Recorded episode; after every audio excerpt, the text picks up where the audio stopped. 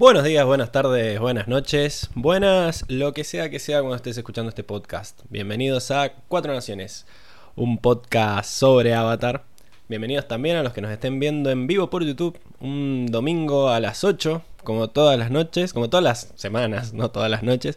Hoy a las 8 y 10. Y lo voy a decir antes de que me empiecen a atacar. Fue culpa mía, no alcancé a, a hacer todo a tiempo, así que perdón por ese retraso. Pero bueno, lo importante es que arrancó, porque acá Luis Gessi nos saluda en el chat. Hola bateros, ¿arranca o no arranca? Arranca con, bu- con bujía Hesher. En el día de hoy vamos a estar hablando de eh, el capítulo 5 del libro Fuego, intitulado La playa. Para mí, capitulazo. Relleno del bueno.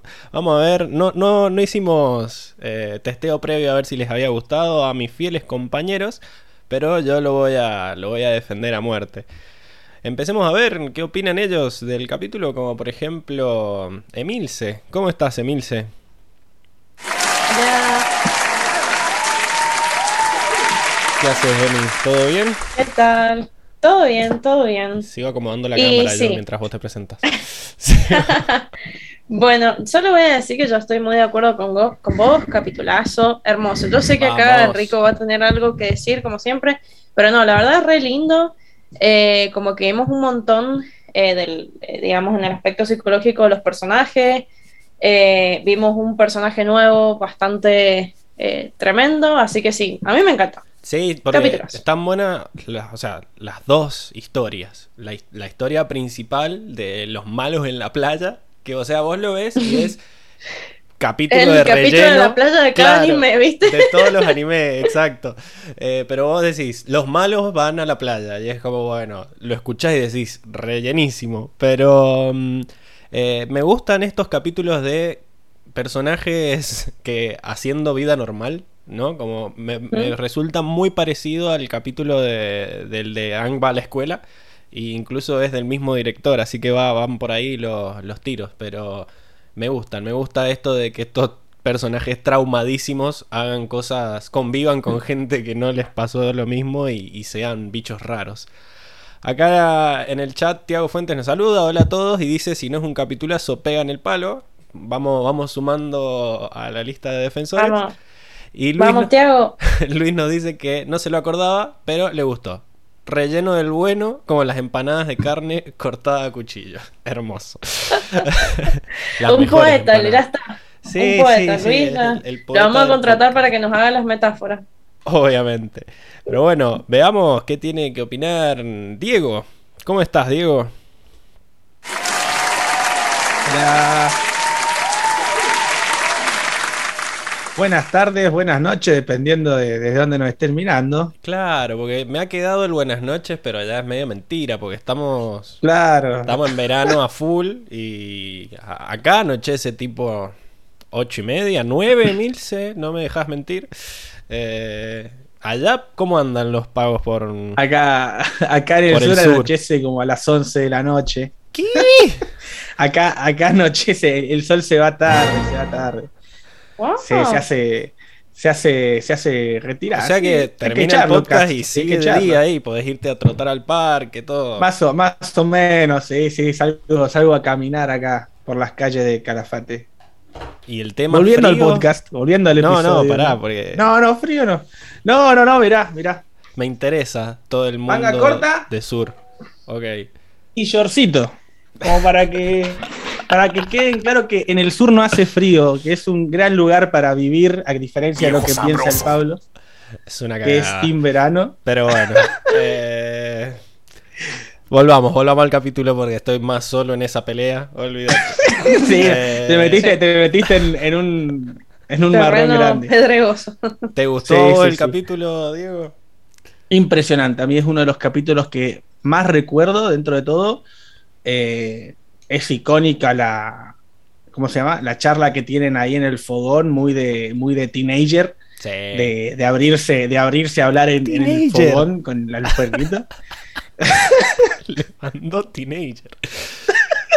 hay, que, hay que saber hablar, acá somos Sí, todos el, bilingües. el- el fogón da el bariloche, va. ¿viste? Última noche ahí, Sí, da muy, da muy bariloche, sí, sí, abriéndose después de, de un, de un par de, de un día difícil. Que así un que amigo me encantó, me gustó. Una luz ahí todos, todos llorando. moqueando. Llorando, viste.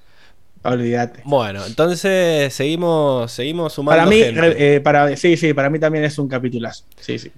Bueno, vamos a presentarlo a él, que supongo que le encantó el capítulo, por bueno, ya lo, ya lo conocemos. Eh, Seba, ¿cómo estás, Seba?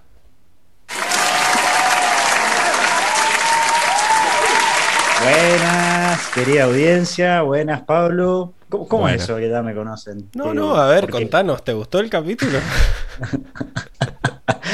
Eh, Sí, sí, me gustó, la verdad que me gustó. No, me gustó porque vuelven mis queridos compatriotas de la Nación del Fuego y mm, coincido igual, o sea, relleno, hay que aceptar que es relleno, pero del bueno. Igual sí, no sé sí. si es relleno. Me gusta ¿eh? que cuando rellenan, eh, cuando dicen, cuando quieren rellenar, no sé, o ponerle una pausa, sacar el pie Sí. del acelerador, digamos, se ponen a avanzar con los personajes. Eso está bueno, digamos, con la psicología, con el trasfondo, así que Pero pegan el palo, digamos, que es relleno, porque es como que avanzan con los personajes. No avanza tanto la trama, pero avanzan con los Sí, personajes. sí, que- es cierto. Yo este capítulo no me gustaba mucho cuando era chico, cuando lo vi por primera vez, porque ya estaba un poco hinchado los huevos de que no pasara nada con la trama. O sea, era como ya quinto capítulo y decís, loco, eh, no me interesa tanto. ¿Va a pasar algo? Pero Sí, bueno, tal cual llevan cinco capítulos y están pelotudeando por acá, pelotudeando Claro. por allá. déjense de joder, vacaciones. pónganse a laburar. Pero de repente vas creciendo y como que empezás a ver cosas que antes no y se convierte en... se convierte en, en uno de tus capítulos fe- preferidos. Acá Luis Gessi dice que Seba no aparece hace semanas. Aparece Tylee en bikini y vuelve. ¿Coincidencia? No, no, es- No lo creo. Te Es una expusieron, Seba, casualidad te que los últimos dos capítulos. Es una casualidad que los Sí. últimos dos capítulos no haya estado. Una tremenda Y me refiero allá Sí, sí, sí. Seguro, para este sí, seguro. para este sí, sí hiciste esfuerzo por venir, esa fue la cosa. Puedo bien las cosas para la playa. Pero bueno, Ese no puedo faltar, dijiste. entonces, ¿te gustó? Vamos a llamar Sí, ahora al, al que puede llegar a romper la racha. No tengo idea, estoy hablando por hablar. Quizá le encantó el capítulo, pero bueno. Eh, ¿Cómo estás, Enrico? Llega la nota oficial. Mira, mira, mira. ¿Qué Mira la onda, cara de malo que tiene. ¿Cómo ya vine con Yo, cara de malo. Sí. Encantado, como siempre, estar con ustedes. No le En interrumpas este el capítulo saludo. que voy a, voy a arrancar el capítulo diciendo ¿Por qué saltan si no hay charquito? O sea, esa gente, ¿qué pasa? ¿Por qué de golpe estoy así de prejuzgado? Y con porque poner la sos- nota aún Te has convertido en el anti. ¿eh? Te has convertido en el No. anti-criticón. hace Viejo Chicos, choto. están medio están medio histéricos. Hace dos capítulos me dicen que estoy regalando nota, después me dicen que estoy rortiva, chicos, no, ¿qué pasa no, acá? no, no. No, no. Este es un capitulazo. Es un relleno semi en realidad porque hay ciertos avances importantes. A mí me gusta mucho el capítulo, puntualmente. Em, yo le voy a dar un 9. Muy bien. Así que ya lo puedes ahí anotar. Pero sí, es un Uh, no, capitulazo. no eso te puse el duda. Enricómetro. Una porquería. No, no importa, No. después lo anotamos para que quede ya. Ay, No, no, pero Este- la- mientras hablas de fondo.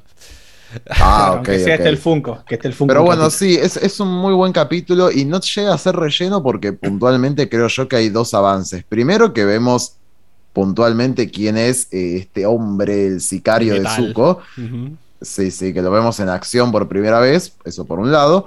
Y por el otro porque, que es lo que más me gusta del capítulo, yo estoy spoileando mi, mi momento favorito, pero es que Zuko termina de explicitar su conflicto durante toda la serie, ¿no? Este, Exactamente. y me parece que solamente por eso no podemos decir que es un relleno relleno. Tipo, es eh, la confirmación en donde Zuko realmente se da cuenta de su conflicto. Lo, Claro. lo- lo vuelve consciente. Claro. y- Claro, y- terminan, te- vienen con líneas del pasado. Viene la línea de, de este sicario que nos terminaba en el, episodio pasado, donde su comandaba un sicario, que lo vemos ahora, y este conflicto que ya venía desde, desde Basing C, ¿no? Sí, eh, yo creo que él termina incluso de caer cuál es el problema, porque viste, se lo tienen que sacar medio con tirabuzón. ¿Con quién estás enojado? ¿Con quién? ¿Con quién? me, me ¡Dilo! encanta. ¡Dilo! Esa presión ahí para que Ember. respondiera. Es la isla M. Claro que te, te saca las arrugas. Sí, te- sí, Es un lugar mágico que suaviza hasta la piedra más áspera. La isla Muy- ceniza, como le habían dicho antes. bueno, Sí, se arrepintieron. Raro, raro. Eh, acá Tiago rectifica de que Ta- Seba vino por Lee en bikini y dijo Ah, que vino por no. las viejas gemelas en realidad. Por Lee y Lo. sí, sí. es No, el- el, come vieja. Y Oh, El asaltapami. claro. No, pará, ya, ya, se están yendo a otro lado, muchachos. Eso quedó en el pasado. Bueno, no. y Yo en la- el pasado, y te lo admitió, lo admitió. Ah, tiene una historia. Y acá Luis dice, ¡Vamos! ¡El Enricómetro! No sé, ¿le, le gusta mucho el Enricómetro? O, Te gusta o- mucho el Enrico. o le gusta mucho la, la portada, que supongo que después la hizo él, claramente. Pero está muy La bonita. hinchada, es la hinchada. Es la hinchada. sí, él. Es su sección favorita. Así que bueno, un 9. ¿Verdad? Quedó, Sí, quedó. 9. Comparto, comparto. Vamos a arrancar, que hace dos Me horas que estamos boludeando. Eh, Vamos, vamos. me parece bien. Estaría bueno, ¿ah? Sacamos el enricómetro y pone- empezamos con, con los datos del capítulo, que no estaría encontrando la imagen. Acá está. Eh, los datos del capítulo. Arrancamos con el director, que es Joaquín dos Santos. Este, Santos. este chabón que es estadounidense, pero tenía ascendencia portuguesa, que entró en esta temporada. Diego me decía quién es, claramente porque faltó y no vio el podcast, porque ya lo habíamos presentado hace dos capítulos en el No episodio. me saqué la ficha así. no me hagas saltar la ficha así. frente. Es el episodio del, del pañuelo en la cabeza, ¿no? O sea, hasta ahora hemos visto dos. Hizo, El episodio 2. hizo ocho episodios en toda la temporada. Eh, y bueno, estos dos que son como muy parecidos, como decías, los personajes hacen cosas normales, como ir a la escuela o ir a la playa, eh, los dos los, dirigió él. Eh, Joaquín viene de dirigir algunos capítulos de la Liga de la Justicia Ilimitada. Eh, también trabajó en una serie de G.I. Joe. Volvió en La Leyenda de Korra. Trabajó en Voltron con su amigo Tim Hedrick. Y ahora está trabajando en la segunda película de Into the Spider-Verse, que va a salir el año que viene. Estamos re manija por eso también. ¿Les gusta Into the Spider-Verse? ¿La han visto? No, No. Enrico, la tenés. No. No. Bueno, véanla, véanla. Aunque no les guste.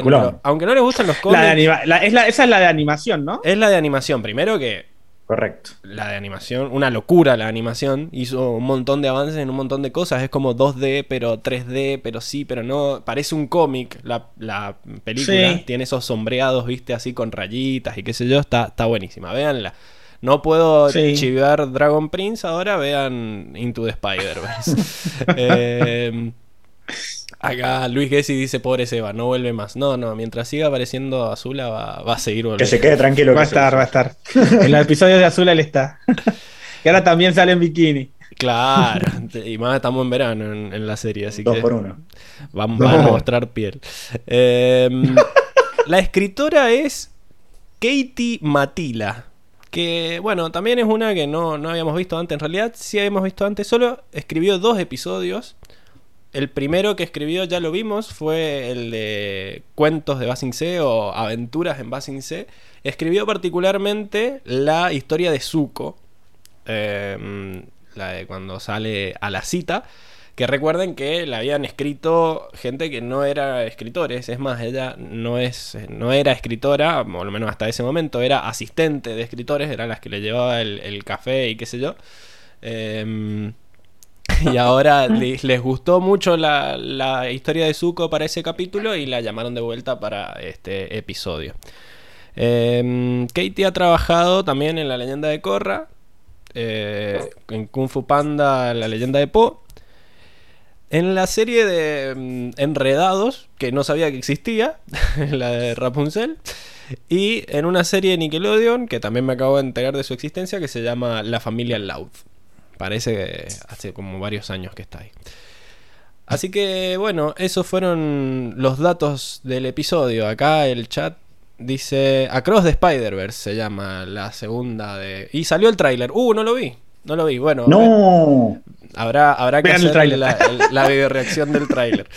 Eh, y llega Francisca y dice, capitulazo el de hoy. Nos saluda, ¿cómo está Francisca?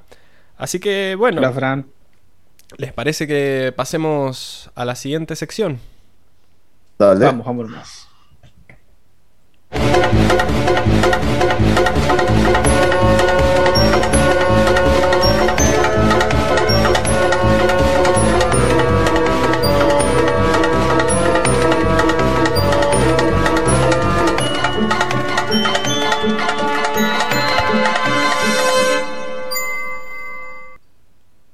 Ya estamos de vuelta en la sección del resumen donde Enrico nos va a contar eh, qué pasó en la trama del episodio. Pues vamos. Pues vamos. Entonces, comienza el capítulo. Comienza el capítulo con los príncipes de la Nación del Fuego, Mei y Tai Li, en un viaje por mar hacia la isla Ember.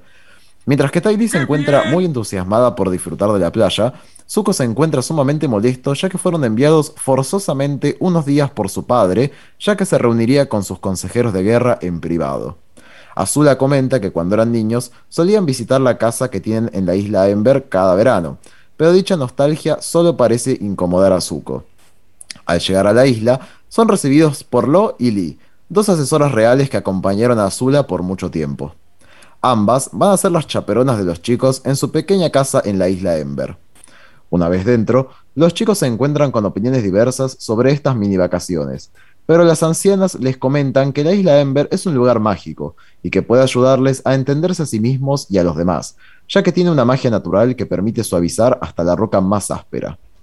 Mientras tanto, nuestros amigos también se encuentran descansando en una laguna rodeada por paredes montañosas. Se altera por pensar en que Aang está nadando y tiene sus tatuajes a la vista, pero él se encuentra muy confiado en que están bien escondidos. Sin embargo, rápidamente se desliza por una cavidad del lago y termina saliendo de las paredes que rodean al lago. Con mucha mala suerte, es detectado por un puesto de vigilancia de la Nación del Fuego, que no pierde el tiempo en enviar un mensaje en halcón con insignia negra informando que el avatar se encuentra vivo. A pesar de esto, la misión no será exitosa, ya que un halcón más grande consigue capturar el mensaje de la cinta negra y se lo lleva ni más ni menos que al sicario del tercer ojo que contrató Zuko para eliminar a Aang, y tras leer el mensaje de la cinta negra, incinera el mismo sigilosamente. Volviendo a la isla Ember, vemos a Zuko y las demás chicas ingresar en la playa para pasar el día. Inmediatamente al llegar, vemos cómo los hombres de la playa intentan seducir a Tai Li mientras ella goza de toda esa atención. Mei y Zuko no logran conectar en la playa, ya que Zuko intenta tener gestos dulces con ella, los cuales resultan tontos para Mei. Por su parte, Azula se aburre y capta su interés la competitividad de unos chicos jugando al vóley. Con un llamado reúne a su grupo y todos se predisponen a jugar. Azula dirige al resto. Logra detectar que una jugadora del equipo rival tiene una lesión en la pierna. Entonces diagrama la estrategia del juego para tirar la pelota de su lado. Su táctica funciona y golpea la pelota con tal furia que genera una explosión en la arena, dejando la red en llamas y terminando el partido con un intimidante discurso de victoria. Seguidamente, dos chicos se acercan a ellos. Muy altaneramente se presentan como Chan y Ron Jian, e ¿Quién te invitan a Tai? Li y Mei a una fiesta que van a hacer esa noche.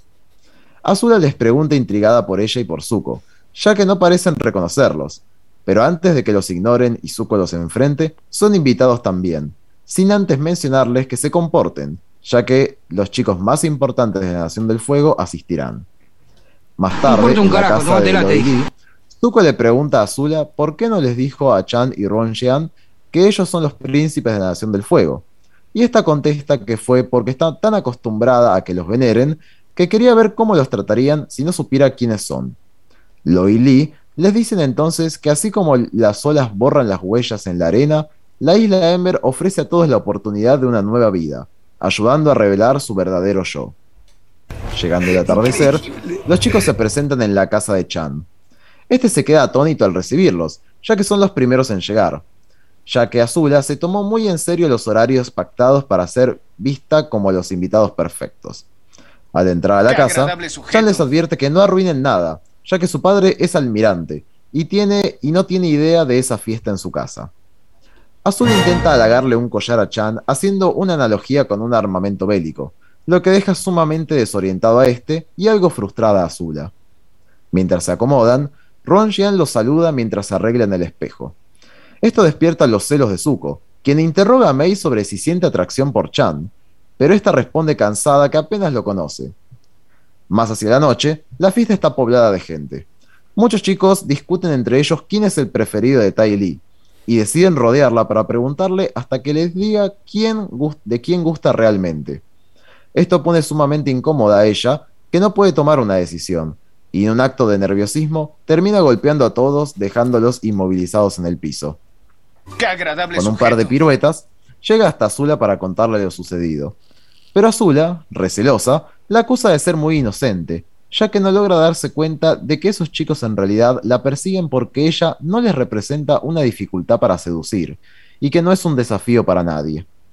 Tai Li estalla en llanto, lo que sensibiliza a Azula e intenta contenerla, confesándole que en realidad se encuentra celosa de ella por no poder generar eso en los chicos, ya que cuando ella intenta acercárseles, ellos actúan como si ella fuera a hacerles algo terrible.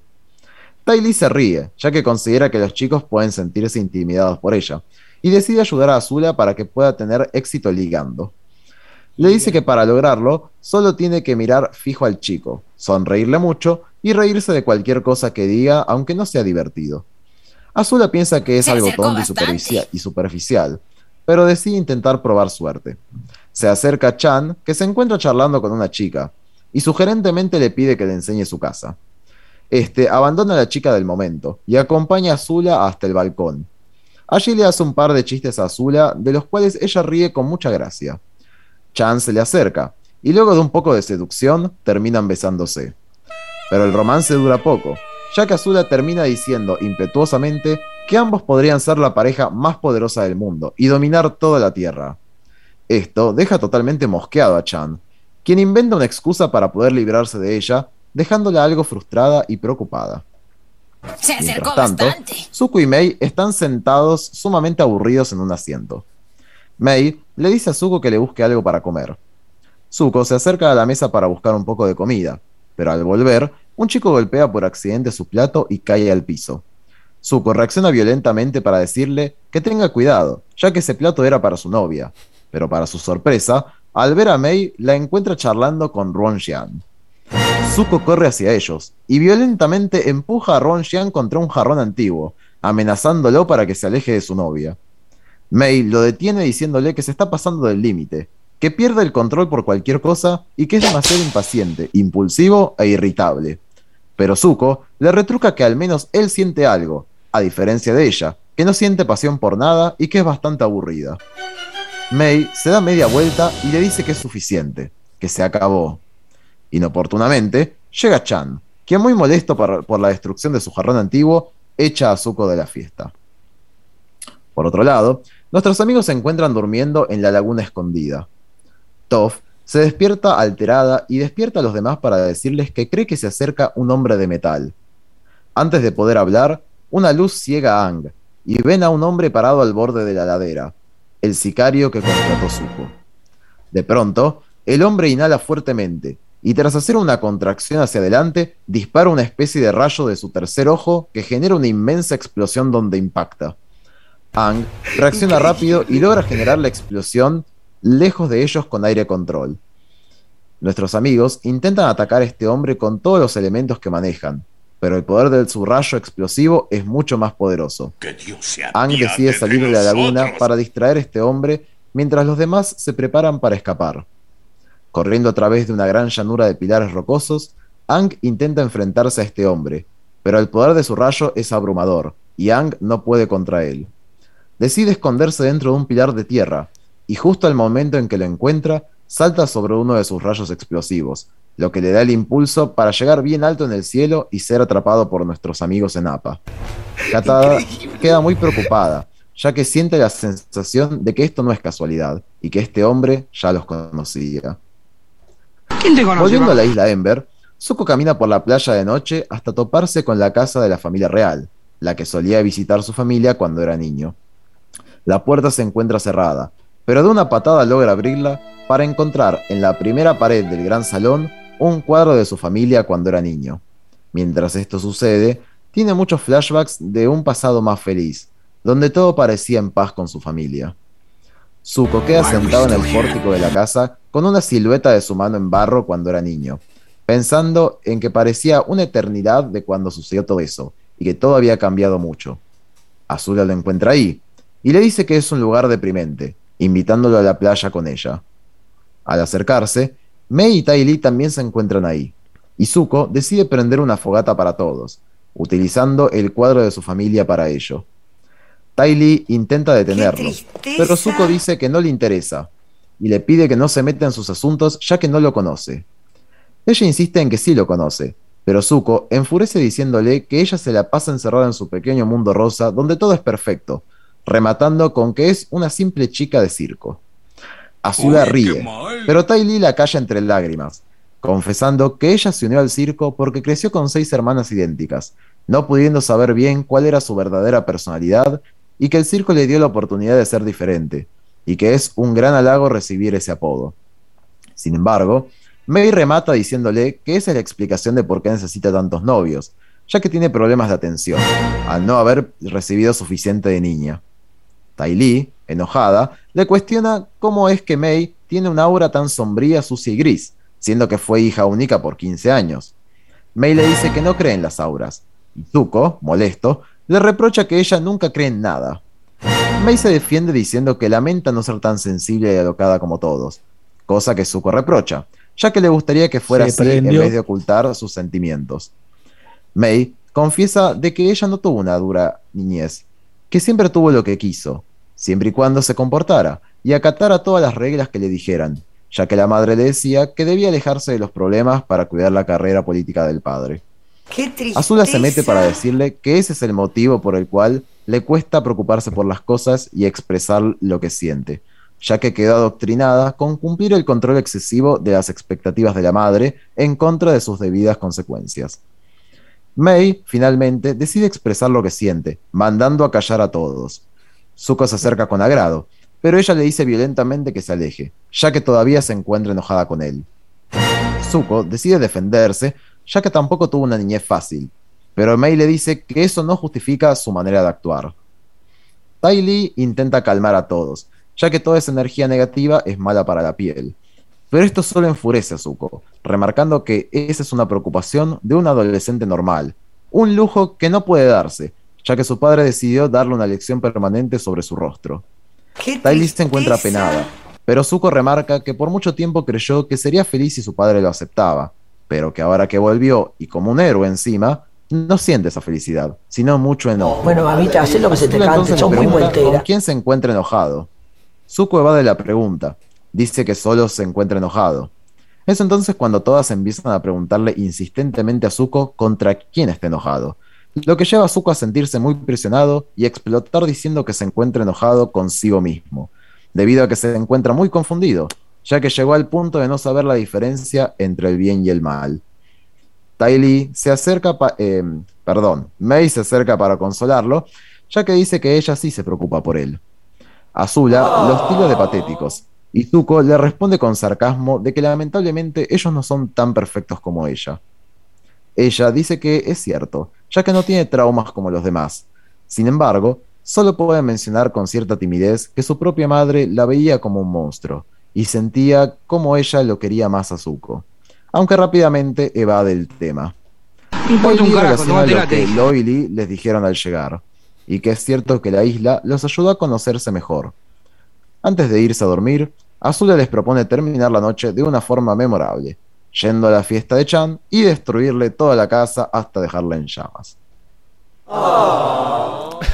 Porque, no podía terminar de. No tenía, podía tener final feliz para todos. Bueno, em, me, gusta mucho. no sé si ustedes han visto mm, eh, El Club de los Cinco que es una, es una película en la cual está, está muy basada la, el, todo el capítulo. Es más, dentro de dentro del. ¿Cómo se llama? De la producción del capítulo llamaban, decían, este es el episodio del Club de los Cinco, que es una película de los años 80, que básicamente, bueno, es son cinco, cinco chabones, como que son cada uno de, un, de una ¿Cómo se llamaban de estas tribus urbanas que teníamos cuando íbamos a la escuela allá por el 1800? Bueno, pero acá esto es del 1980, así que tenemos al atleta, a la popular, al que está loquito. A la emo. Claro, la darks. a la emo, al, al ñoño. Y, bueno, y la película es muy El así de- rebelde. De, que se van. Se van conociendo. Y hay una, hay una. Yo la vi, la vi esta semana porque lo leí en la wiki de que estaba basada en la película y es excelente. Así que se suma a la recomendación. Vean Spider-Verse y vean eh, El Club de los Cinco. Porque están muy buenas La las actuaciones, todo. Eh, Al fin algo que recomendás que vi. muy bien. Tenía que ser de 1980 para que lo hayas visto. Eh, Pero Horrible. hay una, hay una escena que es calcada, que bueno, en un momento están hablando, están así contando, la escena del fogón es calcada de la película y en un momento le están preguntando a la, a la- a la chica si, si ella había tenido una su primera relación ya. eh, y, y le empiezan a decir, eh, y bueno, contestá, contestá la pregunta, contestá, como le dicen a Zuko, y explota y dice, no, no, carajo, es- es- está copiada igual. Sacada, sacada. Así que está muy buena. Acá Luis me molesta por haber dicho el Club de los Cinco, que es The Breakfast Club.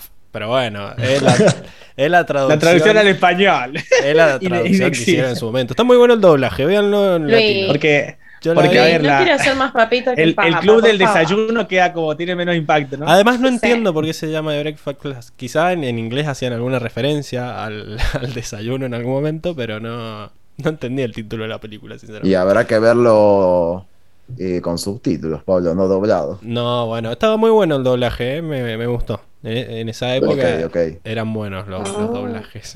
En los 90, sí, sí. Mm. Eh, bueno, ahí acá me encanta porque el chat está bardeando mucho a May y al, y al Meiko. Eh, Sí, la peor sí, sí, pareja sí. de una serie, dice. Y May es, es muy insípida. Yo gracias. Me Es gusta. insoportable. Me Igual- encanta, me encanta como Zuko la bardea y le dice, loco, no sentís nada. No, igual yo este capítulo Ah, bueno. estuve del lado Y, de y May. ¿eh? esperen, esperen Yo que también. entro fail acá, ¿eh? Yo la, yo la, yo la Sí, defiendo. sí, Yo hay un fail ahí. Mm, la, hay palabra, un la palabra insípida estuvo buena. No se me ocurrió. Yo dije aburrida directamente en el resumen. Bueno, eh, me parece que toda esta charla la podemos tener en la siguiente sección. ¿Les parece? Exacto. Obvio. Pasemos, pasemos. Pues vamos. 嗯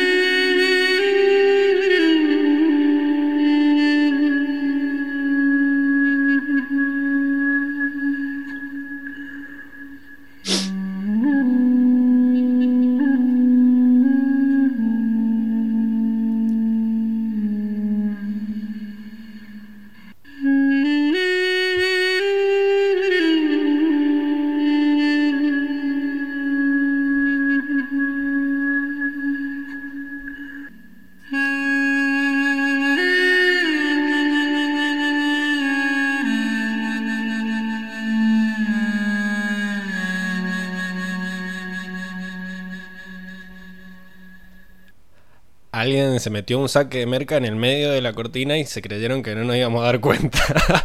Pero se escuchó. Se escuchó el. Alguien está- Yo no vi quién fue porque no veo las cámaras, así que vamos a dejarlo en, en el Ah. anonimato para evitar problemas. Acá Luis dice que se llamaba The Breakfast Club porque iban los sábados temprano a la escuela, claro, porque van y porque están castigados ese sábado, pero no, pero se quedaban todo el día, así que no sé por qué será Breakfast Club. Eh, pero bueno, estamos en la sección de personajes. ¿no? Me parece que ya sabemos quién fue. No, ya estaba silenciada, ya estaba Ah, silenciada, ¿eh? Está- Era la que no única sé. que estaba Ah, silenciada. Hay uno que no se mutea acá, eh. Tiro así la que- piedra y escondo la mano. Hay uno que habla durante las cortinas. Sí, sí. eh, El, Menos. Diego, el Diego no había hecho que estaba mamado como Airo. Estábamos a otra forma. Ya sabe, ya sabe. Estaba duro como era. Estaba duro como ahí. Pero bueno, bueno, volvamos, volvamos que es eh, sección de personajes. Eh, que bueno, va, va- va a ser larga, creo, porque hay, hay mucho de Sí, lo va a ser muy larga. Yo creo Principalmente que. de los cuatro que están en la portada, ¿no? Creo que Sí. la- Bueno, empecemos por Zuko. Porque siento que es como. eh, por fin nos, nos dicen qué carajo está pasando dentro de su cabeza. Enrico, vos, ¿qué, qué pudiste observar de Zuko? Sí, digamos, más que nos dicen, creo que él se lo dice a sí mismo, porque nosotros ya lo veníamos viendo. El que más lo vio, creo que desde el inicio de la serie fue Airo, su gran mentor. Este, claramente, igual vemos demasiadas cosas de Zuko, a decir verdad. No solamente su conflicto personal, el cual, bueno, él se da cuenta de que realmente no sabe qué es lo que está haciendo, no sabe si está apoyando la causa correcta. Ese vendría a ser como el, el centro de su conflicto, ¿no? Saber qué está haciendo con su vida, básicamente. Igual a mí me pasa lo mismo, pero eso es otro tema. Eh, a, mí, a, mí, me parece que eh, vemos otras cosas de Zuko antes de pasar al plato fuerte, vamos a la entradita, ¿no? Como que es muy tóxico. Pero antes de pasar a su toxicidad y a su, sus problemas de apego emocional, eh, podemos ya ir mencionando otras cosas, como que ya desde que él está yendo a la isla Ember, él ya se siente mal porque se siente nuevamente desplazado por el padre, de que los mandaron a la isla a todos medio como de mini vacaciones. Este, porque aparentemente Osai se junta con un consejo de guerra y bueno, por algún motivo los mandaron a los chicos a la playita. Bueno. Medio como la excusa del capítulo, ¿no? Porque es como raro. Sí, sí. Sí, sí, no tenía mucho sentido. Podían tener la reunión secreta igual, pero no importa. El punto es que ya desde acá lo vemos a, a Zuko como encontrándose con esta infancia suya que aparentemente la tilda durante todo el capítulo como muy feliz, como una infancia feliz. Ya habíamos visto flashbacks de Zuko, eh, estos flashbacks donde él corre por la pradera, por así decir, con seguramente es eh, Azula de chica. Eh, pero bueno, acá volvemos a ver todos estos flashbacks. Esta vez ahora sabemos de que estos flashbacks eran de la isla Ember. Eh, y de que probable, y nada, de que era justamente este pasado feliz, el cual él le dice a Zula, que me parece muy lindo esto de que tiene como en este capítulo mucha conexión emocional con su hermana, donde él como que le confiesa, la verdad que pasó hace un montón de tiempo esto, las cosas cambiaron un montón. Él ya no está con la madre, eh, Airo, bueno, está en prisión. Eh, eh, su hijo está muerto encima, o sea, terrible. Es más, ahí, está esa, esa, imagen del flashback que es con Airo, me parece, ¿no? Sí, con Airo y, Luten. Con Airo y Luten, claro. De una. Ah, no, esto, esto sí, ese es Airo. Pensé que hablábamos de, eso que ya habíamos hablado una vez, de que, que le agarra por la espalda. El hombro, claro, seguramente. Es el padre, el padre. Sí, sí. Pero acá está, ¿sabe que, que es Zuko chiquito, Airo y Luten. Y esta es, claro, el Señor del Fuego.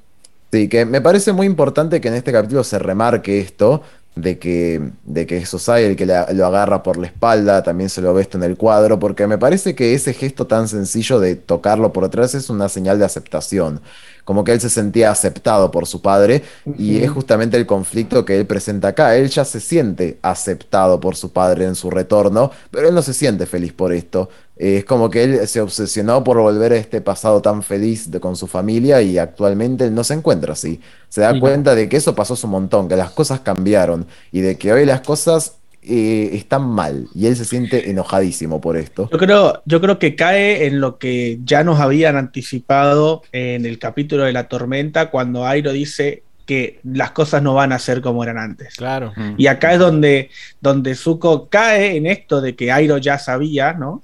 De que las cosas ya no iban a ser como antes. Por más que él encontrara al avatar, por más que él recobrara su honor, las cosas no iban a ser como antes, que es lo que él fantaseaba, digamos. Y acá es el, golpe de realidad, digamos, eh, donde se da cuenta que las cosas no son como él pensaba que iban a ser. Si tan solo no había cambiado nada. Ahí, ¿no? Si tan solo se lo hubiera dicho una, dos o tres veces, ¿no? Las que sean necesarias. Usó todos los métodos Airo, no funcionó ninguno. Pero bueno, a veces el método más práctico es justamente eso, la experiencia. Pero bueno, evidentemente Zuko es un tipo pragmático. La teoría capaz no le va. Eh, como, como le dijo May, es eh, irascible, impaciente. Este, bueno, le dijo de todo. Acá se, tiraron, se tiraron basura. se tiraron basura ahí.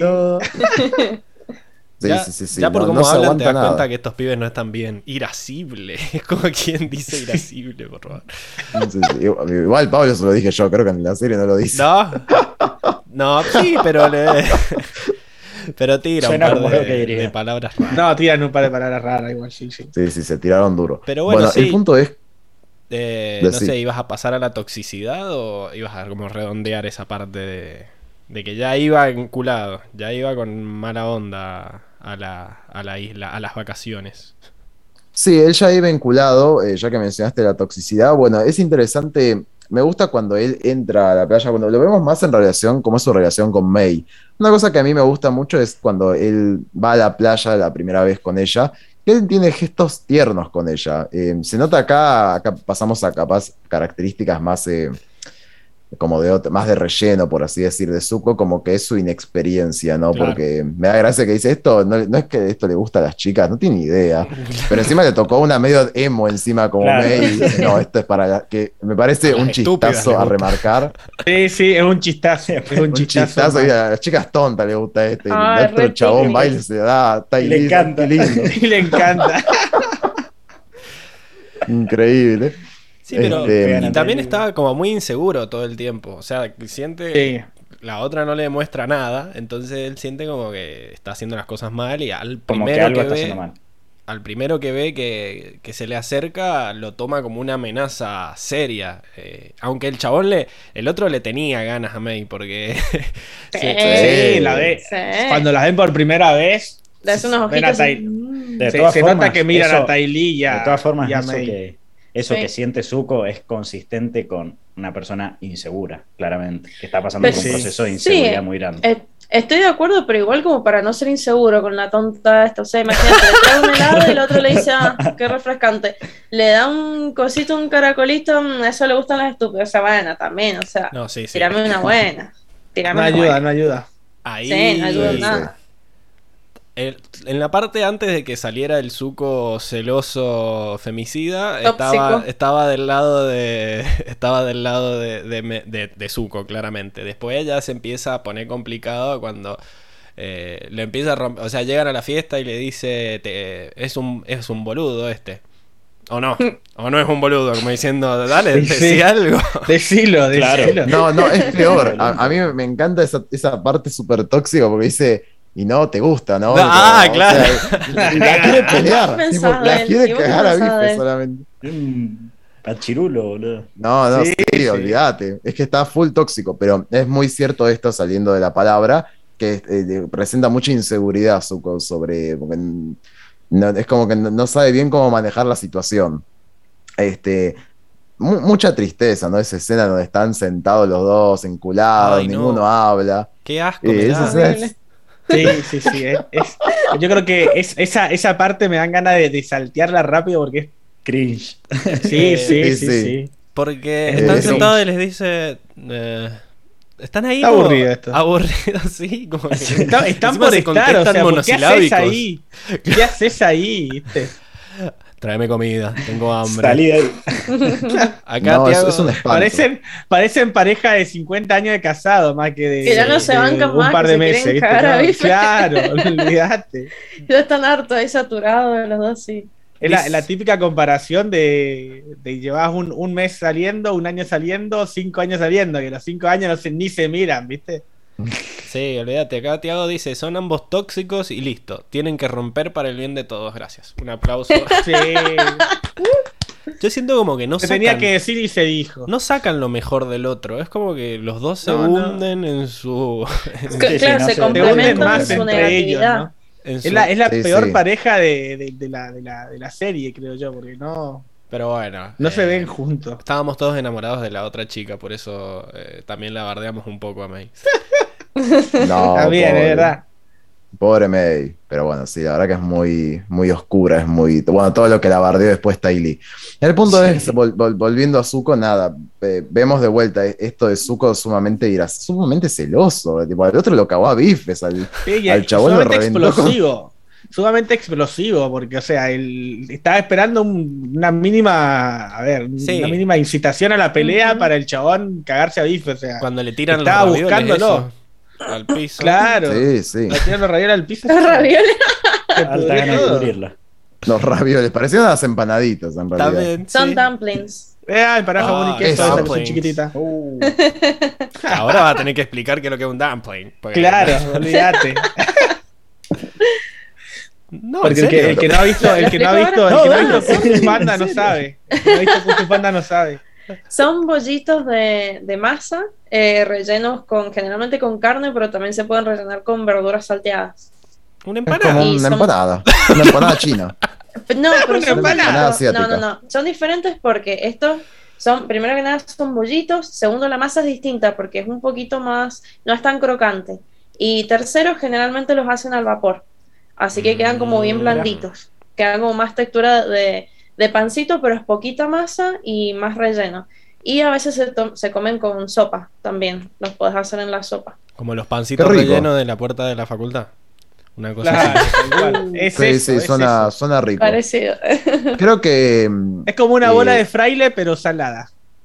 Puede ser. Creo que May le hace la, la perfecta forma. descripción a Zuko. eh, es como que May nos ahorró parte del resumen, porque es como que cual, ella que dice. ¿Dónde está acá? Uy, lo perdí, lo Bueno, tenía acá. mientras vos buscás, leo el chat porque es genial. Eh, Francisca dice, aguanten su tara. Eh, todos somos Tiago, dice Luis. Y, y bueno, y acá le mete el palito de Milce porque dice, después me bardean con el breakfast. Porque, claro, la otra es un dumpling. Pero bueno. Y, también mete acá está, acá está. De que Isla Ember suena a Pokémon. Fueron a un gimnasio, es cierto, tiene como... De una. Sí, ¿verdad que es sí? verdad. Sí. Y el, y el bicho, el bicho que los, que los llevaba parecía un Lapras, ¿viste? Era como que iba haciendo Sí, así. tal Sí, cual. es cierto. O sea, estamos Me tan, encanta. somos tan viejos. Somos tan Bueno, viejos. el- y después no me- conocemos la serie esa de Nickelodeon. Yo sí no. la conocía, ¿eh? Yo, yo sí la conocía, The Loud House. Mm, mm, ustedes son viejos. Ah, está, está buena. ¿La ¿Tenés, Dragon sobrinos, Prince. tenés sobrinos de. no, no tengo 10 años? sobrinos, tengo alumnos de esa edad. Ah, Ay, bueno, Así por que eso me- me- tengo que Claro. mantener actualizada. Tremendo. pero bueno.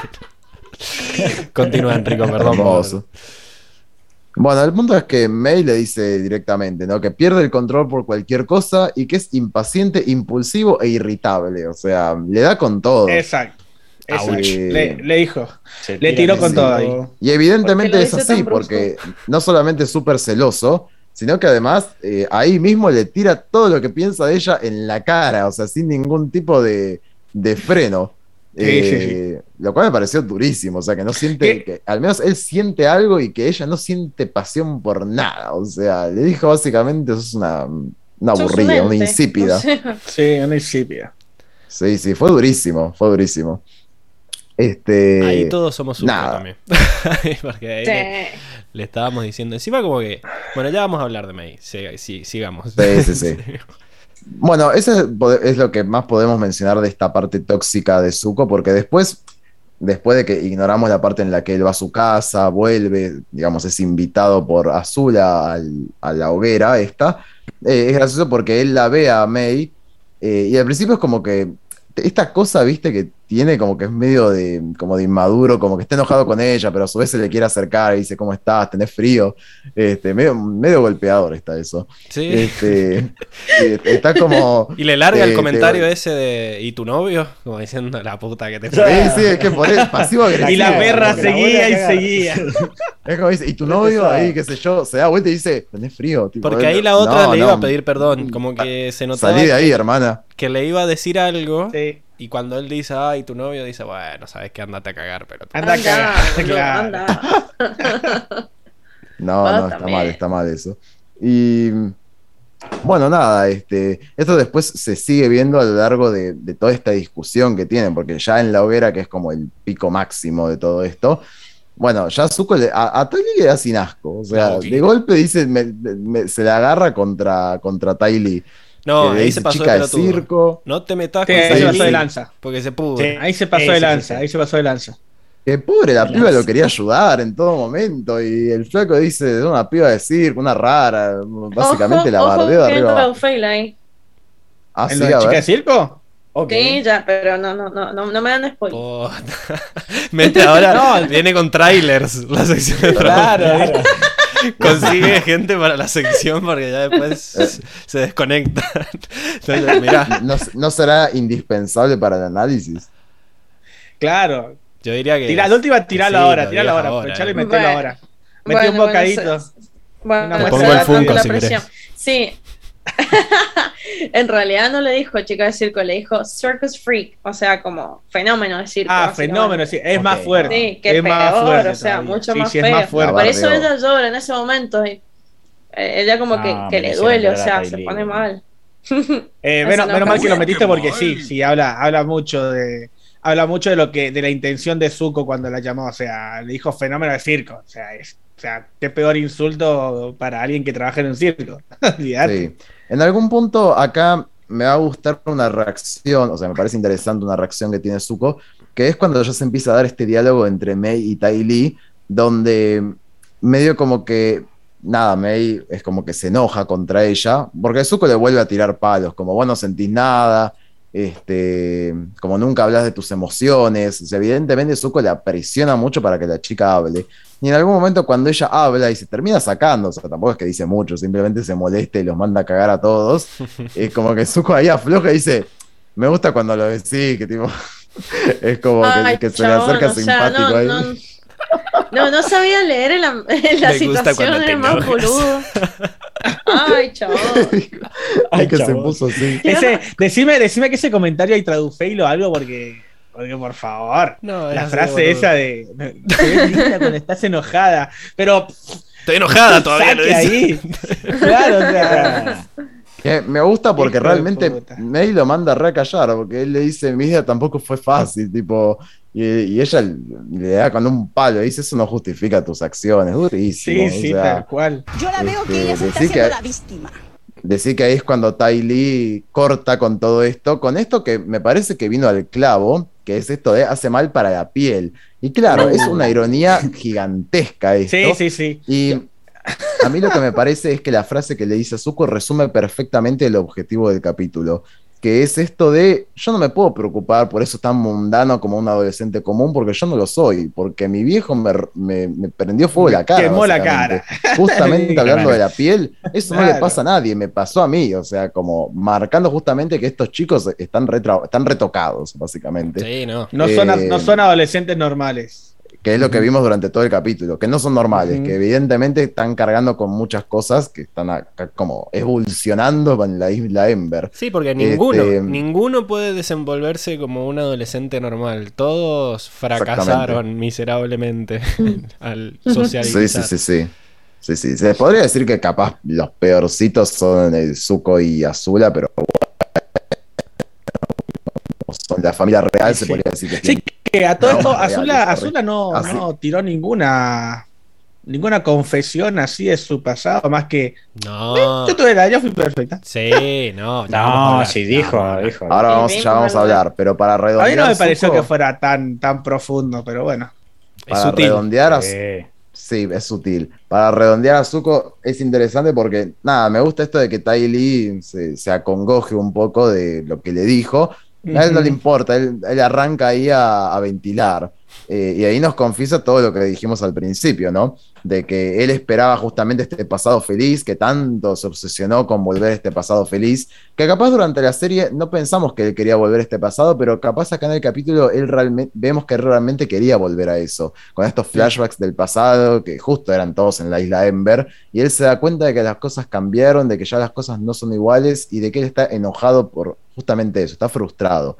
Y cuando todos lo pinchan, preguntándole, bueno, ¿por qué estás enojado? ¿Contra quién estás enojado? Que me gusta esa escena en la, en la que dice, contra papá, contra mí, contra tu tío, Me- tipo... Me gusta cómo reacciona cuando le preguntan si está enojado con, con- con el padre. Porque Pero rápidamente. dice, no, no. rap- como, eh, como que se asusta y rápido dice, no, ¿qué? No, no. O sea, por más Mm, de está, que- más- está golpeada, mujer golpeada. Sí, está sí. ahí, ahí.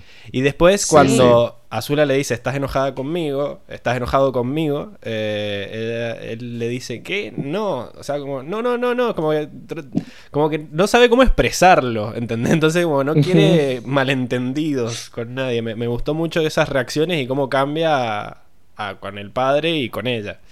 Son toda Sí, esa escena me de la- gusta- del fogón es m- muchas sutilezas en las caras. Eh, tengo un par de, de capturas ahí, pero más para más adelante. de una. Ahí- Sí, no, aparte está full, full evasivo. Él, él evidente, me gusta esto de que él no quisiera decir, como, no, no estoy, estoy enojado simplemente. Pero acá lo pincharon, porque bueno, es la magia de la isla Ember. Y, y lo pincharon y lo pincharon y lo pincharon hasta que el chabón explota, confesando que él está enojado con él mismo, que me parece una de las cosas más maduras que marcó la serie, ¿no? Como el enojo contra uno mismo, Sí. como la, la frustración con uno mismo, ¿no? Este, y está frustrado por algo que encima es más maduro de la serie, que es por la confusión. ¿no? Que es esto de el gris, tipo, uno en la vida a veces Sí, va diciendo- pensando en los blancos y los negros, y la realidad es que es una escama de grises muy amplia, y él se encuentra en ella, donde él no sabe bien qué es, qué, qué es lo que está haciendo, para dónde tiene que ir, porque evidentemente tiene, em, es un personaje complejo, Zuko, y no entiende nada, básicamente, y se siente mal por eso, porque Sí. es como que siente que está a la deriva.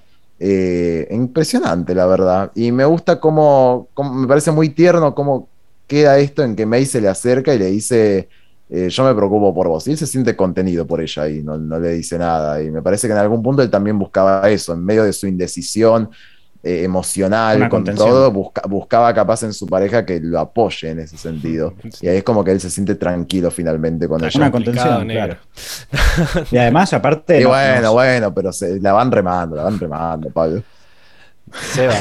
no- nos reafirma un poco por ahí que. eh, ¿Por qué está confundido, no? O sea, ahora como que ya sabemos bien qué le pasa, porque creo que cuando arrancamos la temporada por ahí no entendíamos si era que estaba un poco asustado porque estaba vivo el avatar y tenía miedo de lo que podía pasar, o realmente estaba como, había un remordimiento, un arrepentimiento de lo que había hecho. Entonces por ahí en este capítulo como que vemos realmente que hay una chispa en su interior que le dice que algo no hizo bien, digamos, que no tomó la decisión correcta. Sí, Que pero tal vez se equivocó en, en, en traicionar al tío, en traicionar a Avatar. Que es me, parece, me parece que es más que por ese lado. Me gusta que dejen tío, claro que esto ya que lo hemos decía visto. Enrico, de que quiere volver a ese pasado idealizado que tiene él en su cabeza, de que creyendo que iba a volver y iba a ser todo igual, y eso es lo que claramente estaba equivocado, y por eso creo que está tan enojado con él mismo, de haber sido tan iluso de pensar que iba, iba a seguir todo así. Eh, me Sí. encanta, me encanta la escena esa en la que explota y dice estoy enojado conmigo mismo y sale el fuego para arriba, creo que Sí. Y Eh, la música. Ahí. Y la el música, pico de la la música música. es- ¿Sabes qué, Pablo? Eh, ahora que mencionaste esto, pienso, pero esto mm, lo acabo de, de pensar, medio teoría falopa, A ver. que es, viste, viste que muchas veces se dice en la psicología que uno le dice a los demás lo que en realidad se quiere decir uno mismo. Y es interesante porque a Lee le criticó de que está justamente encerrada en este mundito rosa y a la otra le criticó de que no expresa bien sus emociones. Y es como, "Mm, hermano, no te hace pensar vos, en algo de vos. Exacto, y vos, ¿cómo andamos por casa? Eh, sí, sí, obviamente. Es como Totalmente. proyecta. Más allá de que Exacto, proyecto, olvídate. Ve esas Sí, cosas que no le gustan de sí mismo en los demás y, y le molestan el, el doble. Entonces, me, me gustó. Me gustó todo, todo el Me- arco y- de Zuko. Para cerrar el moñito, me gustó al menos cómo le responde Azul al final. Yo siento, acá es donde siento como que la isla Ember hizo su magia y lo liberó. Porque es como que le responde con un sarcasmo medio como mirándola como con superado, como más feliz consigo mismo. Porque le dice, lamento que, eh, no sé, con mucho sarcasmo, ¿no? Como lamento que no seamos perfectos como vos. Pero él se siente feliz con eso de cómo es él. Este, Sí, como que, que yo él- al menos sentí como que se sentía más tranquilo consigo mismo en relación a su hermana.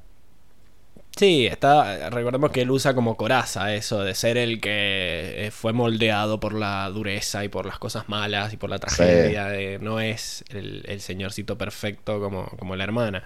Entonces, bueno, sí, me pero me llamó la atención la serenidad con la que se lo dijo en vez Sí. del enojo que siempre le habla a Zula. Eso me, me parece llamativo.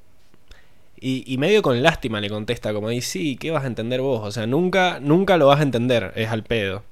Y ahí es cuando, bueno, creo que es el pie justo para, para pasar a hablar de Azula. Que creo que es de la que, la que más humanizan en este capítulo. Yo creo que este capítulo Mm. no es relleno por, por, por el final que tiene Azula. Creo que muchas de las cosas que pasan al final se explican en este capítulo. Y si no ves este capítulo, no lo. O si no le prestas la atención que, que merece, no, no terminas entendiendo o puede ser que lo juzgues de que es muy abrupto todo. Eh, Mm. Emi, ¿qué, qué viste de Azula en este, en este capítulo? Bueno, eh, apenas Azula y el Team Fuego, como les puse yo, llegan a la playa, vemos que Tylee empieza a robar miradas, cosa que mm, Azula no le hace gracia, porque ella tiene como esta necesidad constante de ser el centro del universo, la más hermosa, la más inteligente y lo más. Y no soporta que nadie más reciba atención, e incluso ella misma admite que le encanta que la veneren. Y sí. Es más, yo creo que Problemas. mm, se- como que le cayó el balde de agua fría de que todo el mundo la adora porque es la princesa. Entonces, de repente se, Fuera encuentra, de ese rol. se encuentra en Claro. este mundo en el que nadie la conoce y Y se encuentra descolgada. con el golpazo, claro, Totalmente. se, se encuentra con el golpazo de que nadie la, nadie la quiere, nadie le habla directamente. Nadie la juna. Nadie O sea, es que nadie la juna. Nadie la Porque afuera de su título de princesa y más allá de todas sus proezas bélicas y lo que sea, o sea, eh, más allá de todas sus proezas bélicas, ella como adolescente, o sea, es, es la nada misma. Entre la high society de los adolescentes, es como, no, no, no existe, ¿Sabe? básicamente. Me hace, me hace acordar, ustedes no sé si han visto El Señor de los Anillos, después de que, de que pasa todo, derrotan a Sauro y vuelven los hobbits a, a la comarca, ¿no? Van llegando con todas las, las, las cosas, los caballos gigantes y la gente de, de su pueblo los mira como diciendo, eh, no, ni nos dimos cuenta que te fuiste. Viste, o sea, como que ni se, ni, se ente- ni se enteraron de todo lo que habían hecho. Y los tipos salvaron el mundo y los tipos. Y es, es como me, me da impresión eso. Llegan de, de una entrada donde los habla- hablaban prácticamente, prácticamente los adoraban ahí eh, en, la, en la entrada del- de la bahía esa. eh, como los salvadores, los que mataron al avatar, los que derrocaban el reino fuego y todos, los tenían allá arriba y llegan acá donde. ¿Y vos quién sos? Claro, ¿Me entendés? ni fa. como que Van al ni saben quiénes son los príncipes, claro, ¿me entendés? Ni, lo- ni saben quiénes son. Entonces es ese, ese choque de realidad donde Me no lo parece- conoce nadie y eso es lo que, lo que vive ella, que ella le gusta ser el centro de atención, le gusta que, que la adoren, pero ¿por qué? Por miedo y porque es la realeza, no por quién es en realidad. Y aparte, Mm. ¿Me A mí entendés? Y se choca con esa realidad. a mí la sensación que me dio es que también queda descolocada, porque me parece que Azula tiene, sabe mecanismos para llamar la atención, pero son todos mecanismos físicos, manipuladores y de posición. Y acá ve Ujú. que quizás con simpatía Ty está llamando la atención, entonces como se queda como, ¿what? ¿Se podía que- así también? O sea, ¿cómo hace? ¿Qué, qué está pasando acá? No, nunca había probado esa Claro. estrategia, ¿viste? Claro. Exacto. Ella, Ella siempre jugaba la carta de soy la princesa del fuego, así que... Obedézcame, sí, tírense al piso. Exacto. Totalmente. Sí, El acá poder, como que... La intimidación, como dice Seba, la, manipulación, El el miedo. Eso. Y el miedo. creo que exactamente, y acá ella, eso- ella se había definido como una, una persona de, de- la gente, que sabe leer a la gente, ¿no? Y nos damos cuenta que en realidad gran parte de sus estrategias están basadas en que ella es la princesa y viene con este gran poder atrás. O sea que sin eso es como que está medio en la B porque no, no es tan buena, digamos, con las personas como ella cree. O sea, puede, Exacto. puede, digamos, pienso mucho en, en la meritocracia, digamos, y en todo este pensamiento ilógico de "Eh, a mí nadie me regaló nada, mirá todo, pero en realidad gran parte de todos tus logros están hechos por el hecho de que sos la princesa y, y porque Exacto. tus dos amigas, porque todo lo que podés hacer lo haces porque básicamente todos tienen miedo de, de contradecirte, nadie se va a animar a, a- a decirte que sos una boluda, básicamente. Que no. Eh, así que... Que, Totalmente, que, que pero- está- que das miedo. Sí, pero acá está en la playa, o sea, están todos los adolescentes ahí eh, en la suya, así que acá el título de princesa no le vale para nada. Eh, otro aspecto que podemos destacar de Azul en este episodio es que la tipa, a donde sea, a, a donde sea que vaya, tiene que crear conflictos para estar a gusto. O sea, siempre tiene que haber quilombo para que ella esté bien. No le, no le gusta la paz, claramente. Claro, no le gusta la paz. La mina no puede ir a la playa a relajarse, no, tiene que ir, pisarle el castillo de arena a los, a los pibitos, tiene que ganar violentamente el partido de vole y prender fuego a la red. O sea, también detalle, todo tiene que ser detallazo. grande. Detallazo Claro. innecesario, pero tenía que estar. No sé si es que. Claro, yo creo que como son los mecanismos que conoce ella. Es como que Sí. llegó a la playa y dijo, bueno, ¿qué puedo Exacto. hacer acá? Ah, mira, podemos ganar una competencia. Son los mecanismos Claro, con o sea, los que se ¿Cómo hago para, para ganarme un rango acá, para, para llamar la atención? Bueno, exacto, listo, tengo que hacer quilombo, tengo que eh, agarrar y agarrar, no, bueno, no los bifes, pero tengo que prenderle fuego todo, Me- tengo que... Me O encanta sea, es que la única entra forma pa- que ella conoce. pateando el castillo de arena del nene. Sí, sí. Lo- Forra, ahora sí. Forra. Es que para mí es como dice Seba, son todos los mecanismos que tiene ella, que como dijimos es en base al miedo, a la manipulación, eh, Al poder. en, en- en co- en cómo se maneja ella, incluso cuando habla con Chan después, es como que habla toda de cosas bélicas, eh, bueno, habla mucho del poder, cosas que, eh, digamos, todos los mecanismos que ella tiene son totalmente disfuncionales en la sociedad común y corriente. mm. Sí, era un poco Es lo, que es lo que también capaz que, que- que se crió, es donde se crió, a ver, veamos, Mm. digamos que se crió con el Señor del Fuego Sai, que lo que la medida de poder que él tiene es eh, poder, miedo, eh, dominación, guerra, ¿me Ujú. entendés? Eh, entonces, contra otra persona que se creó con, con varas de, de poder y de, y de, digamos, de valores diferentes, ahí te das cuenta donde, donde va, donde desentona la, la crianza que ha tenido Azula. Sí, Sí, es un poco lo que Bueno, hablábamos en el, de a, la, a eso iba también. En, el, en el capítulo de Zuko, en el que nos planteábamos esto de que ya desde chiquita era una loca de mierda, entonces, eh, ¿cuál, dónde- cuál era el origen de esto? Y, y me parece que esto reivindica eso de que hablábamos esa vez, que creció en el ambiente ideal para que una persona con sus problemas mentales eh, pueda salir a... pueda tener éxito, digamos. Es como que nació en el entorno en donde ser así eh, y tener estos, estos talentos... Le va bien. Eh, Exacto. Es beneficiado y es recompensado, digamos. Entonces, de repente Mm. está en otro, am- en otro ambiente y, y queda en offside totalmente. Seguí, Emi. Totalmente, sí. Exactamente. Y aparte, eh, la mina es, como estaban diciendo ustedes, estratega full time. O sea, lleva su análisis a todos los aspectos de su vida, no baja la guardia en ningún momento. La mina ve estrategia de guerra en todo. O sea, siempre tiene que tener todo calculado pensando, esta es una guerra, tengo que ganar, este es el enemigo. es, eh, es sumamente competitiva encima. Que le- que se muy, da- muy competitiva. intensa. Se da cuenta del- de que tiene el pie malo y, y le van a alargar ahí, dice. Totalmente, Exacto. O sea, No, no, y le dice, psicópata. Full Se hundirá, se hundirá con todo su equipo, una cosa así, suelta, para. de- sí, No. después le, le gana y le dice arderán en las cenizas y no se podrán levantar. ¿Qué te pasaba? Claro. ¿Qué- No, no, está demente, está demente. Psicópata, Sí, ¿no? psicópata mal la tipa. Y después dice, qué divertido, vámonos. Y después dice, ¿what? ¿Qué le pasó ahí?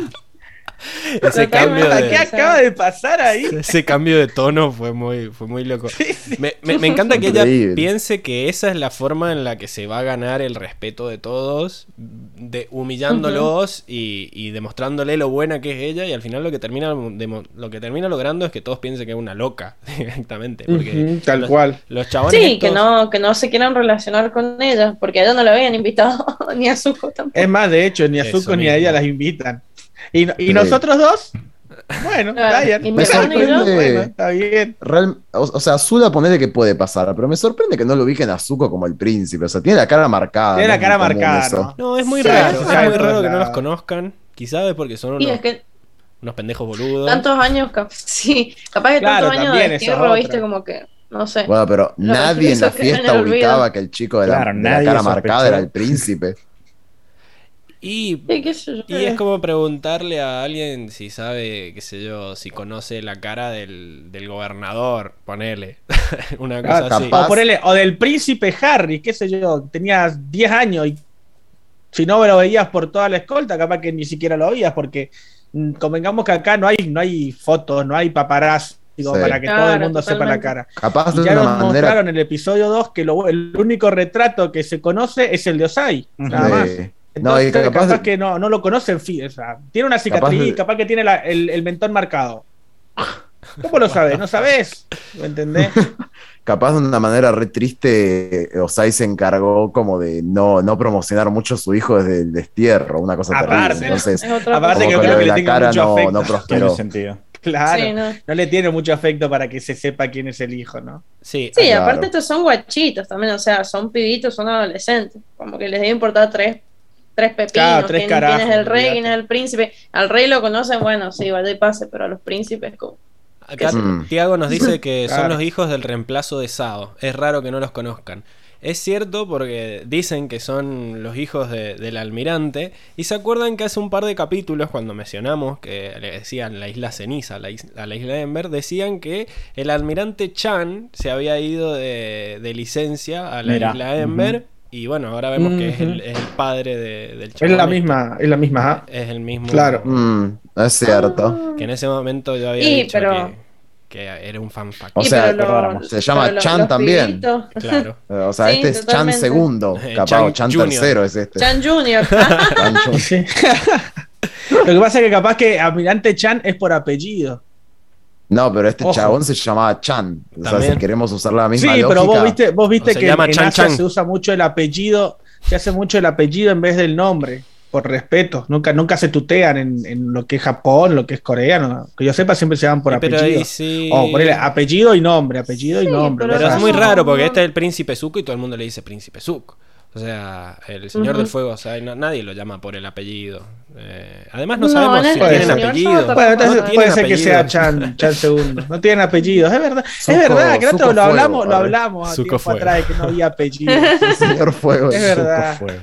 Hablamos que no habían apellidos. Bueno, y también mete un comentario de que cada vez que en este podcast hablan de una serie o película que no vi, salgo un momento porque ya sé que van a tirar un spoiler. Perdemos audiencia por tu culpa, Diego. Desde ese día, No, desde ese día en el que contaste el final del sultán, ¿eh? la gente quedó traumada. El sultán. Así que. Pero igual ¿Cómo no, no registro qué? Qué, spoiler tiramos. No, he hecho No lo repitamos por igual, las dudas, claro, pero. No, no tiene ninguna. no sé. Dijo, dijo lo de El Señor de los Anillos. Que yo Ah. le dije spoiler alert. Ah, uh. ¿Viste? ¿Y ¿Qué qué no? raro? ¿Y quién ¿No fue? Han visto, ¿No han visto El Señor de los Anillos todavía? Hace como 15 años que salió la película. Bueno. No pendiente. Estamos, Hicieron- estamos hicieron haciendo. una precuela hace, hace 5 años. Tendrían que o sea, prescribir, tendrían que No, prescribir. no, los estamos- spoilers, estamos- boludo. Es como, decir, es como decir que Darth Vader es el padre de Luke. No, o sea, y la perra no seguía y seguía. Pará, Diego, basta. Pasa, Diego, está fuera de control. Yo estoy muy en contra de esto de que, de que los spoilers prescriban. Es más, estamos haciendo una serie sobre unas. Estamos haciendo un podcast sobre una serie de hace 15 No, no, años. Eh, así que. Uy, es no- verdad. Claro, no, no, no, estás- sí. nos Digo, no, estás no es que invitando a que prescriba, no es que prescribamos, prescriba ¿no? el spoiler y vayas a salir a spoilear conscientemente, pero podés conversar, podés tirar un post en una red sin que te linchen, digamos. Eso Claro, si fue hermano, hace no 15 puede. años, yo No, creo que yo, es para mí defendible. hay que, siempre hay que ser cuidadoso con los spoilers. Eh, Sí. Oh, ok, ok. Es Eh, más, lo acá tendré, Luis lo tendré Gessi en cuenta dice, para la próxima. Cuatro dale. spoilers, un podcast sobre Diego. el el spin-off, el spin-off de- del El podcast. spin-off. El Perdón, especial, el perdón, capítulo de. Navidad va a ser el, el Diego contando spoilers. Encima Francisca dice Eh, que voy a Darth tener más Vader cuidado, es el padre de Luke. No. Pero bueno, Perdón, volvamos. gente, bueno, voy a- no voy a. No voy a no voy a hacerlo Bueno, Volvamos a Diego Azula. siempre me interrumpe y, y vamos para cualquier lado. Bueno, como decía, Azula es muy intensa, es como que está acostumbrada a darlo todo, eh, a tener siempre la razón y siempre ganar. Y como es de esperarse, Azula y sus esbirros eh, llegan súper puntuales a la fiesta de los tinchos del fuego. O sea, es como la mina no, no, no puede flaquear en nada. Decime que no eran mansos tinchos eso. Eran Encima Eran, me- eran. Chang y John Ra. Me da mucha risa la bronca de Zuko cuando lo, cuando lo, le dicen como tipo, ay, no saben quiénes somos, no sé qué, y el chavo medio que se les quiere encarar así, y Azul ahí como que lo, como que lo Ah, detiene. sí, me, me da siempre mucha cagarse a piña, que culeo. Que cálmese. Zuko odia a los tinchos. O sea, Me van a agarrarse hace a piña, mucha ¿no? gracia. Olvidate. Bueno, en fin, o sea, la mina es perfeccionista hasta con la hora de llegada, o sea, no se le escapa nada. Y bueno, al entrar en la casa de Chan, eh, cuando llega a la casa de Chan, eh, cuando van entrando, hace como un intento, es una cosa media rara de chamullo barra cumplido. Y la verdad es que no le sale para nada, porque se pone a hablar de hundir barcos y ahogar gente, y esto muestra el nivel como, no sé si de trauma o de fanatismo que tiene la No, mina no. con todo este tema No, de la no, yo creo, es yo creo mecanismo, que es va- mecanismo de ella. Claro, es, Ella lo, es lo piensa- único que conoce, no habla de otra No, cosa. y ella. para mí, no Claro. sabe en el una- fondo, una- ella piensa que, que al chabón le va a encantar. Ella dice, yo le voy a decir Sí, esto y el chabón va a estar exacto. encantado. Está Siento- como Zuko exacto. diciendo, "Mm, te ves linda enojada. mm". Tal cual, es exactamente eso. Como, eh, ¿Cómo no sos fanático de hundir, ca- hundir Claro, ¿cómo era? acorazado gente. de la nación del fuego? Me encanta la parte de Un acorazado imperial. acorazado imperial, eso era. Y me encanta la parte en la que agrega eso de que deja miles muriendo en el mar o a la deriva en el mar. Es como, ¿por qué agrega eso, señor? Ningún capítulo se animó a tanto. Claro, no, olvidate. Cálmese, no, claramente tiene problemas. Sí. Eh, Sí, realmente la, la mina es incapaz es incapaz de hablar o de pensar en otra cosa que no sea derrotar, que no sea eliminar, matar gente. O sea, es muy monotemática Azula, la verdad. No, un, un psicoanalista urgente, por favor. Urgente, sí. Eh, y bueno, algo Sí, sí, y psiquiatra, psiquiatra en- también, por favor. Medíquenla. Sí, sí.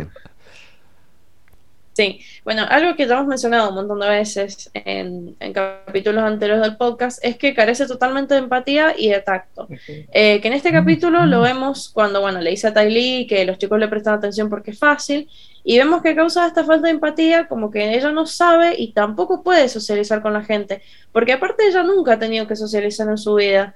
Eh, se ha pasado la vida dentro del castillo rodeada de sirvientes, de, no sé, de tutores, pero de gente siempre que estaba por debajo de ella, y sus únicos vínculos sociales han sido siempre Mai y Lee, según lo que hemos visto, lo que nos ha mostrado la serie, y siempre han estado al mismo nivel que los súbditos, básicamente, porque ellas siempre han hecho todo lo que Azula les ordenaba, eh, y la seguían a todos lados, y nunca la podían contradecir, y nunca le podían decir que no.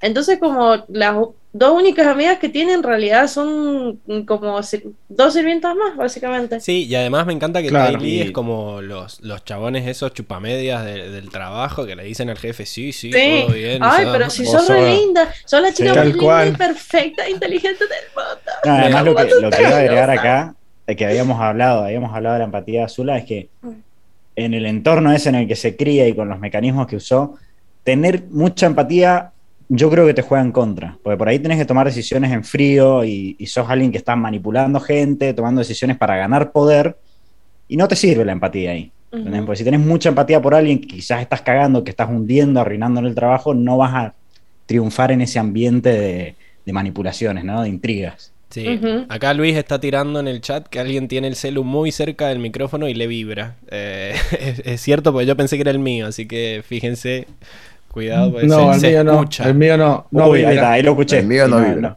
ahí lo escuché. El mío no es. No fue el mío. Acaba de vibrar, ¿eh? El Bueno, mío. Ahora no fue nadie.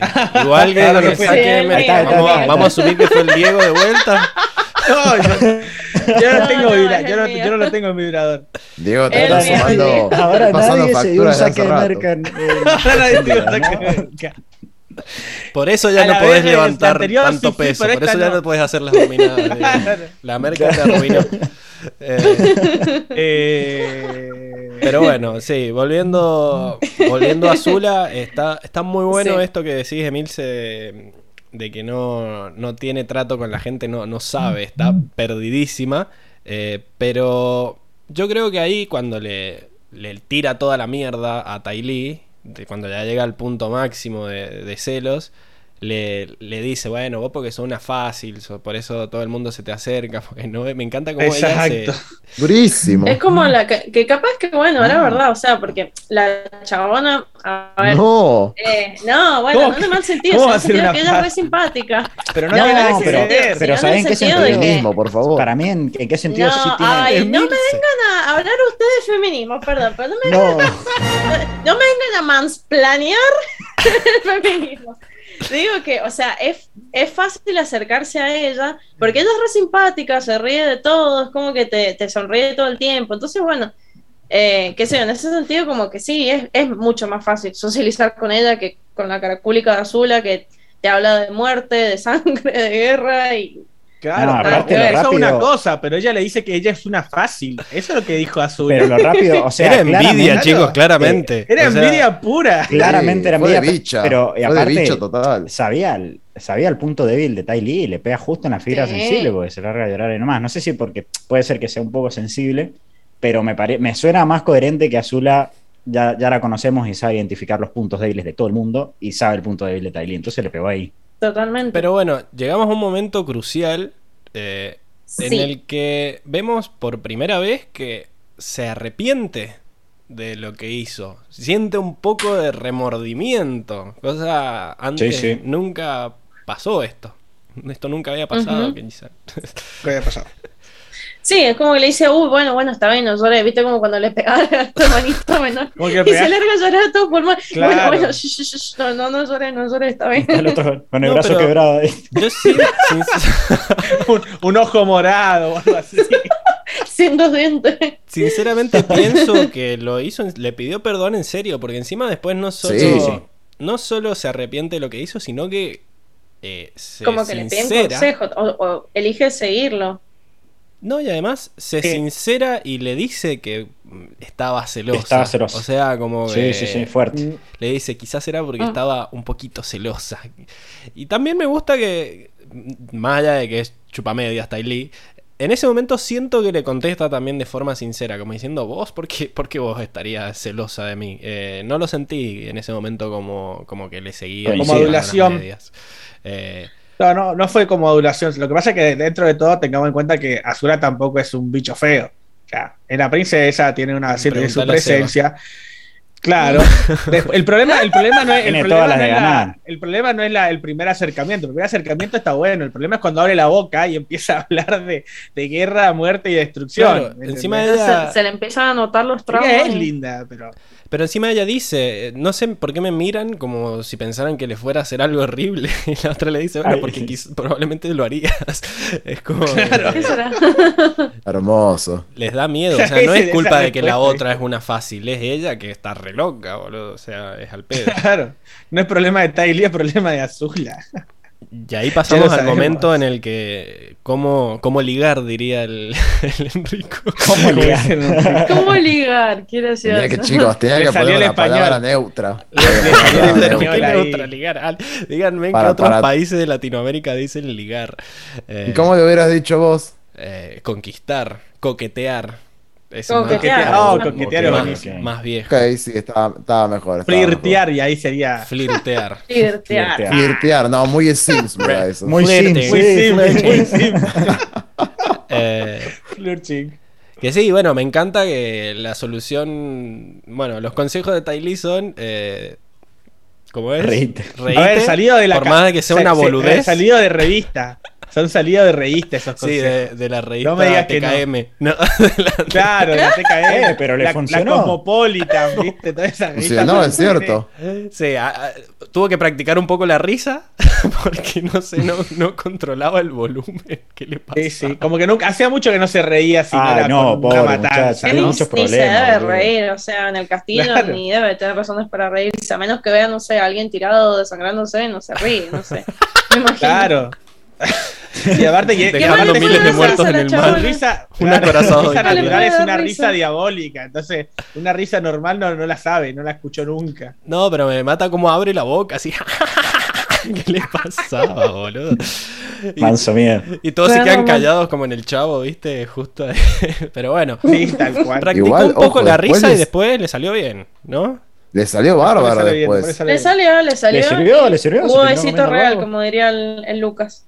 Ajá, hubo, hubo chape. Eh, Hubo chape, literal. que bueno, me encantó lo pelotudo que es el otro chabón. Que le es malísimo. Ah, es un tincho, es un rugbyer, Uy, pero ¿eh? ¿Cómo se nota? mal. que eh, las personas atractivas no tienen que. No hace falta que No- sepan chamoyar. que ¿no? sepan mucho, sí, dice, sí. Es un lindo lugar. Si te gusta la arena. Yo quedé como.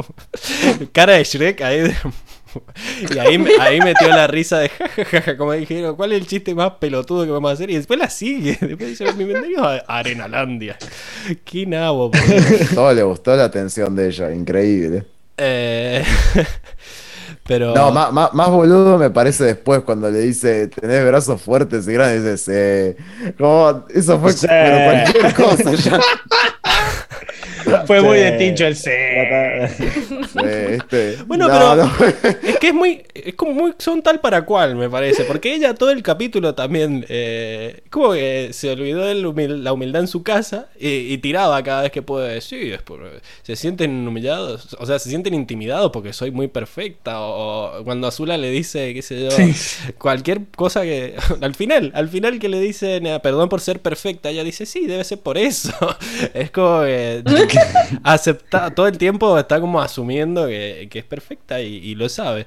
Eh, acá hay mucho, hay mucho en el chat, así que primero dice Di- Uy, Diego Fuentes que Diego arruina el audio, da spoilers, se mete saques de merca, todo mal con Diego hoy. O sea, está, está sumando puntos. Espero que los GIFs estén bien grabados. Pobrecito. Hoy, no- hoy no es mi día. que- Hoy no, es tu día, le Diego. tiran hate al pobre Diego. Hoy no es mi día, che. Pero después tira un buen análisis Tiago y dice, todos ven a Zula como una psicópata que no tiene sentimientos por nadie más que ella, pero estoy seguro que atrás de su sadismo y deseo de poder, ella siente cariño por ellos tres, también por su padre y su madre.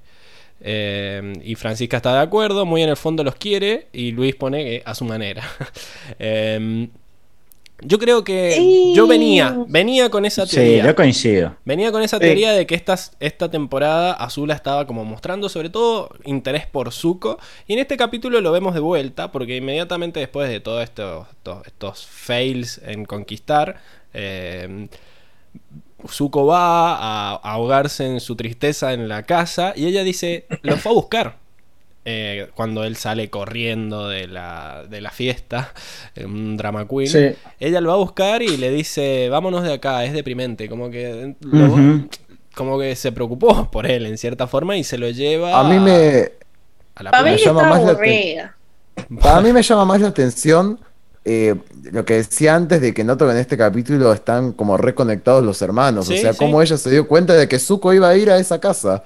Eh, que iba a ir a su casa de cuando eran chicos. Me- La verdad me gustó eso. Pero Este, además, y ella lo contiene en algún punto. Dice, che, esto es de, pero venite conmigo. Es como, la verdad que estuvo re bien.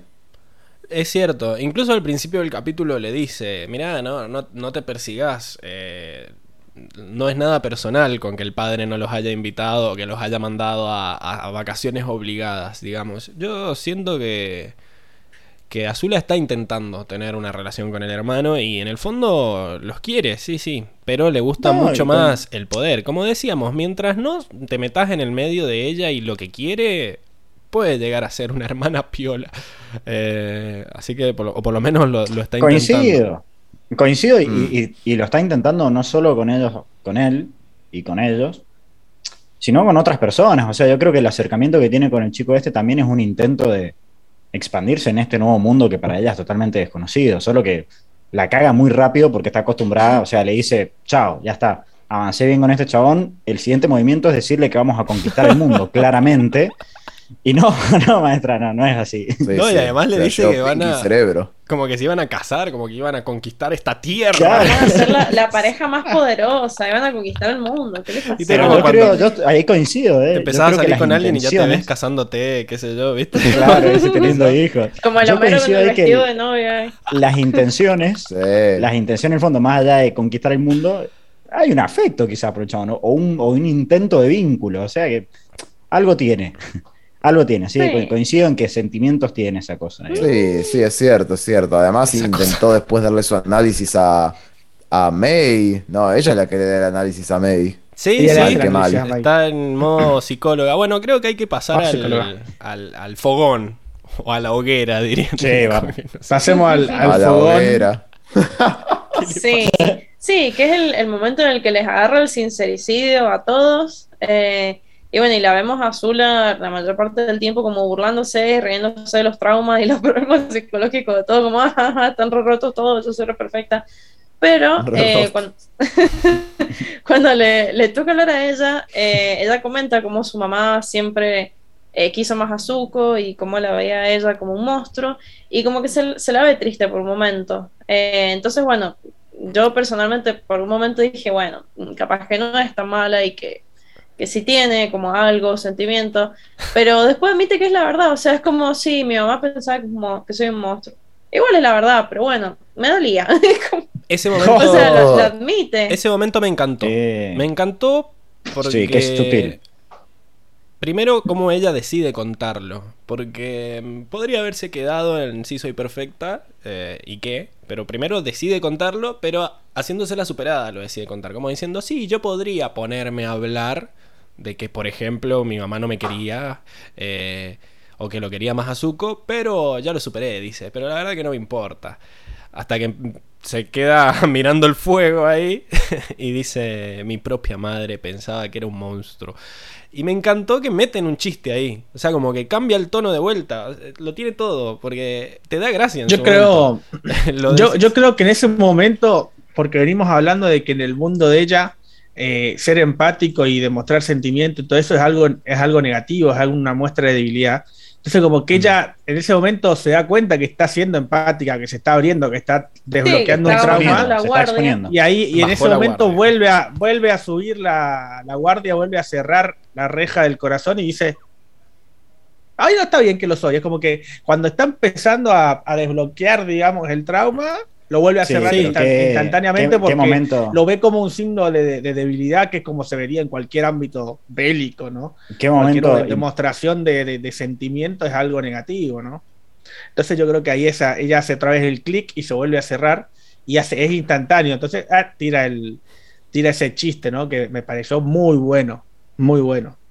¿Qué mm, no, no, digo, qué momento, ahora que lo, que lo reveo y lo repienso en el capítulo, qué momento importante, o sea, porque Azura se abre un segundo y reafirma cosas que por ahí la serie mostró muy por abajo, pero reafirma cosas sobre su personalidad y, y te ayuda a entender un montón de cosas también que vienen después.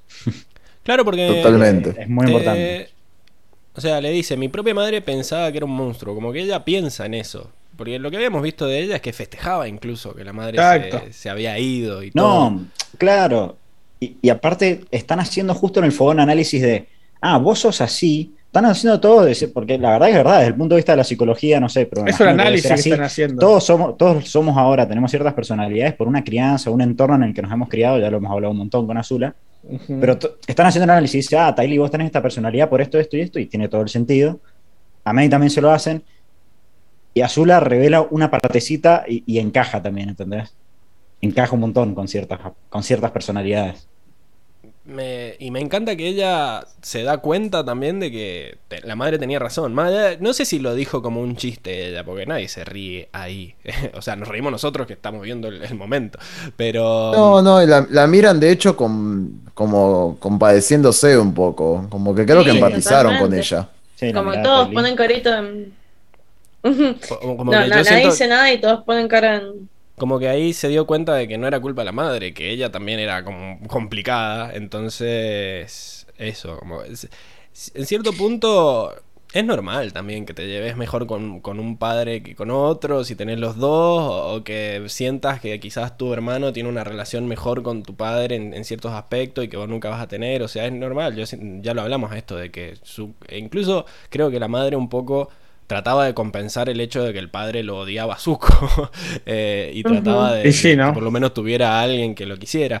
Eh, así que no creo que la madre le hubiese, como por lo que vimos, no era que no la quería, era que sinceramente estaba preocupada. Y quizás sí pensaba que era un monstruo, quizás en eso tiene razón, pero porque, pero porque Bueno, ahí- lo era, claramente.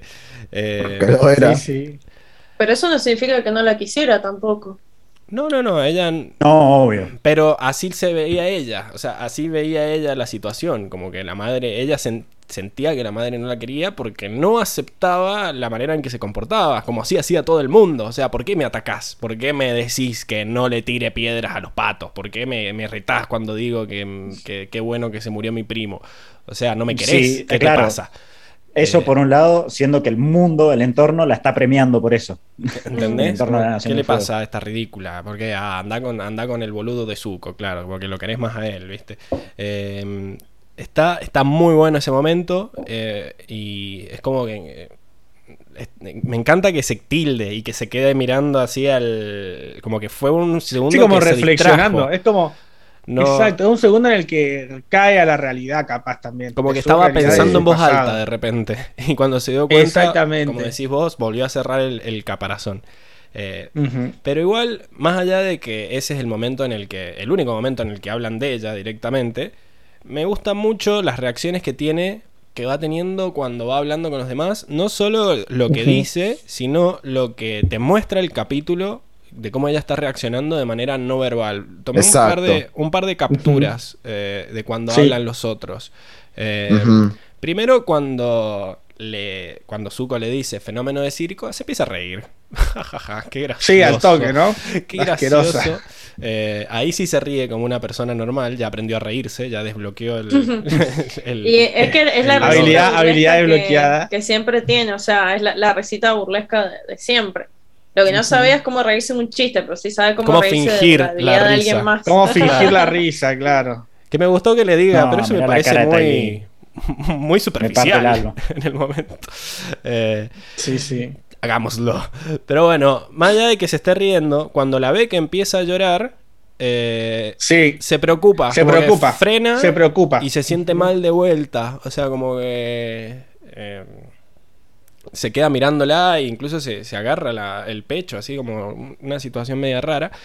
Y, y después, eh, cuando no sé qué le dice Tai Lee en ese momento, le dice algo como. Le dice, ríete, ríete lo que quieras, le dice Tai Lee. Exacto. Se hace la ofendida y cierra los ojos, pero después cuando se vuelve a dar vuelta Tai Lee, abre un ojo y es como que, que se queda mirando a ver, a ver cómo sigue la... Es como que sigue tratando de mantener una fachada y el capítulo como que hace énfasis en, en- en las reacciones que tiene y cómo no puede controlar a veces, demostrar que un poco eh, le importa todo lo que está pasando, ese momento tenso que están viviendo.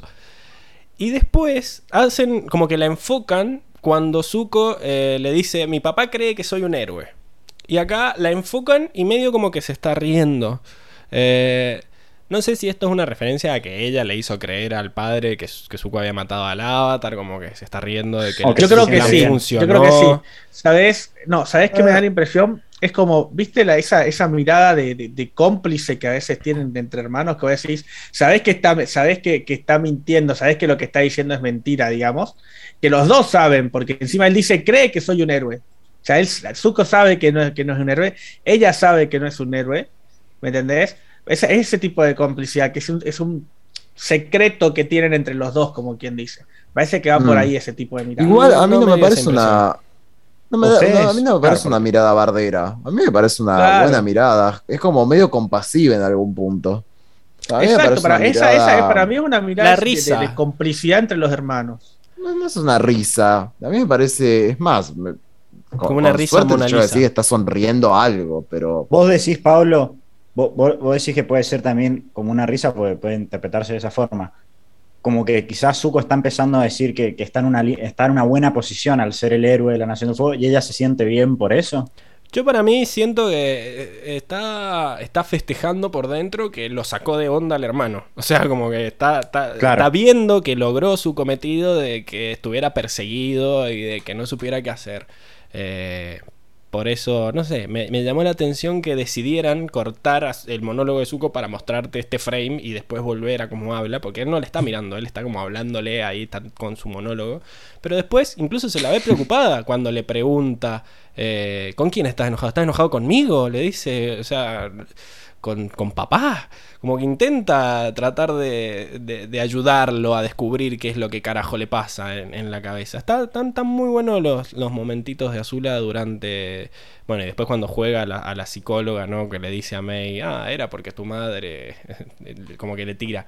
Me gusta eso del capítulo Sí. también, que logra la manera en que los nenes entiendan lo que está pasando. O sea, están tratando ellos de, de explicitar y es como que en cierta forma te lo están explicando a vos también. Es como que, bueno, te Sí. estamos, estamos sacando las conclusiones por vos. Pero no, me- no siento que esté como masticado. Me, me- me- me gustó mucho el guion. Y es raro que lo haya escrito esta persona que vimos que no tenía mucha experiencia, que era medio un asistente. Entonces era un talento oculto. Sí. Bueno, no sé si te queda algo más para analizar de Azula, Emilce. O llegamos. Solamente cerrar el análisis diciendo que, bueno, después de todo este destape de, de emociones, eh, el capítulo cierra con otro de los episodios violentos y destructivos de Azula, en donde básicamente termina haciendo lo que mejor sabe hacer, que es generar conflicto y arrasar con todo a su paso. Pero me, me- me sacó muy de onda ese momento, porque veníamos de un momento re Es como que terminaba bien, claro. Hici- hicimos bueno, ahora vamos a catarsis romper todo. y como, bueno, vamos a jugar, ya, ya Sí. está. Bueno, vamos a jugar. No, y el chabón, Sí, como- el chabón llorando de desesperación al final, pobre, o sea. Me sentí muy mal por el tincho. Lograron que me sienta mal por un tincho. Esto, esto es- a esto hemos llegado. Esto es loco. Pero me encanta. El poder de la. No, pobre. Encima imagínate. O sea, la- la ser un casa- pelotudo. No, cero sí, pobre, des- desesperado, llorando Encima ya, desesperado. ya, ya Encima le se le el caían los mocos, El terrible. jarrón de la abuela.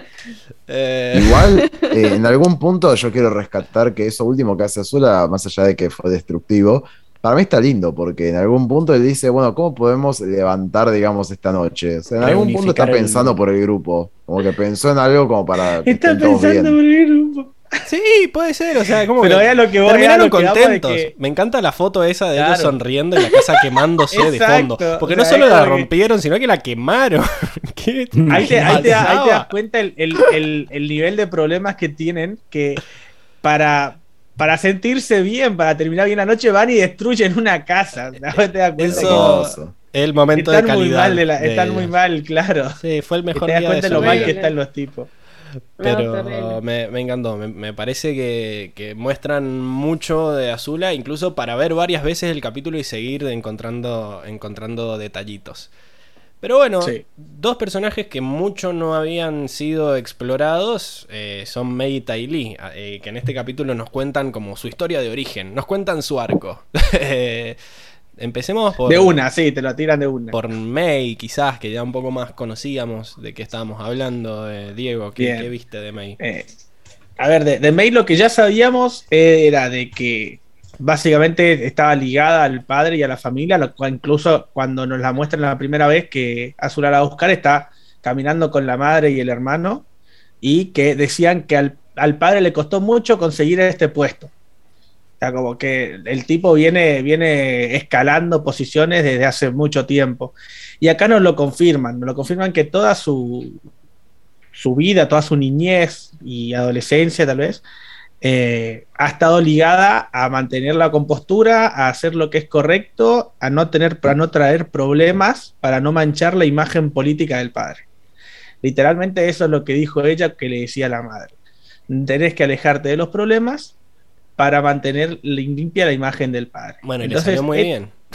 Porque no. Muy bien, obviamente, porque al padre le dieron eh, la, la- la ciudadela de, de No, Omayo. bueno, así pero que- más allá de esto que estamos viendo, de que esa es como la explicación de por qué no, no tiene ganas de vivir, porque básicamente su vida es un embole, o sea, no, no puede tener una vida normal Porque- porque, Exacto, y no puede hacer nada que si quiera o no quiera, tiene que estar ligada a, los- a todos los protocolos y todas las cosas que sean correctas para, no sé, para la, la realeza o para los a la- para la aristocracia de, de la Nación del Fuego.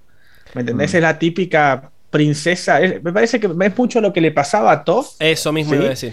Que exacto, me parece que es mucho, es, es- lo que pasa es que Toph lleva capaz, eh, un- tiene un, un desligue que fue eh, el convertirse en la bandiga ciega, mientras que Sí. acá Mei capaz que no tuvo esa, digamos, ese cable a tierra o ese esa ventana por la cual respirar y sigue metida dentro de, de- de estos ámbitos y ya está, ya lo, ya lo tiene asumido y, son el, el tipo de cambio Pero, de personalidades. sí, yo pensemos siento que, es como Toff, pero mucho menos. O sea, a Toff no la dejaban ni salir de la casa, básicamente. Eh, Claro, pero a ella la dejaban salir para acá, para- de su identidad. Acá ella era como, bueno, le decían, che, no, no te mandes quilombo. No, no logró conmoverme mucho su historia a mí. No, No sé, lo que pasa es que hay que tener también en cuenta a qué le llaman eh, no tenés que meterte en problemas. Sí, o sea, no, el hecho de, de, era- desobe- desobedecer o, que, o tener malas notas en la escuela es un problema. Pumba. Tenés que sacar todo 10 toda la vida. Entiendo, y mucha presión social. La, debe- la deben haber, o sea, claramente intentan hablar de que tuvo una madre súper exigente y súper Ujú. controladora. O sea, si vemos los recuerdos de cuando ellos eran chicos también, imagínate la chica, me imagino la madre le debe haber dicho, no se te ocurra hacer nada, que estás con los príncipes, tipo, que sos amigo de los... pr-". La debe haber, tipo, psicopateado a full para que la chica Exacto. estuviera hecha una muñeca. eh, y debe haberle reprimido todos los, eh, todas las emociones y todos los instintos posibles para que literalmente fuera una figurita. Exacto, ponele niño, de niña, no podés, no sé, no podés tener eh, la campera manchada. Si no hay castigo. Jugar, reírse, fu- reírse fuera de turno, ensuciarse, Sí, hacer sí, algo fuera de lugar. Como que la, la solución que encontró ella fue reprimir todo tipo de, de expresión De emoción, exacto. sus emociones. Exacto. Exacto, exacto. Eh, Es por eso que lo que decía, es lo que es exactamente lo que le decía, lo que le dijo Azula. Debido a toda la- la niñez con su madre sobrecontroladora, ella no, no, no, no expresa sus emociones, no expresa sus sentimientos, no expresa su, forma de, de- de pensar tampoco. ¿Me entendés? Fuera del de váyanse todas a la mierda que soltó al final. Claro, me encanta eso de quieren que me ¿Me exprese, entendés? bueno, váyanse a la concha de su madre. Eh, Exacto. Exacto, limpio ahí.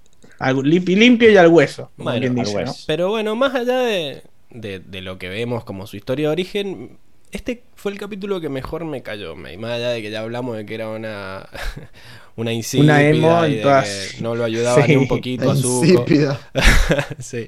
Eh, Yo creo que tampoco sabe cómo estar en una relación. como, digamos que Yo creo que de- tienen 14, 15 años, recordemos. no le Está en interesa. su Ah, primera es más- relación. es más de su personalidad.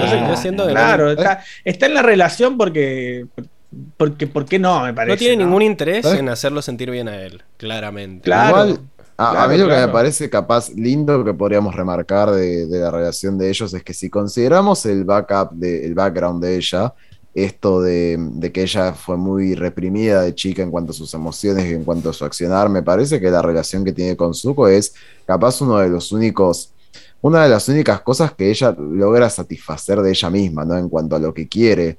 Creo que es como que ella logró encontrar en Zuko, digamos, él me gusta y quiero, digamos, expresar esto que, siento por él y lo logra hacer en contra de todo lo que no logra hacer.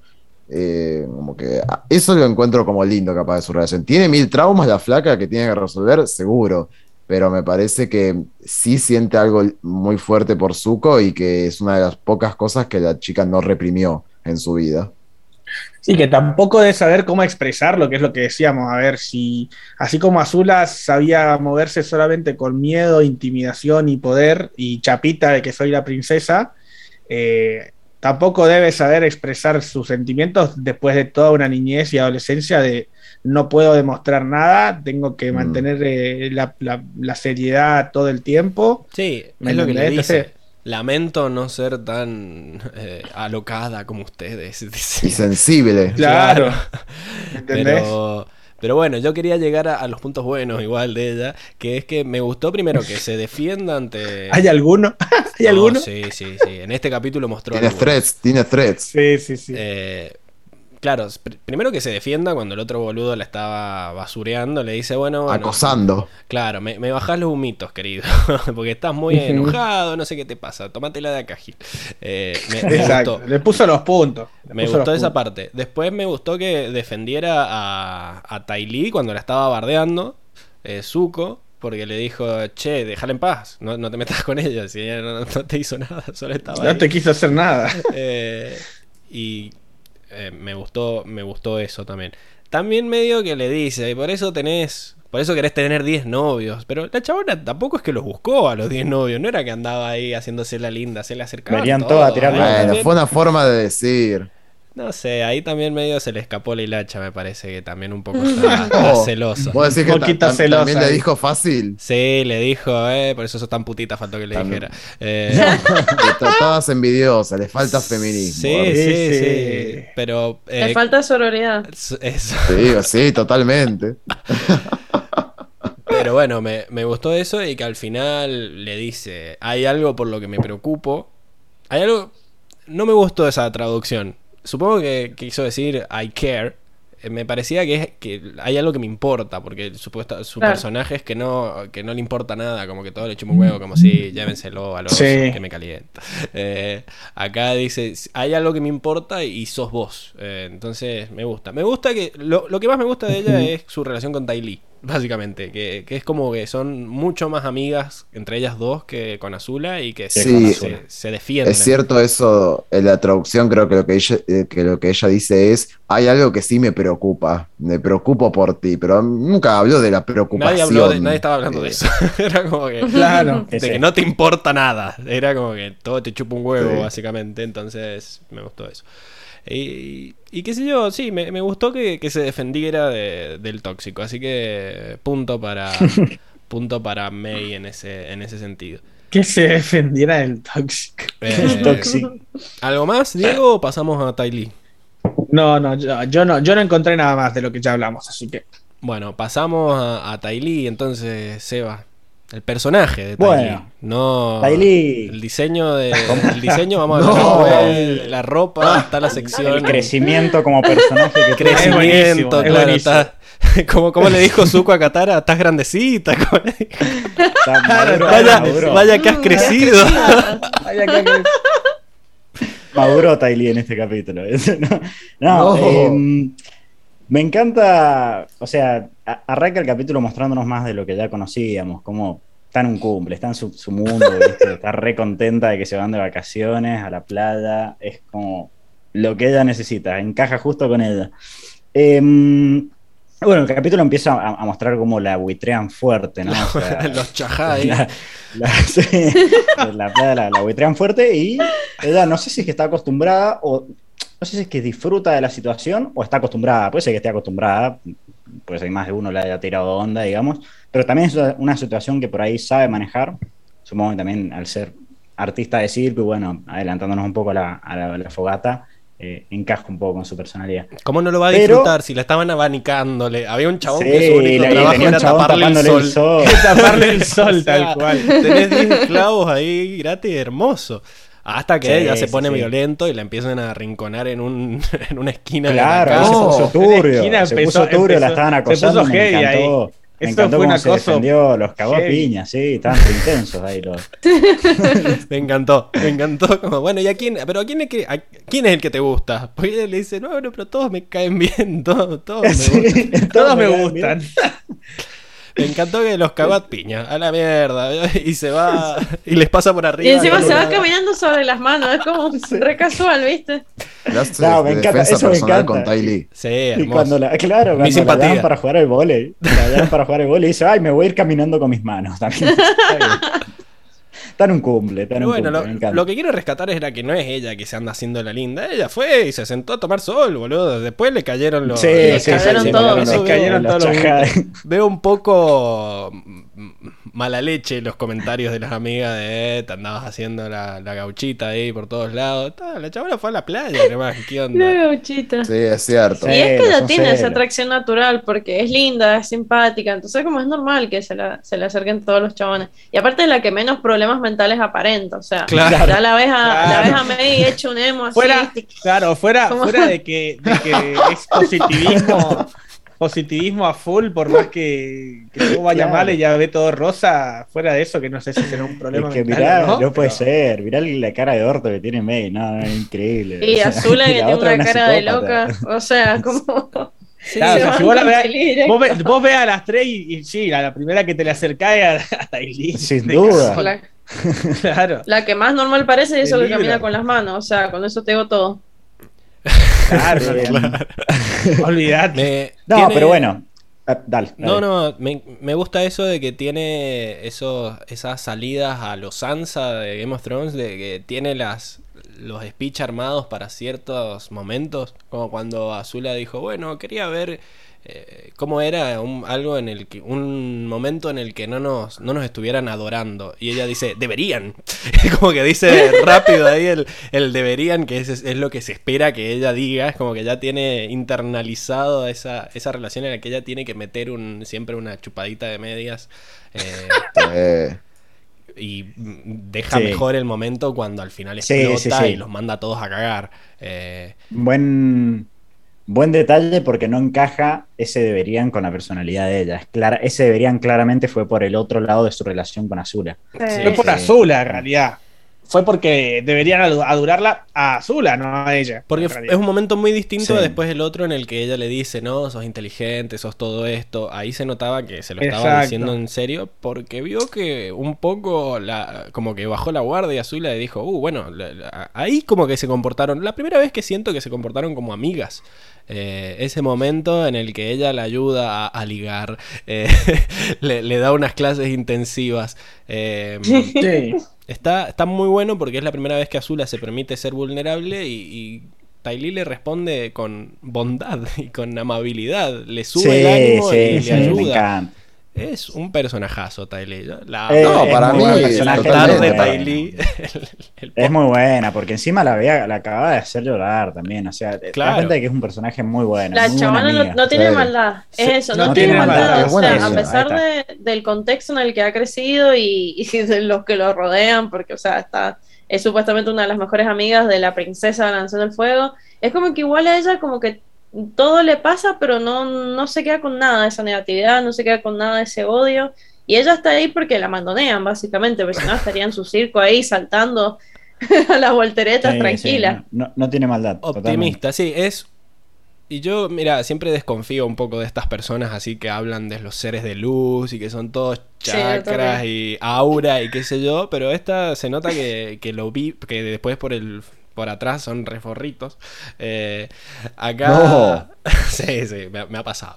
Eh, acá no, se nota que es una chabona que mm, pone a, a- eh, digamos, en la práctica, lleva adelante todo lo que cree y todo lo que piensa y trata de tener el aura limpia y, y- y todo eso. Así que me gustó, Buenas vibras. Me gustó mucho toda la parte de la fiesta, me, me encantó y me encantó que los cagara a piñas a todos. Está buenísimo. Sí, sí, que estaban re intensos, boludo. Impresionante. Después, Aparte, que flasheaban los chabones? Como, a ver, te dejé que me abanicaras. Te, te puse a hacerme sombra, o sea, qué flasheaban. eh, obvio, obvio. Acá, no bueno, saben qué hacer, boludo. Hay un, hay un par de comentarios en el chat que se me pasaron. Eh, Leo dice que quiere que Azula sea el personaje Motomel. Polémico. Dice que es reforra, pero es lo que se esperaba para levantar los ánimos de parte de la gente de la Nación del Fuego. Quemar cosas, digamos. Eh, vamos. eh, algunos van Es la Nación del Fuego, ¿qué en la? Nación del Fuego vas a, a quemar cosas. Y acá Tiago Fuente dice Tylee Best Waifu. Sí, eh, claramente. Está, claramente. está en un top. Lejos. Sí, no, yo la, la amaba a Tylee cuando era chico y no Sí, era ilegal. Era porque era, preferida. chico. Claro.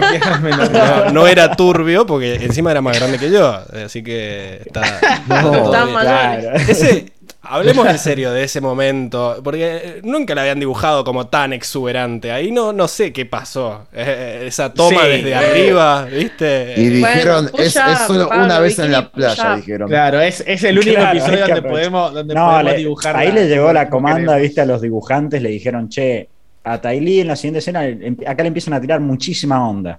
Nos tiene que ver más gente. Claro, dibujen, claro, dibujen. Dibujen lo que Nos está tienen que ver más chicos, más hombres. Pero eran. eran ok, puede ser. No, sí, fue el, eh, el- Creo que debe haber sido el momento de, de despertar sexual de varios de, de varias personas que estaban viendo la serie ahí, como, eh, ¿qué, pas- qué está pasando acá? ¿Qué pasó? ¿Qué es eso que Tylee, ¿qué tiene pasó, ahí? No. na, na, Lo que na, la guardado, musiquita. ¿no? Eh, pero. Ay, qué feo, qué incómodo todo esto. Bueno, pero igual lo hicieron también con Zuko. Lo hicieron también con, Y con sí. Zuko en la escena de Sí, Zuko, Zuko que su se saca, ahí se saca de- ahí la capa ahí, De- todo de- hecho un- sí, pero igual no sé, está, está muy flaquito, era como que no lo han recuperado. ¡Qué Porque flaquito! antes, No, antes todavía nos lo- no, an- antes nos lo mostraban más musculoso. Sí, Después, sí. bueno, cuando tuvo todo este tiempo que se cagó de hambre, obviamente adelgazó muchísimo. Pero acá es como que sigue estando muy flaquito. O sea, no entiendo por qué no lo, no lo dibujaron como un poco más. Porque Sí, estuvo porque- tres años en el barco metiéndole con todo y lo perdió en unos meses. Ahora El- va a tener que El volver. No. estrés, el estrés no lo deja comer. Bueno, está. Ah, tiene gastritis. Ah, muy Ahí estresado, está, sí, tiene sí, sí. gastritis. Aparte, Claro. cuando estuvo, en la, cuando estuvo por, por el Reino La Tierra, no tenía los anabólicos, no tenía la papota para Claro. poder inflarse, ¿viste? El Diego sabe de papá. Le recuerdo a sus viejos. eh. Pero bueno, Sí, sí. Sus viejas épocas. épocas. No, tratando, tratando de volver a Ty Lee, eh, Sí. nos cuentan su, su historia de origen, ¿verdad, Seba? Sí, sí, sí. Sí, nos cuentan su historia de origen, eh, esa historia donde tenía seis hermanas, si no me recuerdo. Encima hay seis. Este, y un- un entorno. Si se hubieran enterado los de la fiesta, Claro. boludo. No, no, Claro. se las reparten así. Había una para cada uno. Claro. Eh, me encanta, me encanta esta parte del capítulo porque es como que el análisis psicológico y, y la personalidad que tienen actualmente, en qué se desempeñan, encaja por ahí en la crianza que han tenido. Entonces, el análisis que te hacen de Tylee es, tenía seis hermanas, em, y un poco, por más que sea inevitable y un padre te diga, no, obviamente voy a querer un montón a todos, se divide la atención de un padre en siete hijos, ¿entendés? Entonces, yo creo que tiene que, tiene que, no sé si tiene que, pero se da una cierta competencia por la atención de los padres, depende de las edades, ¿no? Pero imagino Aparte que, que, si es estuvo la en del una medio, situación- olvídate, ¿no? me imagino la que medio, estuvo en una cero. situación así. Eh, Este, también eh, otra vez volviendo al, al lazo que uno tiene con la madre, como por ejemplo Azula, Tylee un lazo que tiene con sus padres, menos atención recibió, entonces como que eso terminó explotando en lo que es ahora, que es alguien que decidió dedicarse al circo, que es justamente alguien que es de circo, que se dedica a eso, es un centro de atención, ¿no?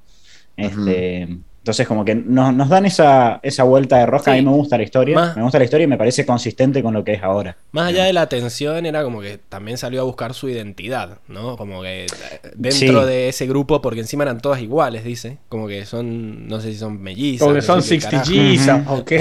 Claro. Sí, no sentía, no sentía identidad, claro, justamente. ¿Quién era?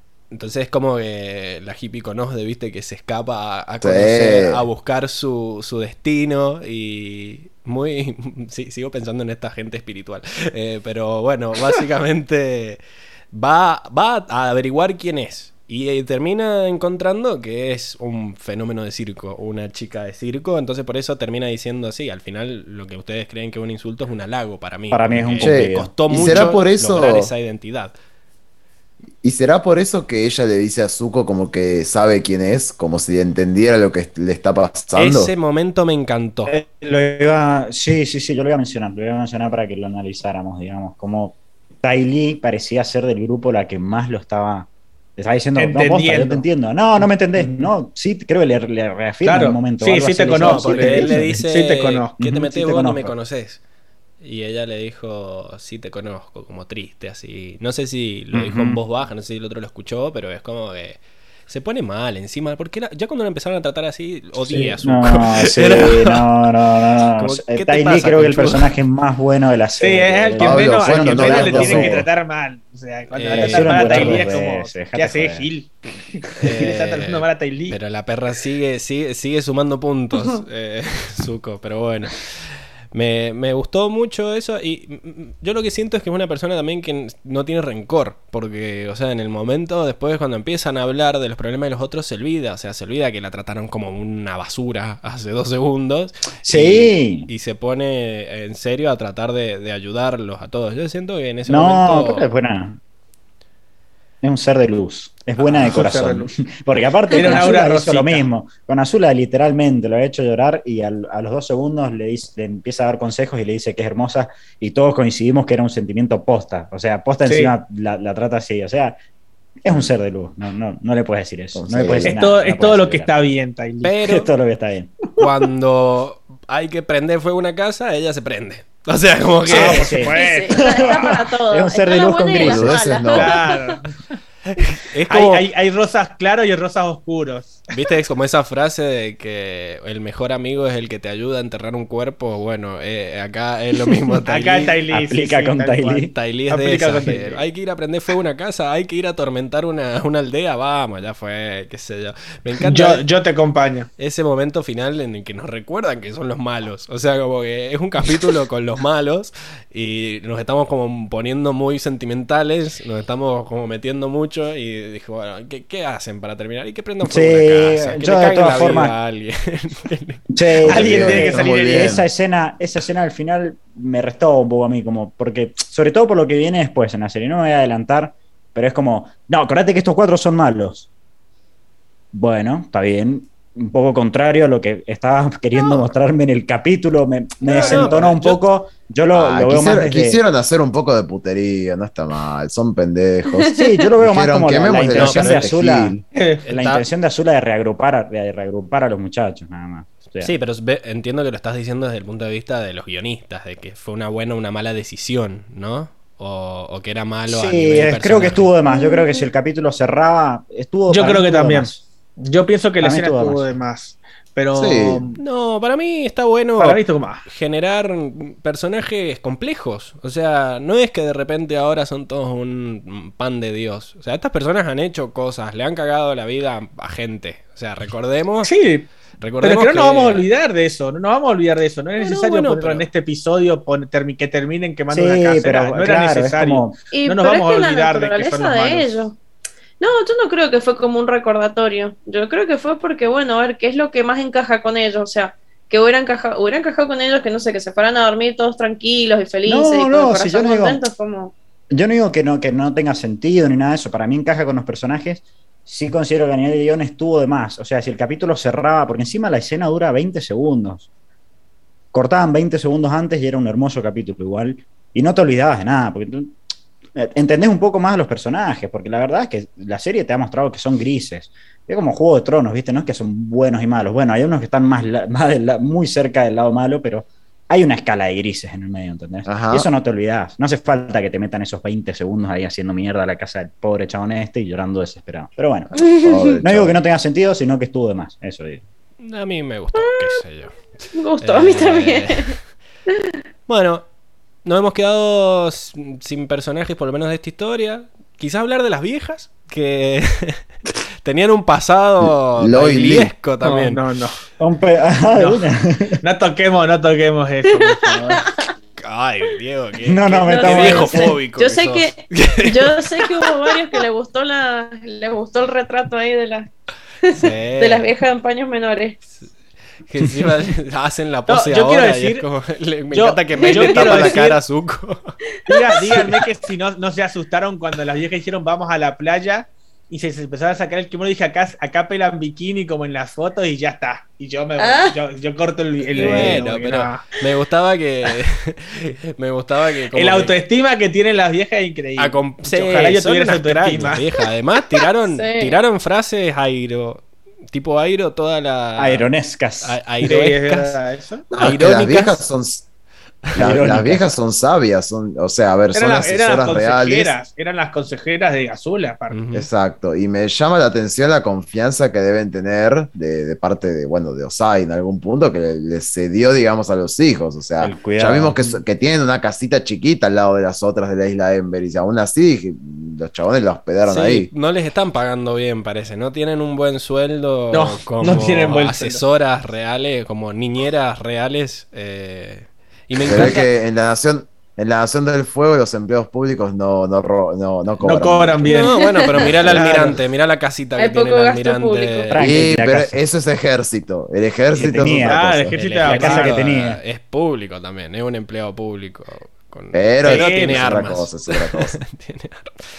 Así que no, sí, piola la vieja, qué sé yo. Y me parece que ellas sabían que iba a terminar pasando esto, sabían de la magia y por eso también como medios los fuerzan a ir a la, a la, pla- a la fiesta y los mandan. Como que ellas están chochas de que, de que ellos estén ahí. De que cuando vienen los nietos, viste, a, a tu casa. Bueno.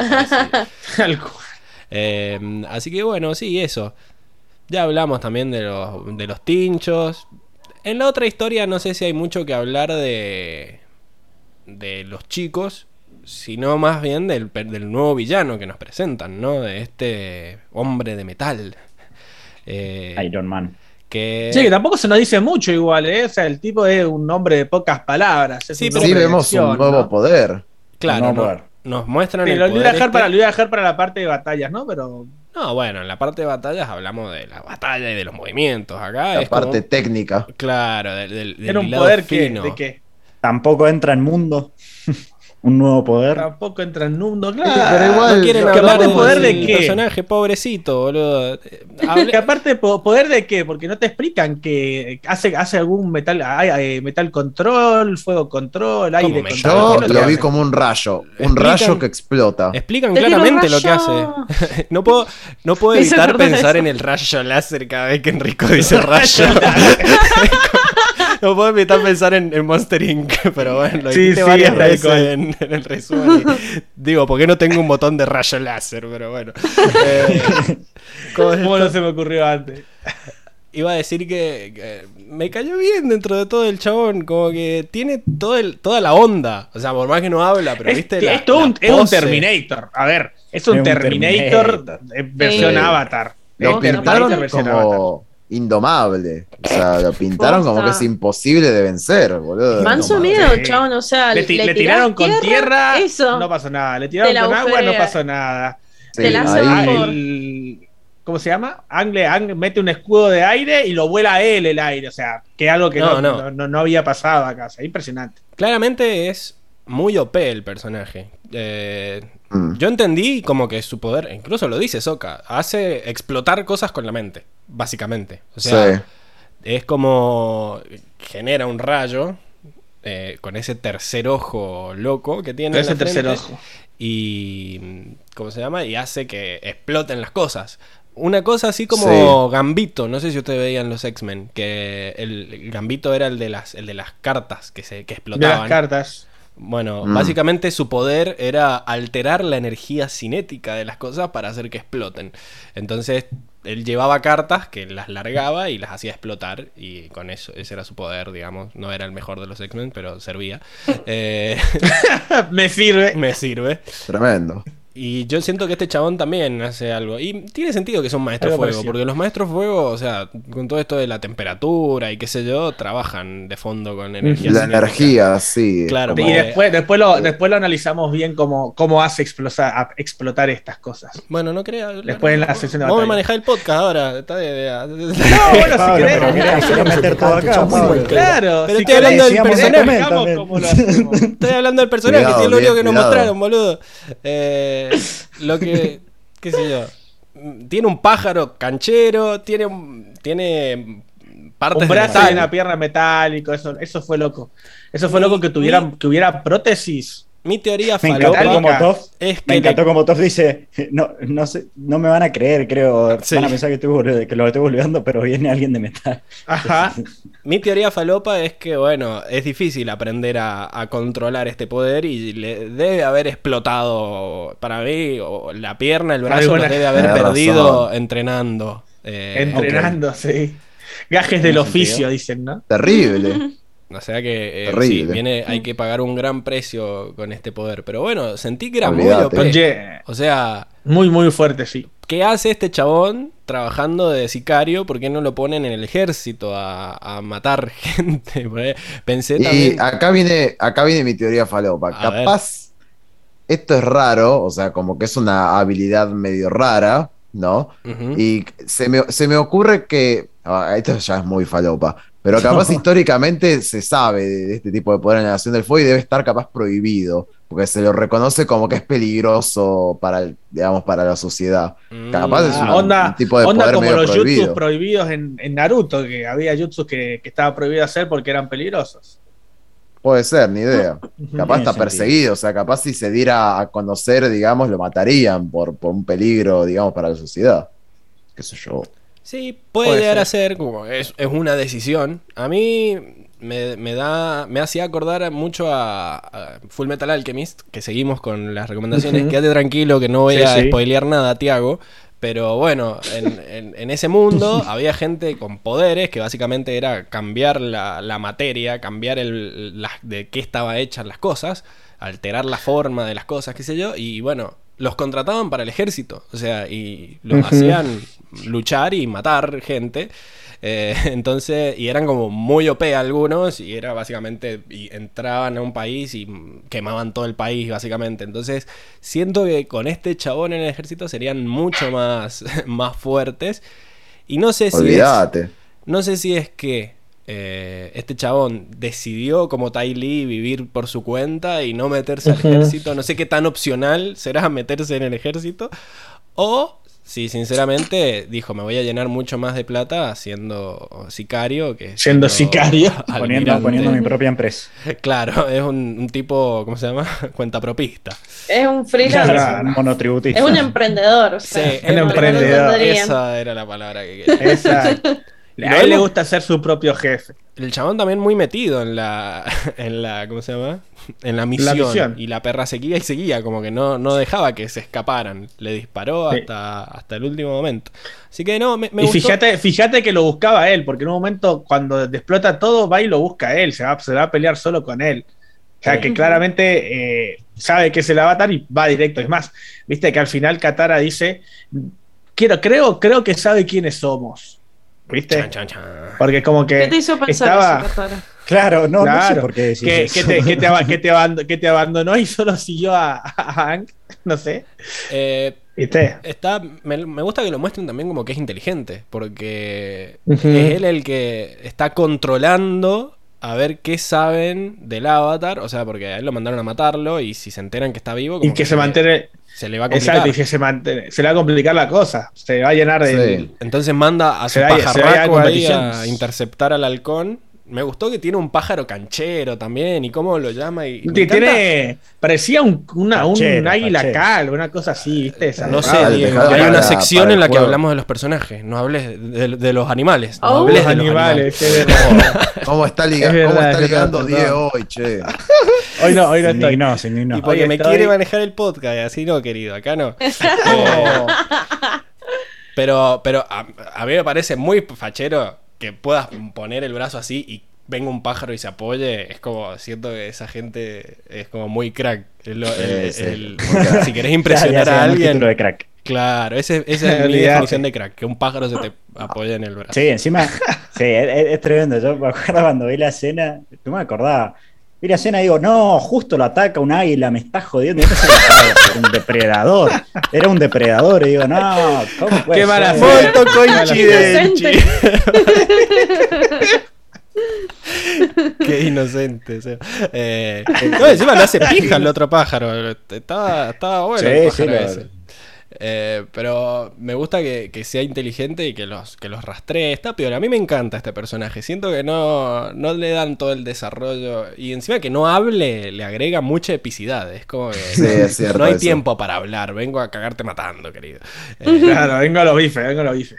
Pero bueno. Sí, hay que darle mucho, hay que darle crédito porque, bueno, descubrí, estaba re atento. Bueno, esto que decís que es re inteligente. Lo que sí me gustaría mencionar, que lo dice ahí Teo Fuentes, dice, Sí. Ang casi arruina toda la invasión por no ponerse la cinta en la cabeza. Y la verdad, un punto menos para Ang, porque la verdad es que, verdad. mirá que encima Ahí. Y se lo aparte, dice, aparte se lo vuelve- acaban de decir, boludo. Vuelve a lo pelear por, el título, por el título de pelotudo del capítulo, casi. Ahí lo ¿eh? tenés, Está viejo, estás en la. Nación del Fuego, ponete las pilas. Sí, pues.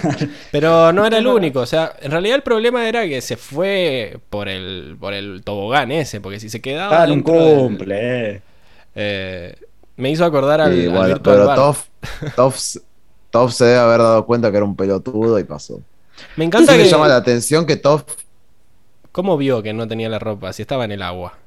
Eso Claro, mismo, eso ¿Cómo mismo. sabe que no está? Que está en- es más, le dice, tranquila, estoy en, en Me encanta. traje de baño. Bueno, primero Un hechicero esto. lo hizo. Me encanta eso de que él esté como que es un montón que tenga puesto su, su traje de baño, como diciendo, eh, Su ¿qué te traje de pasa? baño, Si tengo claro. mi traje de baño. Encima Ya que me pongo los calzones. Claro.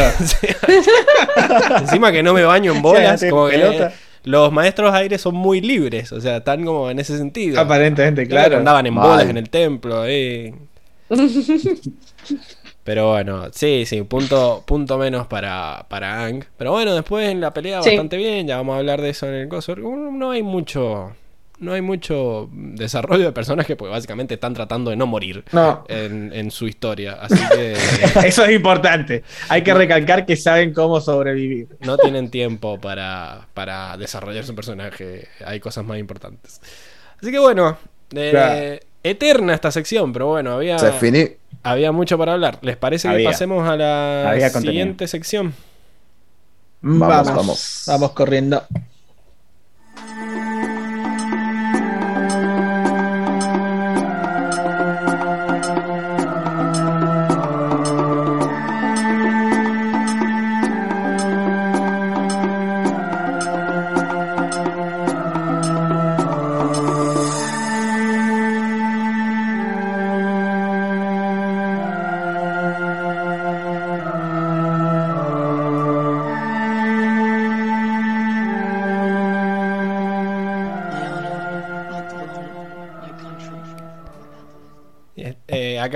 Hay algo que dice Leo que tiene razón. Está todo tatuado, Sí. la cinta en la cabeza no, no arreglaba nada. Pero Estaba leyendo Sí. que bueno, que se tenía que, se tenía que bañar vestido, pobre. Alguien quiere, hace calor, estamos en verano. Así que bueno, Sí, igual, igual era. No, no- no se veía muy fría ese agua igual. ¿cómo que no? Un agua Y no se lo veía ninguno ¿Qué tiritando sabrás estuviera vos? fría el agua. Tiritando y se Sí, hacen por el 40 grados, no va a color, por tiritar. la transparencia. Además, acordate Está ligando- que los maestros ligando, aire Diego. no, no controlan Sí, su sí, no, sí, no tiene- controlan su temperatura. sí. Así que bueno, vamos a, a pasar rápido, digamos, a la sección del mundo en donde hablamos de, bueno, todo lo que nos muestran de cómo está organizado el mundo. Y arrancamos por las locaciones. Básicamente estamos en la isla Ember, parece que es una isla que vive del turismo, tiene playas eh, a lo... Está cheta, está cheta. a lo Caribe, digamos. Y bueno, estas son como las casitas que hay por ahí, así tipo casitas de playa, que están eh, literalmente sobre la costa. Acá no hay esa ley que dice que la costa es pública, bueno, parece que, que ellos tienen donde están sus casas ahí. Eh, y bueno, me gusta esto de que tienen que hacerle el- como el piso de madera con Tienen que nivelar, ¿no? Para, medio- para poder poner atrás. medio desnivelado. Y que, bueno, la casita en las que van ellos era medio una cagada. Al principio me pareció raro, digo, "Vamos, ¿cómo puede ser que ellos siendo los príncipes tengan una casita de mierda? Eh, y bueno, en realidad era que era de las viejas, ¿no? Y me encanta cómo han ambientado esa casa de las viejas como para que se note que son viejas. Eh, sos pa- Eh, a mí me re gustó la casa de las viejas. Bueno, re tiene No, no, no. Primera no, red flag, Emilce. No sabíamos cómo decírtelo, pero bueno. no. ¿Qué se hace? Se estaba recheta la casa de banco, te No, es asquerosa. La primera vez es que. Re bonita. Es más, debe entrar y debe sentir ese olor a naftalina, olor a viejo. ¿Qué es lo que dice? Olor a geriátrico. se, puede ventilar. se, se puede ventilar ahí con la brisa del mar. Pero a mí Era me la- pareció re linda. La primera vez que estaba de acuerdo con May de que parecía que el mar había vomitado sobre todo. No, estaba- todo eso. Todo así muy de tela, muy como de. Con excesivos detalles. El papel tapiz. eh, como que debe, haber sido re difícil dibujar esto. ustedes son, A- a le ustedes son muy, son simplistas. Sí, sí. Debe ser por Y eso. sí, a, Pa- a Pablo le gusta. es una sobredosis de... cosas para ver. En Del maestro de. Soca, que es gigante y Sí, súper que no tiene nada. Yo también. Sí, Yo sí- olvídate. Si fuera Ay, rico. no, yo no soy minimalista. No, a mí me encanta que haya adornitos y huevaditos en todos lados. Bueno, sí, una. estu- estuve un año ahí viviendo en el otro departamento, nunca fui culo a colgar un, un cuadro, nada, todo blanca la pared. O sea, eh. Ay, qué feo. Blanca. Qué mirá acá la pared blanca atrás, no tengo nada, esta es mi piel. Pero bueno, em, pero por más de que estaba chiquita, estaba medio cheta, tenía un balcón con vista a la playa, o sea, lo que importaba era la zona, no la casa en sí. Claro, el, no la el casa balcón en era bastante grande, o sea, la casa era grande en sí, no- lo que pasa era que, bueno, las otras parecía que eran mansiones. Claro, esto, esto, era, esto era una casa normal, otra eran mansiones de playa. Eh, me gusta que el, el balcón lo tienen lleno de plantas, así, eh, muy de. Seguro van cuando las regan, les hablan, qué sé yo. Y una mesa hexagonal, Es más. convenientemente, eh, Claro. justo para los Eh, seis. Sabía que venían, sabía que venían cuatro. Sí, y esto de que tienen los almohadoncitos en el piso como para arrodillarse y comer, me gustan. Me, sigue pareciendo sumamente incómodo esto de que coman eh, con una mesa tan bajita, pero, pero bueno. La playa, que tiene esto de que la arena es como gris, es como oscura, porque bueno, en realidad es Debe ser volcánica, ¿no? eh, y obviamente, porque todas estas islas eh, vienen de, de los volcanes, generados por los volcanes de la zona, así que eh, me gusta ese detalle que ponen ahí. Bueno, palmeras, muy bonito todo. Después tenemos la casa de, de Chang, ¿no? De- del almirante, que bueno, era, era mucho más grande, estaba más piola. Me gustaba más la decoración, acá vemos el, el- el salón principal, ¿no? Y que bueno, también hay un par de cuadros ahí pintaditos, la insignia de la Nación del Fuego bien nazi, y Ay, re Todo bien rojo también, ¿no? Sí, las columnas en el medio están bastante lindas, había muchas sillas, unas mesas, eso raro. ¿eh? Unos cuadros. Los, los cuadros estaban piola, los jarrones grandes, los jarrones invaluables que les rompió Zuko cuando se volvió loco, las cortinitas ahí de- también estilo playa, muy bonito todo. Eh, bueno, tenían sillones, plantitas adentro, hay un vaso. Tenían un- el vaso con el limoncito. Eh, Sí, sí. sí. Está el. ¿Cómo se llama? El bonsai ahí. Ah, el bonsai, sí, ahí están las Ah, cenizas de la abuela también ahí arriba del, También. del coso, Ah, bueno, está bueno. El balcón estaba zarpado, las antorchas le daban el, el toque. Súper Eh, epicidad, sí, sí. La epicidad del balcón. y bueno, después teníamos la casa de ellos de cuando eran chicos, eh, que bueno, también estaba bastante grande. esta sí tiene toda la onda. Enorme. Esta estaba en. Es, es de ellos la isla prácticamente. Y. Bueno, Sí. eh, está decorada por mí, porque estaba todo vacío, eh, muy lúgubre todo. Me encanta que entre la luz de la luna por las ventanas, así como que da ese aspecto de abandono terrible. Eh, está, está muy bonito. Bueno, a esta escena no sé por qué la puse. Esa foto supongo que era para... Ah, porque vemos que en esta isla pasaron los flashbacks que ya habíamos visto antes. Exacto. Ajá, ahí se ven los flashes. Bueno, también esto que parece una foto, pero en realidad es un dibujo de la, de la serie. Es donde estaban bañándose Anne y, y los Un chicos. dibujo. Y los muchachos y el equipo Avatar. Es como un... No sé qué es lo que es. Un agua termal. Es como un pozo con agua. No sé. Una laguna, sí. Una Pero- laguna medio escondida. Pero vos decís que está, está seca. ¿O por qué, por qué está en un pozo la laguna? No, capaz que son de esas aguas que van por debajo de la tierra, ¿viste? ¿Cómo se llaman? Como Los las aguas geysers, ¿no? termales. Aguas Claro. termales. Pinta de Ah, aguas sí. termales. Parecía fresca, no sé, agua Sí. fresquita, porque. Sí, pero que no, se ve ningún arroyo. Claro, Claro. no, se, no se ven arroyos, al menos por esta imagen, arroyo que esté alimentándolo. Así Mm. que. Quizá es agua de lluvia que se estancó ahí porque hay un pozo, qué sé yo, no sé. Sí, no, pero Sí. tiene, tiene el, el- el túnel ese por donde va saliendo, o sea que es como que entra y sale el agua, entra y Mm. sale, o sea que de algún lado tiene que salir el agua. Raro, debe haber sido sacado también de Irlanda en el viaje ese fumado. Y bueno, y llegamos a este lugar donde hay como unas... Es el... Vamos... Nos dice Luis Gessi que es el cañón de Datuel ahí demostrando su conocimiento de la provincia de Mendoza. Mirá. Hermoso. Eh, pero bueno, acá son, son artificiales esos, esos diques. No, se- no se junta naturalmente esa agua ahí. Eh, Se acercó bastante. pero se acercó bastante. Bueno, eh, y pone, vamos a la playa, oh, oh, oh, con el suco en malla.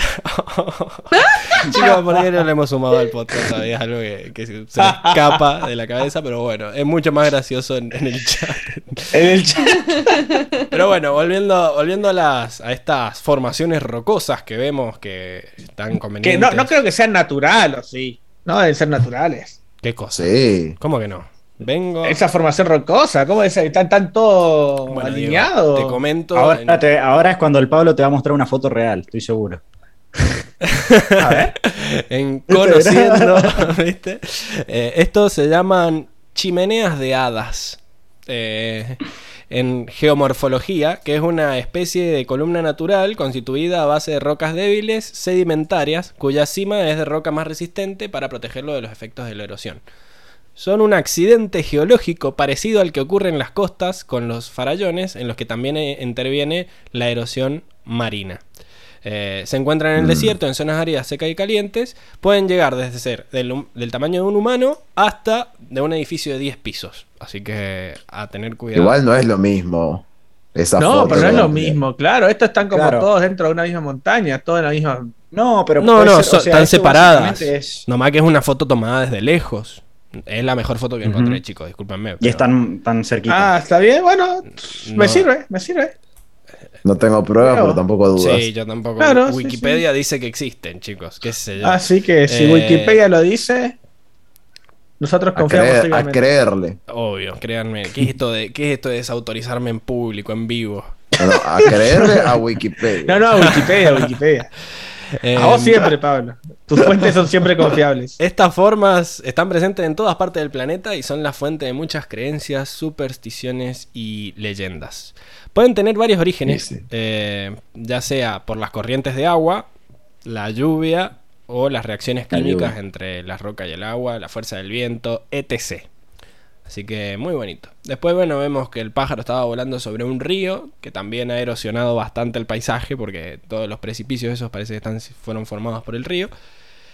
Y listo, se acabaron las locaciones. Llegamos a- al outfit de playa en la sección de Benito Fernández de los personajes. Y bueno, tenemos acá el outfit de, de Azula que me encanta como posa. Tenemos la versión de playa de día y la versión de noche con un collar como el de, el de Katara y la pollerita roja esa que, bueno, tenés la versión larga y la versión corta dependiendo de qué tanto Facha, facha. haya que mostrar. Pacheraz. Después vemos Hermoso. a Tailí en un look más blanco. El pareo, Pablo. El No pareo. ¿Qué es lo que es un pareo? El pareo. El pareo Sí, es el pañuelo un pareo. que te pones encima de la bombacha del bikini. Ah, mira vos. Ah, sí, que Tengo generalmente son de tela finita. Sí, Es verdad, son son de de tela como de tela finita y sí. estampadas. Sí, sí, sí. Me hace acordar a los shortcitos de las leonas, que eran shorts, pero tenían forma de faldita, porque eran mujeres y faldas mujeres. Entonces, no sé por qué eran así, pero bueno. Tenemos acá eh, la versión de Ty Lee, que es el, el- el- el outfit blanco, digamos. Y el, Con shortcito bordó abajo. O rojo abajo. mirá qué detallista, Diego. Claro, cuando ella se, cuando se pone, claro, cuando se pone de, de- de- de a caminar en las manos, se le baja la pollera y tiene un shortcito rojo Ah, como el de no su. es que estuviste mirando vos. ¿Cómo se fijó? No, no, no. No, pero si sea a simple Está vista. bien, está bien, hay que analizar el capítulo. Claro, Le sí, puso pausa, le fue a poner pausa. Está bien, está bien. Lo pasé en cámara Hizo lenta. GIF, seguro. Hizo GIF, hizo sí, eso sí. también. Bajó Eso los fue a la carpeta, fue a la, a la carpeta, a la carpeta privada. No. Eh, romanos. Eh, TP sobre romanos. Eh, acá, bueno, tenemos el, el vestido también en dos piezas de, de noche. Y bueno, me gusta mucho la. Me gusta mucho esta, esta remera de, de Zuko. Esta remera larga con un escote que le llega hasta el. Hasta el pupo, Hasta el ombligo básicamente, casi, para sí. mostrar los, los pectorales. Los pectorales. Sí, Está, bien, estaba fachera y no sé si tiene un nombre, Milce, vos ya que sabes tanto de moda. Mm, Que mujer. yo sepa, no. Ah, bueno, está bien. Y eh, Escote, escote en B no sé. extra large. tiene una especie de taparrabo también, como una tela que le cuelga ahí adelante de sus partes, como para que no, no sé, para no se le marque el bulto, no sé qué, qué objetivo tiene. Eh, y bueno, y después tiene una bata también muy parecida, pero con esos tonos dorados ahí al- al- en los costados. Y la flama al costado. Es la bata de Sandro, dice Luis. es igual. es la bata de Sandro. sí. Y tenía que salir ahí al balcón a, a saludar a las nenas. Ah, Están acá las nenas, quiero. también tienen Hola, su... nena. Qué horrible. Encima, fíjate que el groncho se, se cambió la parte de arriba, nada más. O sea, se puso la batita, pero los Ah, ni pantalones. se bañó. con- Ni se bañó. Además ¿Viste el pelo... El pelo ha llegado a un nivel que ya... Sí, ya no está El tan pelo lindo está pidiendo ahí que hagas algo al respecto. cortecito. Por favor. o por lo menos bañito todos los días, porque se ve que se le engrasa bastante el pelo. Claro, bueno, no, no No. hablemos de pelo largo porque se enoja Enrico, boludo. Porque el- Sí, no, a mí me gusta cómo lo tiene Zuko. Eh, No, a mí eso no me gusta. no, le queda bien. Es más, cuando están llegando a la isla Ember que le huele el pelo. Ahí me bien. pareció la peor versión de todas. Ahí cuando, cuando dije, no, eh, que encima está en modo gruñón, así que dice, no, a- Sí, sí. hacer Sí, nada no, es perder no el tiempo, dice. Y viene y, y lo muestra como que todos los pelos así, parecía Miley directamente. Eh, Muy fachero. pero muy fachero, tal dice. cual. Moría en la Fachero, cena. fachero. Y bueno, después tenemos los outfits de las nenas de Sandro también, que eran Lilo. Tenemos la. Me encanta que ellas aceptan su cuerpo como es. Y ya fue. Y Sí, se sí. van a la Está playa. Es bien, que no, las viejas ya son así, o sea, tanga, me encantan, son nomás las viejas. Llegas a un punto en el que ya te chupa un huevo todo, entonces bueno, Sí, vas no con, vale. con tu... ¿qué, qué es esto? ¿Qué tienen puesto? No sé qué es lo que es. Es como una especie de vestido. Menos ¿no? averigua Dios. Es como una. un parece que es tipo ente- es como un enterito que va y le llega hasta acá. Parece Parece, un. Sí, pero es, Fallón. un, pero es un enterito topless, ¿eh? Porque no tiene manga, Claro. no tiene bretel, no tiene nada. No, y ahí unas se le ve- ahí se le ve el moñito. Unas babuchas. Claro, como que está atado, Sí. porque si no, no se sostiene. Ya no hay nada que sostenga. Le, le tirás, le tirás un, Se cae- un se cae cosito todo y se cae todo. Claro, pero todo un ahí. topless.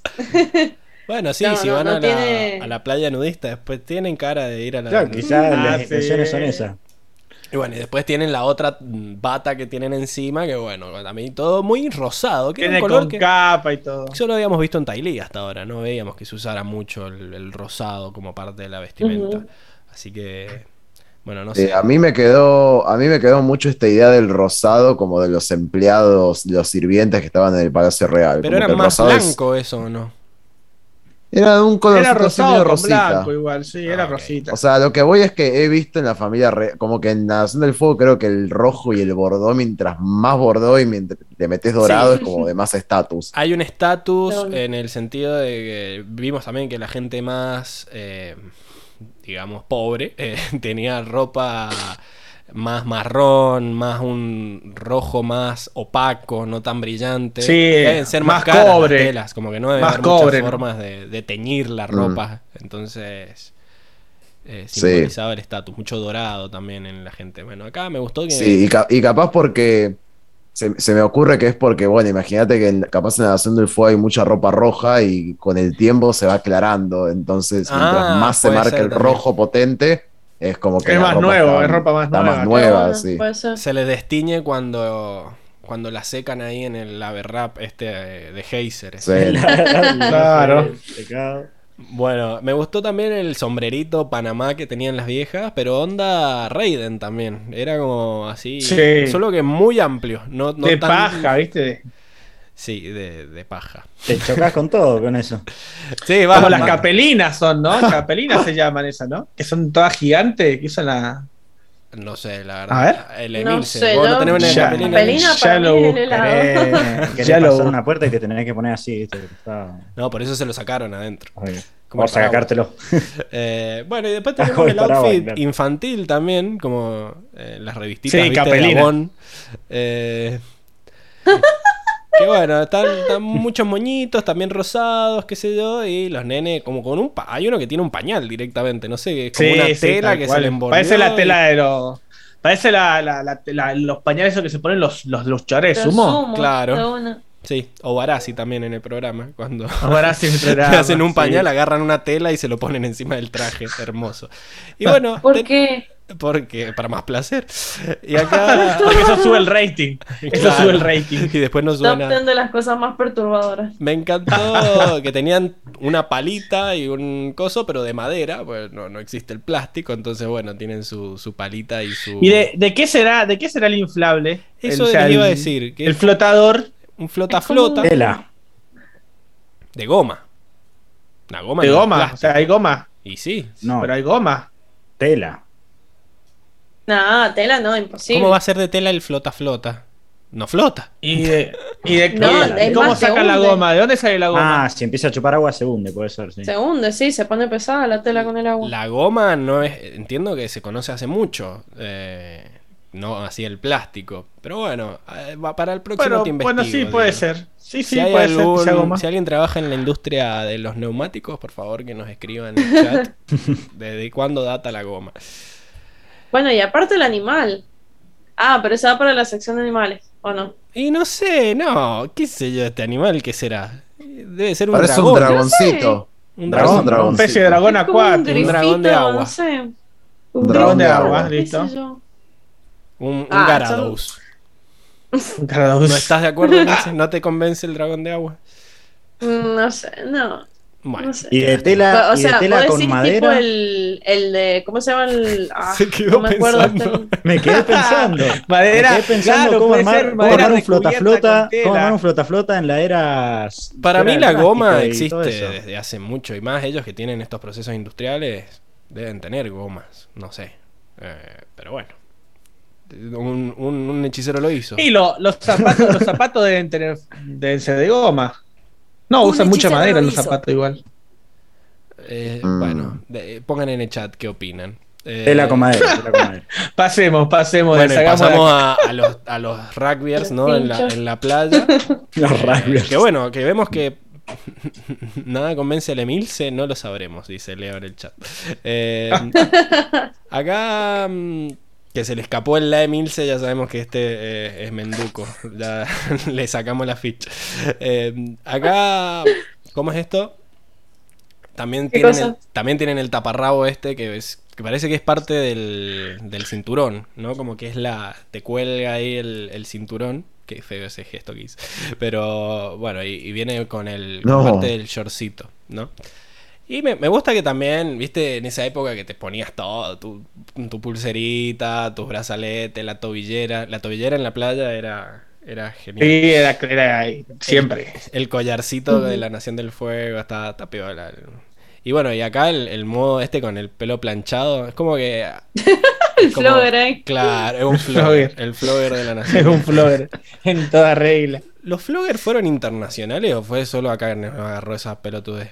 Porque veo que en Qué buena pregunta. Ah, debe ser, debe ser de acá nomás. los Me shows, parece fue acá. los shows de viejos, como que tenían los, los adolescentes tenían el pelo largo, o sea, por algo los han dibujado así en esta época, como que sé yo, Hannah Montana y esos eh, esas series viejas eh, tenían así como más pelo largo. Ahora se usa más el pelo cortito, como que ya pasó de moda, pero ya va a volver el pelo largo, es todo, todo cíclico. Todos modas, todos modas. Eh, bueno, y llegamos al, al diseño de personaje de del, del hombre de metal este, donde nos muestran como... Tenemos algunas versiones anteriores, para mí se parecía bastante a Sao, era como Sao con un... Era igual asado. Sí, con un... Igual asado con el tercer ojo ahí. Con un ojo que vieron que era medio creepy ponerlo así de costado y... Ah, no, eh, y lo pusieron dado vuelta, digamos, como paradito. Claro, Eh, lo pusieron de, de vertical.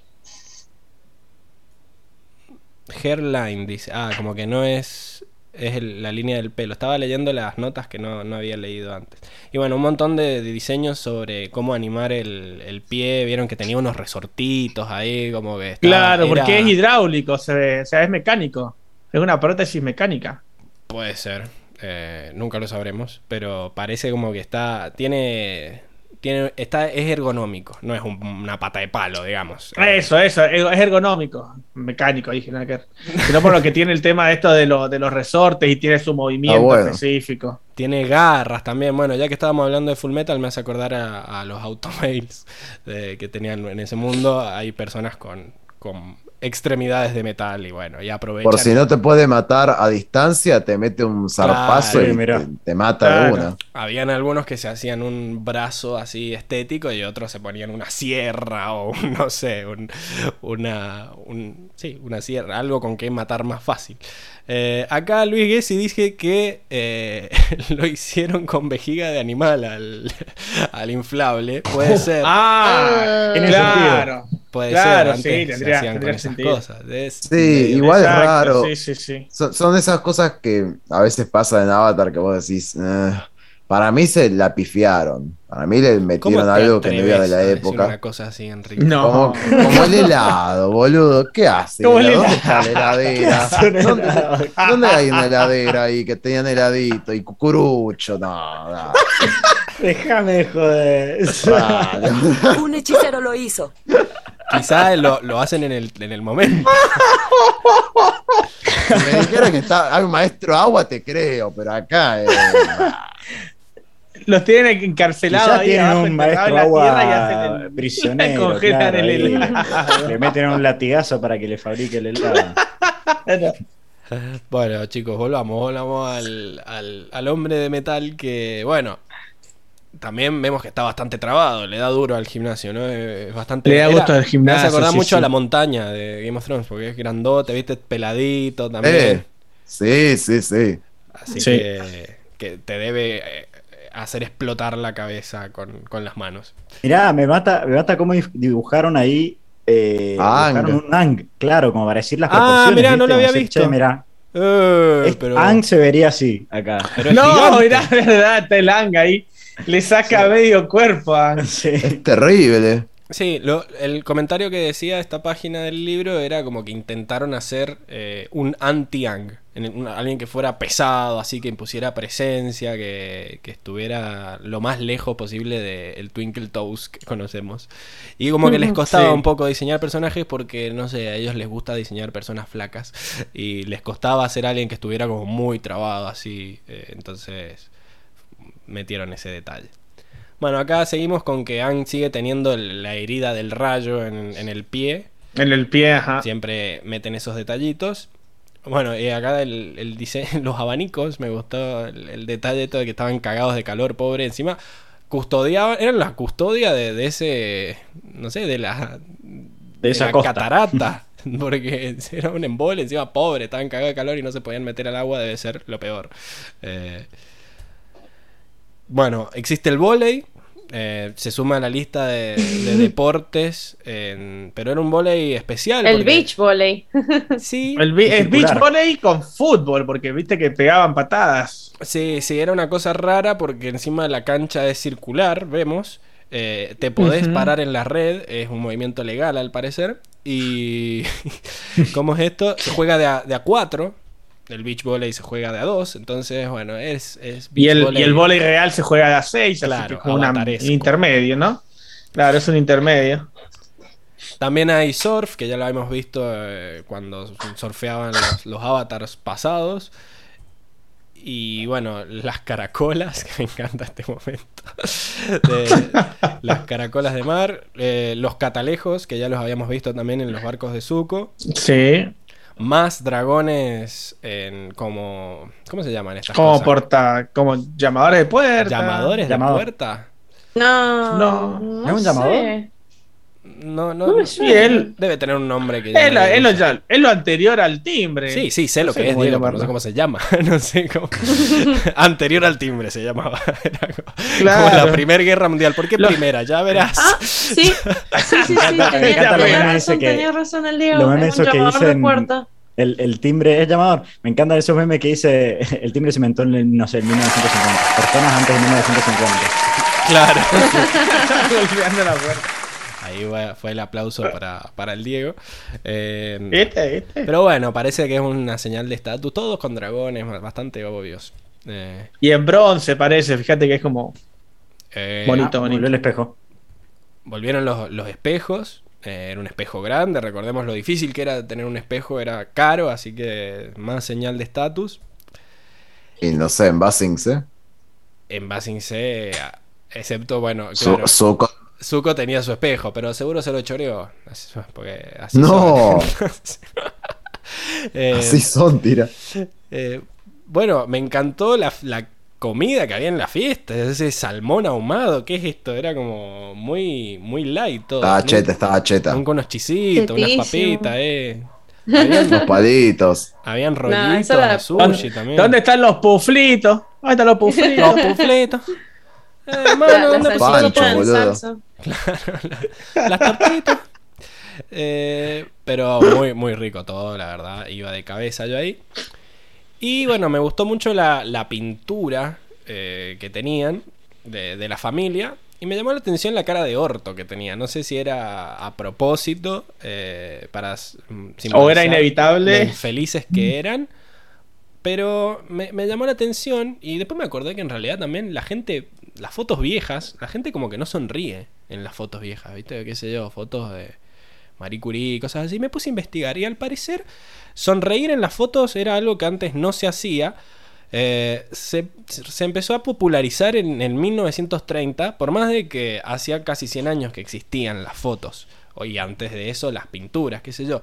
Eh, algunos dicen que la falta casi total de registro de sonrisas durante aquellos años se debe a que hasta entonces era incómodo, caro y solo podían ser operadas por inventores las cámaras que existían. Como que tardaban mucho tiempo en sacarte la foto, entonces como que nadie estaba dispuesto a sonreír por tanto tiempo hasta que Claro, o, una, o una foto, imagínate estar 40 minutos Una pintura, boludo, ahí. Esto, esto es una ¿eh? pintura. ¿Sabes cómo te dolía la, ¿sabes cómo te dolía la, la, la Sí, mandíbula por después? eso. No era que estaban, estaban Claro. hinchados los huevos de estar sentado ahí hasta que terminara el gozo. Además, decían Claro. que sonreír era una, una ofensa. Eh, entonces, las sonrisas eran mal vistas, decían los historiadores, y se las solía asociar con la locura. Los lascivos, los pobres y los indecentes. Era como- Ah, ¡A la Lascivo. mierda! No, Me pará. encantó la palabra Ah, lascivo. eh. Para. Lascivo. O sea, imagínate a Tylee que vive riendo, más le van a tratar de Claro, puta ahora. Era por eso. olvidate. No. Es porque sonríe mucho, claro. Ahí la tenés. Y por eso eh, fue toda una revolución la pintura de la Mona Lisa, porque era como que tenía una sonrisa así picarona, entonces fue como, ¡ah! ¿Qué le pasó? Está, está, está desquiciada, una ninfómana. Pero bueno. Eh, está muy buena la nota que leí. Decía que antes de la democratización de la foto como ritual, era un sufrimiento sacarse la foto. Tenía un tiempo de exposición de luz de 15 minutos.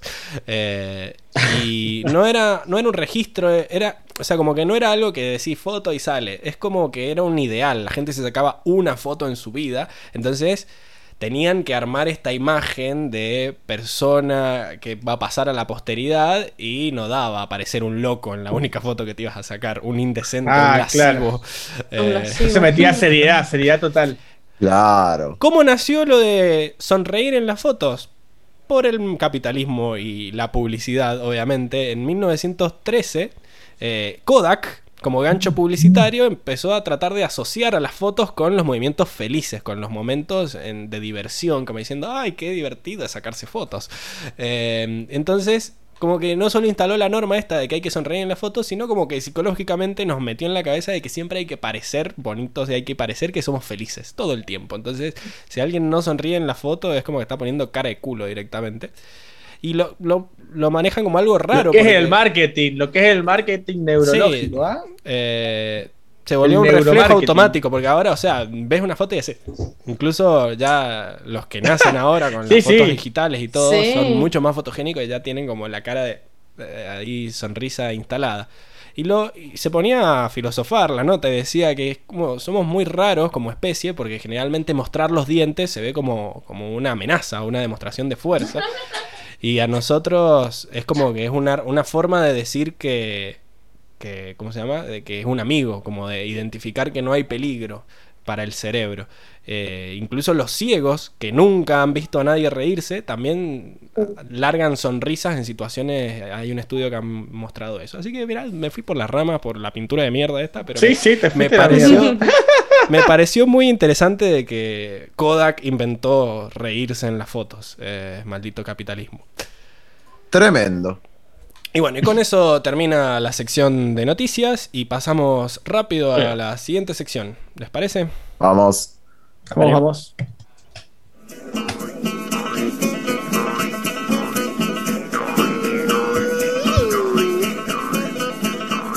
Ah, ya me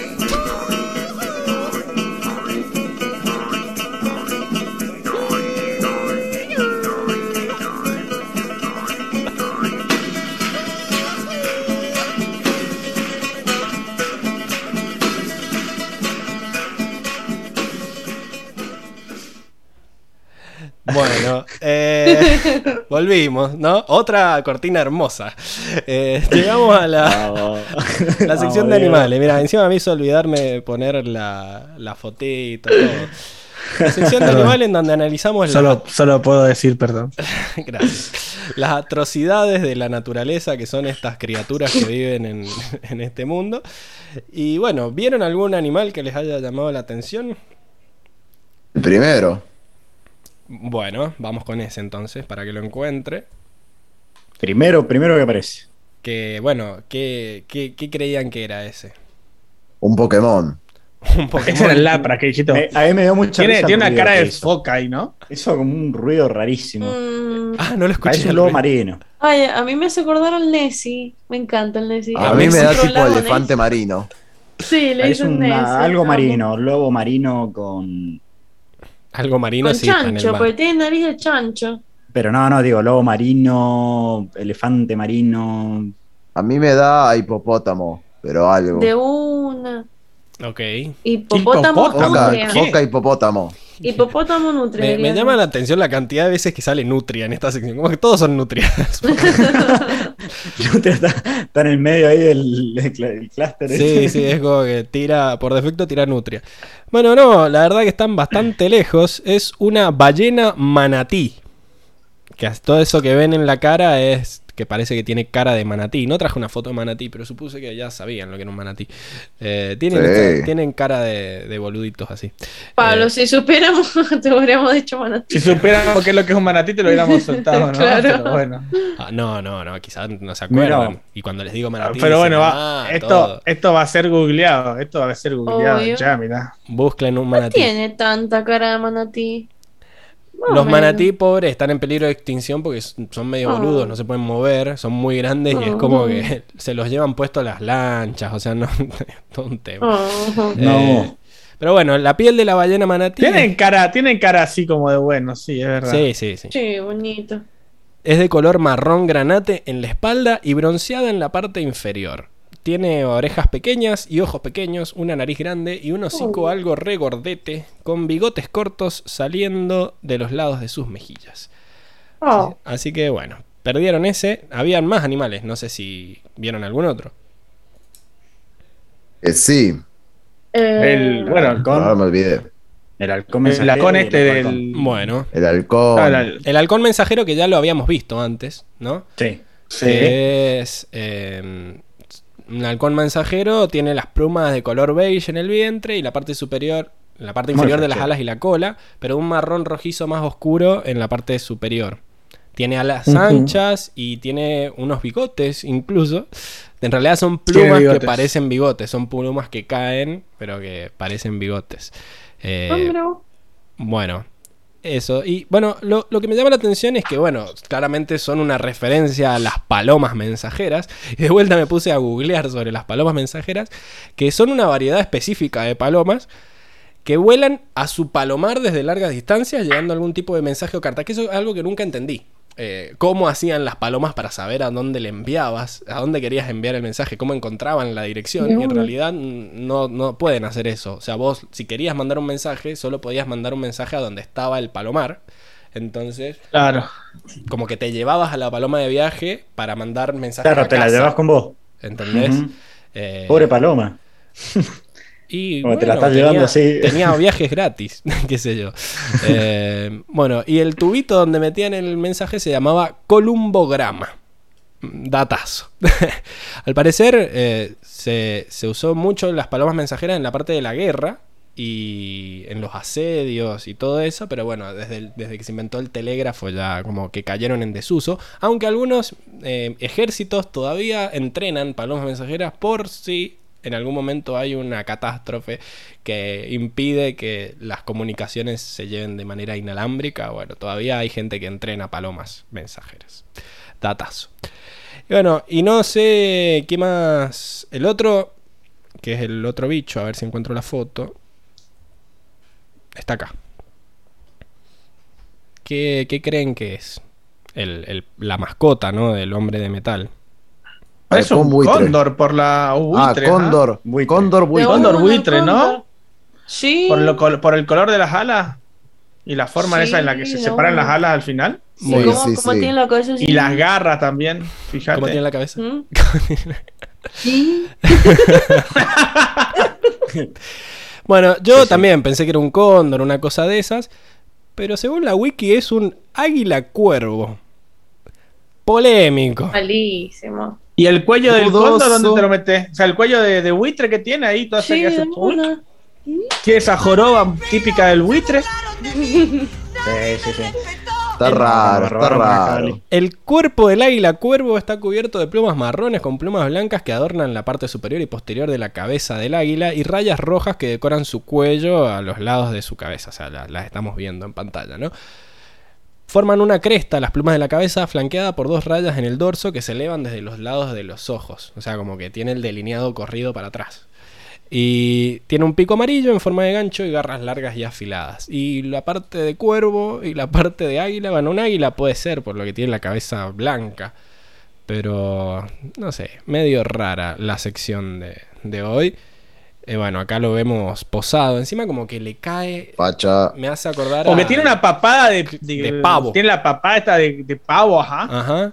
Después su papada, ¿no? De ahí viene la Así papada. que me parece muy raro esto de Raven Eagle. Acá Águila Buitre tiraba Luis en el chat. Pero sí, bueno, se veía que era mucho más grande que el otro pájaro. Lo hizo cagar en dos patadas. Así que, Sí. Bueno, y después, Bueno, entonces también de- debe ser que el tipo es muy, muy grande. y después me encantan las palomas volando atrás de su Las palomitas. Encima La epicidad cuando se saca, se la, saca el se saca el de la Así que la casual eh, está, está hermosa. Así que bueno, para el olvido, la sección de animales esta les ha ido para el orto. Les pongo el bu.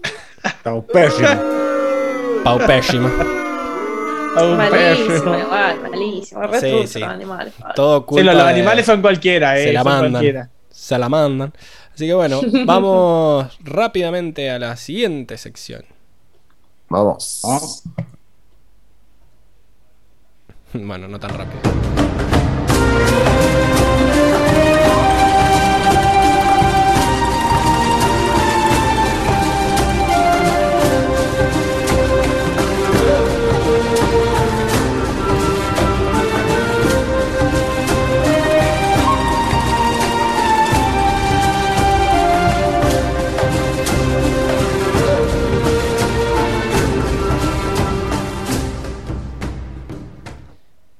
Y estamos de vuelta entonces en la sección de traducciones donde Milce nos cuenta qué pedo se mandaron esta vez eh, los encargados del doblaje, ¿no? Sí, así es. Bueno, esta sección es cortita, no había mucho, sea, había un par de cositas, pero eran como muy relevantes, así que bueno, elegí como las más, las más jugosas, por así decirlo. Y la primera eh, es huele, huele a asilo de ancianos, que bueno, aparentemente existían los asilos de ancianos en, la, Mirá, para el mundo. en la Nación del Fuego, pero no, en realidad lo que dice eh, Zuko es huele a vieja. It smells like old lady. No. Huele a vieja más agresivo. sí, Directo. Al sí. punto. O sea, ¿Y entonces qué hacemos? re ofensivo el chaval.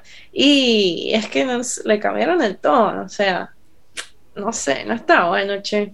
Bueno, Qué mal. Qué mal, qué Ay, mal. Mal, sí. mal, mal. ¿Qué más? Sí. Bien, después, eh, ay, lo he buscado, ah, no importa. Resulta que cuando. mm, eh, ay, ¿cómo se llama?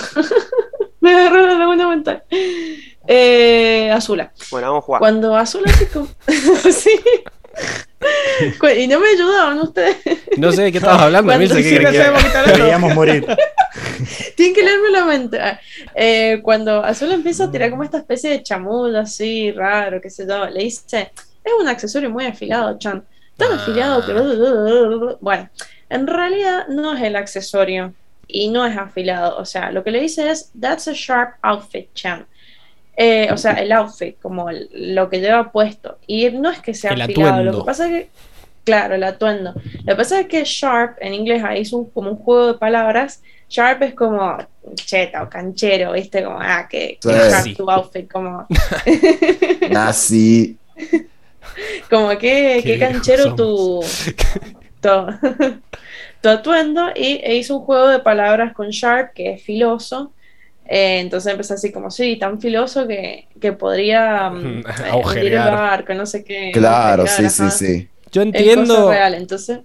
que Sí. para mí la salvaron. Yo no me acordaba cómo lo decían en, el, en, en español, porque salvaron. este Un accesorio muy afilado. es Para mí va, va un que mal, mal. No, para No, mí la, para mí la che. salvaron un montón. Para mí la resalvaron. Porque ¿cómo, lo, sí. No, cómo porque decís sí. tu atuendo está muy filoso? O sea, como que es muy difícil de Sí, no. traducir, porque además tiene que ser algo que pueda perforar el casco del, del acorazado imperial. Entonces tienen que dejar lo del filoso, lo del puntiagudo, no sé. Sí, sí, la salvaron. Para mí, Sí, pasa que es como que no, no entendía a qué se refería con eso. Y porque él tenía una tenía un colgante que era Tenía como un un Tenía como sí, Pero él- Pero ella hizo mención al colgante. Tenés un accesorio, le dijo, un accesorio, quizá podría haber Claro. dicho un collar o algo así. Cambió pero- a- atuendo, cambió atuendo está por bien, está bien, accesorio. está bien. Bueno, va bien, qué bien entonces, Emilce, ¿no? Sí. No, más bien, más bien que mal. Ahí está. bien. eh, después. Quedó impresionado con el castillo de arena que le construí.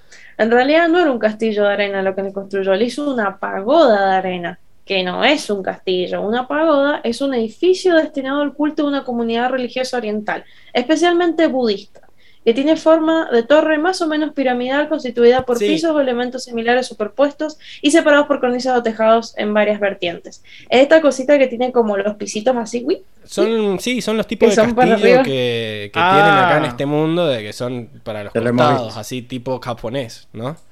Eh, Exactamente. Japonés. Así que bueno, no era un castillo, era una pagoda lo que le había hecho. Que Que nadie sabe lo que es una pagoda.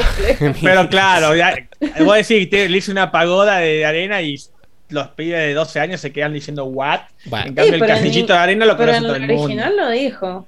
¿Qué sé yo? bueno, ¿va, ¿va un guido o que un mal?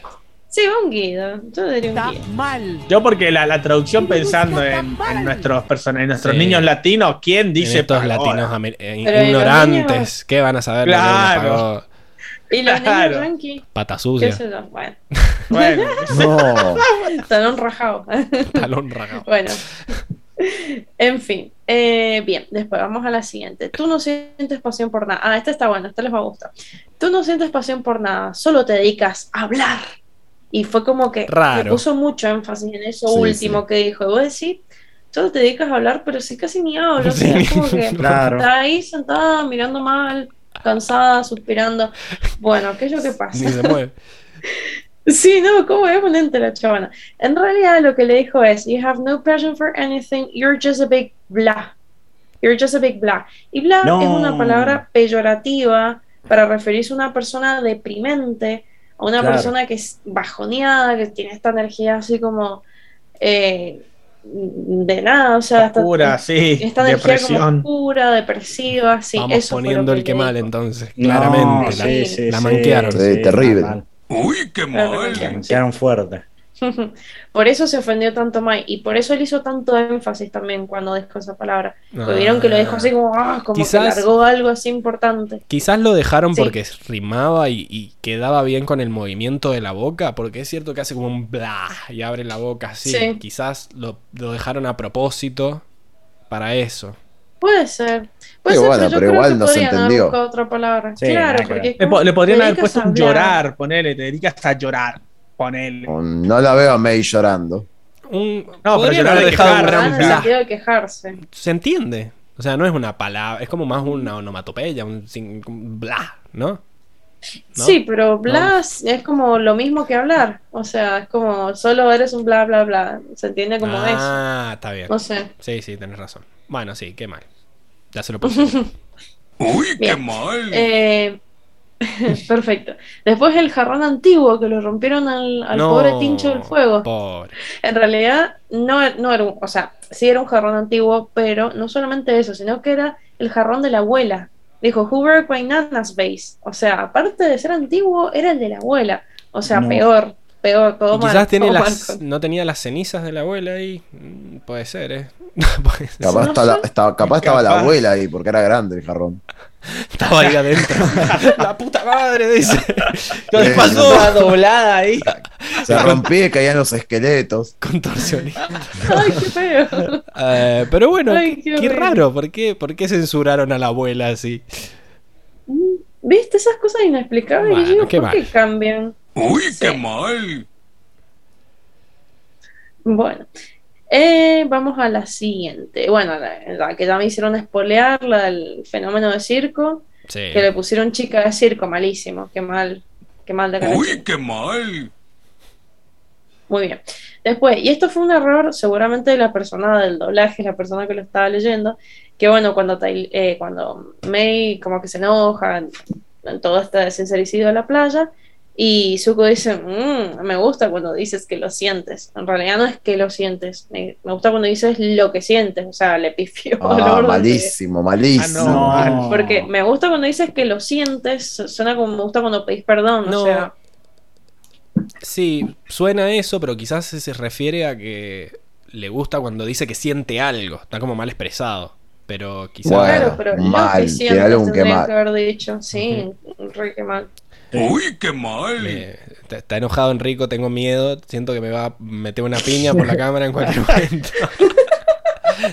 Calmate. Ya está, Dulce, ¿qué pasó? ¿No fuiste a. ¿Cómo era Belgrano? ¿Retiro? No, no, al conurbano. Ah, con Urbano. ¿No fuiste al conurbano? bueno, No, no, eh, no. ahí abajo. No, no hubo. No. Bueno, No. cambiemos de tema. Eh, sigamos, mis- Sigamos, sigamos. Salgamos de acá. Bueno, la última, pero que también está buena. Eh, cuando Tylee, bueno, vieron que se están peleando, como se están agarrando así medio a las piñas en la fogata, y Tylee dice, ay no, enojarse o todo esto es muy malo para la piel. Están muy descontrolados, chicos. En realidad no le dice eso, le dice, you'll totally break out. Como si seguimos así, eh, le, le van a salir granitos a la cara. Porque breakout, when your skin breaks out, es que básicamente la piel se te pone fea porque te empezás a brotar con granito. Entonces, eso es lo que ella quiso decir, que tiene sentido con todo este tema de la piel, que la en piel. realidad no, no le dijo, están muy descontrolados, sino que le van a salir granitos. Vamos a tirar, vamos a terminar todos brotados, podría haber dicho una cosa así. Claro, Bueno, claro, algo así como Uy, nos qué mal. Sí, qué mal. Y bueno, y con eso finalizamos la sección de Traducoments de esta noche. hermoso. Muy bien. Pasamos rápidamente entonces a la siguiente sección porque ya está quedando largo el podcast. Vamos allá. Dale.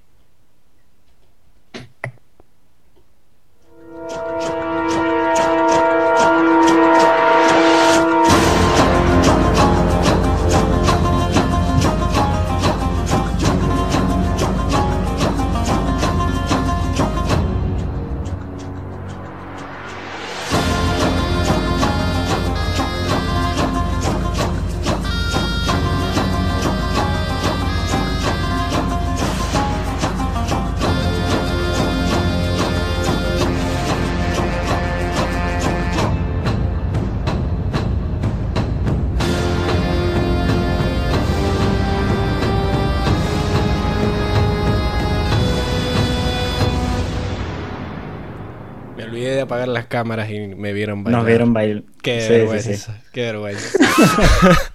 Pero bueno, iba a pasar en algún momento. No podés quedarte quieto con ese tema Iken de fondo. Así que bueno, vamos a la sección de batallas, Diego, ¿te parece? Vamos, vamos allá. No hay, este ha sido un episodio de pocas, pocas batallas, postas- pocas muestras de habilidad. Estuvo. Pero hubo, hubo una batallita im- impresionante que fue la de este señor contra nuestro Team Avatar, ¿no? Contra este asesino desconocido. Que lo primero que nos muestran, ¿no? Es esta, cómo genera esta, esta, este rayo Me láser. encantó el detalle ese. Es como que me encanta porque te están diciendo que como que Uh. todo sale del, de la panza, que es lo que ya nos había dicho Airo, que es la fuente del, del chi. Entonces debe tener, debe tener algo que ver con, con esto. Y es como que algo Esos como que abdominales, papá. Esos abdominales, papá, era durísimo. Es como que comprime el estómago y ves como que sube hasta la frente y lo lanza. Y lo lanza como si fuera un. como si fuera una proyectil, va rompiendo la barrera del sonido, ahí se ven las aureolitas y todo, o sea, es algo. No sé, no sé cómo explicarlo. ¿eh? Sí, sí. Es como que larga un, Porque- un rayo, diría el Enrico, y Claro, pero razón.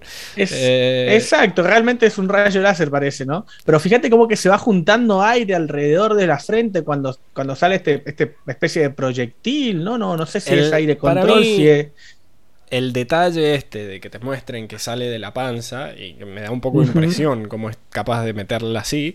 eh, siento que transforma el chi en energía. En y energía. la hace explotar directamente. Exacto. Eh, Aparente- exactamente, es lo que nos están dejando ver. No sé si más adelante veremos cómo funciona, no sé si nos lo explicarán, pero hasta ahora nos- lo que nos dejan ver es esto, ¿no? Que él comprime toda esa energía y la, la envía como si fuera un proyectil, como si fuera una bala, ¿no?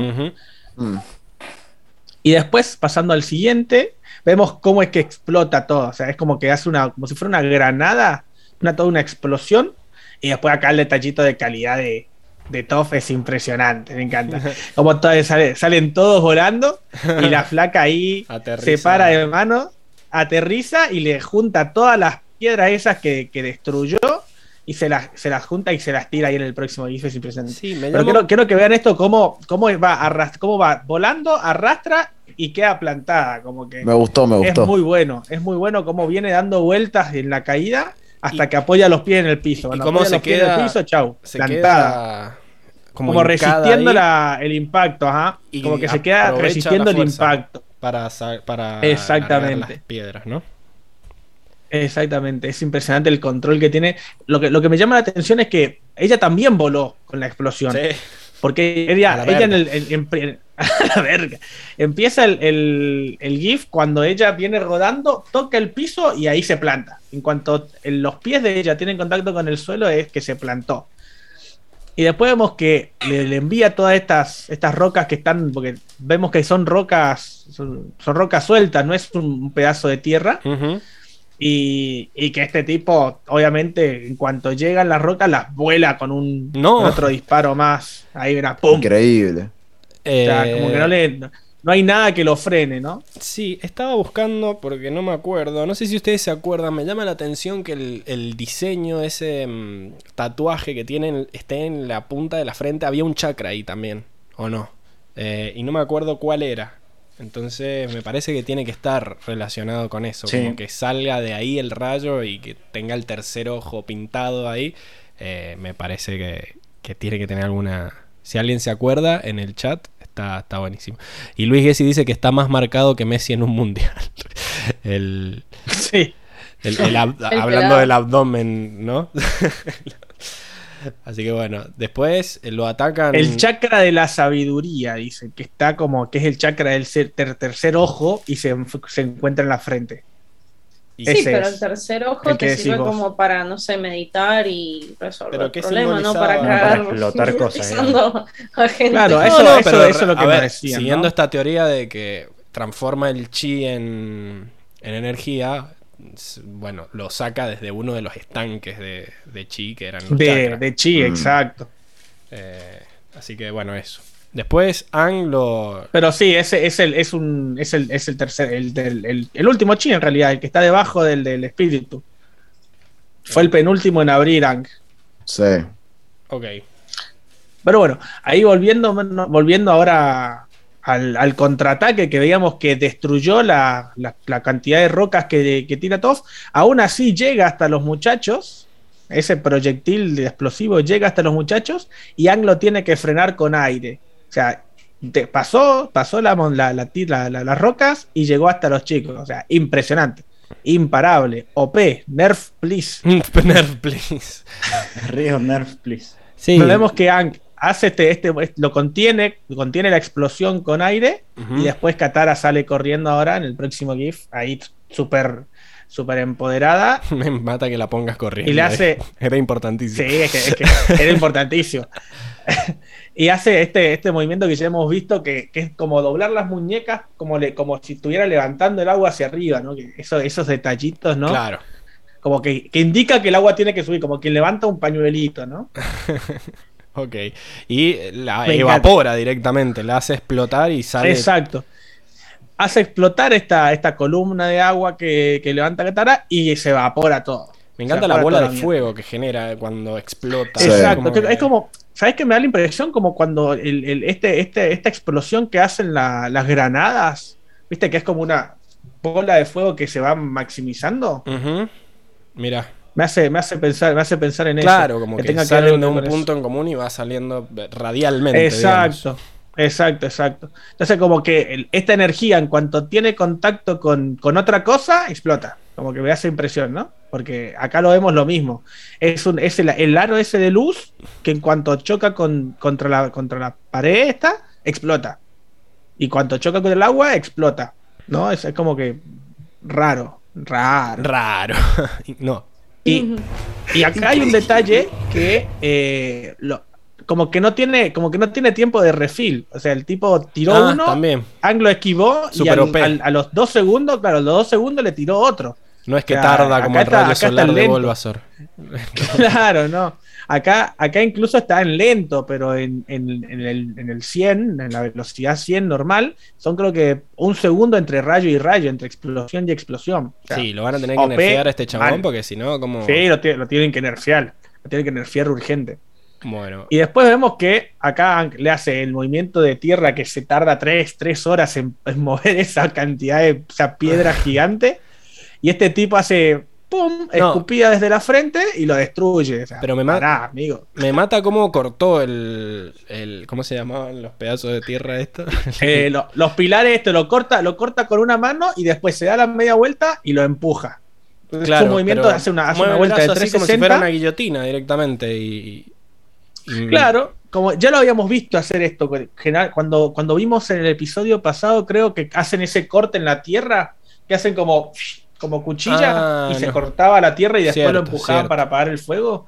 Ya, ya, la- ya lo habíamos visto, este tipo de movimientos como de, como si estuvieran cortando con una, como un cuchillo mantequilla, ¿no? Como que Mantequilla. el, el, neu- el neutral. Mantequilla. el- el ¿Qué les pasa que están tan mexicanizados hoy?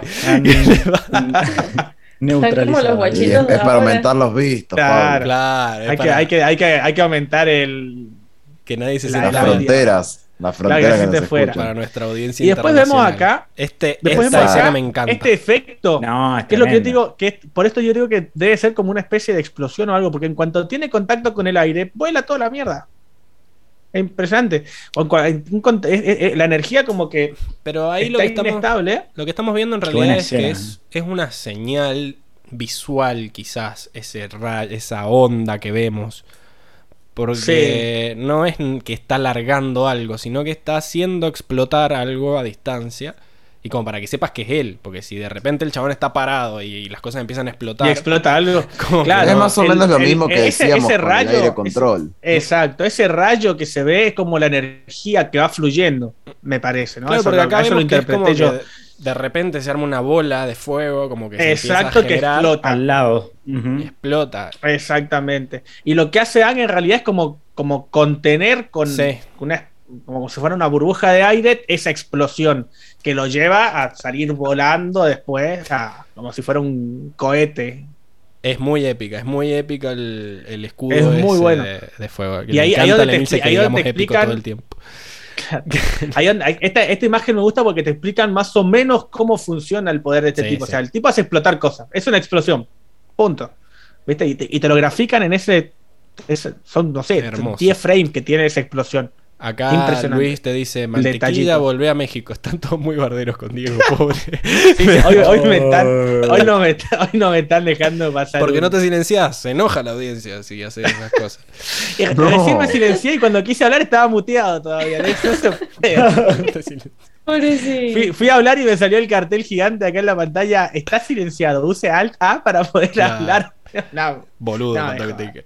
Pero bueno, Claro. sale No, volando bueno, y acá el Antonio. Sale volando, se da vuelta acá y hace la, pos- la, la- la gran Superman, estira el puño y destruye acá la- la- el pilar de tierra. Me hace una- acordar mucho a lo que hace a lo cuando- que hace Thor. Cuando rompen estas ¿Cómo? cosas que tardaron millones de años en generarse. Y es Sí, como. sí, tal. Por Pero- favor, ahí, ahí van, ahí van medio, medio siglo de, de, de No, antigüedad. mucho más. Más todavía. No, si para que se- esos sedimentos. Pero bueno. Eh, ¿Qué es lo que es lo que hacía? Es lo que ya había hecho cuando, por ejemplo, cuando rom, cuando Toph rompe, salta y rompe la tierra, esa roca gigante. Claro. Es, es como lo mismo, es como ser, estar firme frente a la roca, como le dijo, como dijo en su momento. Bueno, Y acá vemos que eh, se esconde, se hace como una armadura acá a lo, a lo Power Ranger. no, de- ahí me dio, roca. me dio mucha vibra los juegos del hambre. No sé si la han visto que el chabón que era pastelero se pinta Ah. como piedra para que en un, en un momen- movimiento Es muy buen- poco creíble en qué momento se puso Sí, a sí, sí. pintarse dos horas ahí. Pero bueno, acá lo mismo. No, que bueno, él sí tiene poderes. de Acá eh, camuflaje. él tiene poderes. Y vemos que él le salta en la frente y este tipo como que le, le- le tira la este, esta energía, ¿no? Este, este rayo.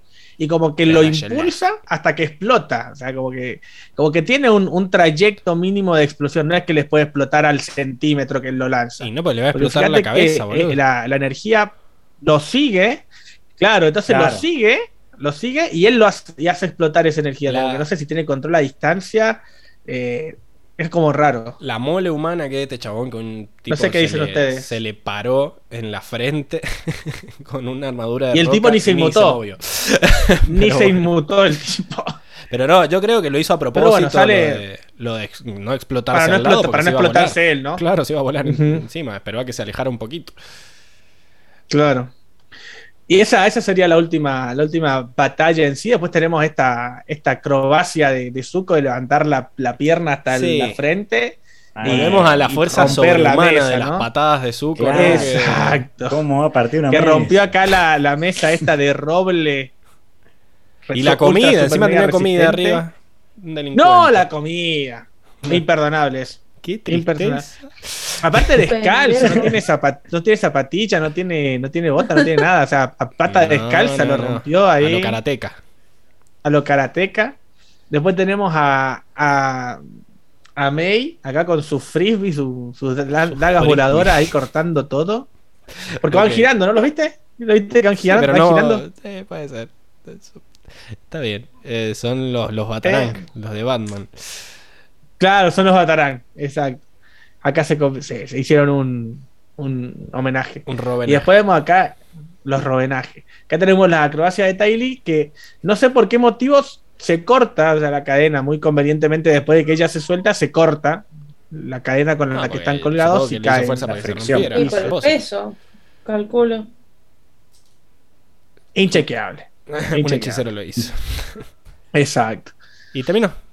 Y ahí, ahí terminó. No teníamos muchas escenas de batalla, ha sido, ha sido cortita esta escena. Excelente. Bueno, ¿te tenías que ir, Yo, Diego? yo, lo, yo los dejo. Muchas gracias por, por el tiempo prestado. Nos ¿Querés- veremos el fin de semana. ¿Querés dejar el voto para la moto? Yo le dejo la moto a Zuko por eh, su gran paso y al fin decir, al fin te diste cuenta, hijo de tu madre. Pero, pero solamente por eso, porque la verdad que fue bastante, bastante forro contra, contra Ty Lee, contra May. Con el Pero tóxico. bueno, es, es lo que necesitaba, es lo que necesitaba para desbloquear. Me voy con el tóxico. me voy con el Ok. tóxico. Bueno. Nos listo, vemos, Diego. chicos. Nos vemos. Gracias. Chau, audiencia. Hasta el próximo domingo. Nos vemos. Bueno, y vamos a la última sección. ¿Les parece? Vamos. Vamos.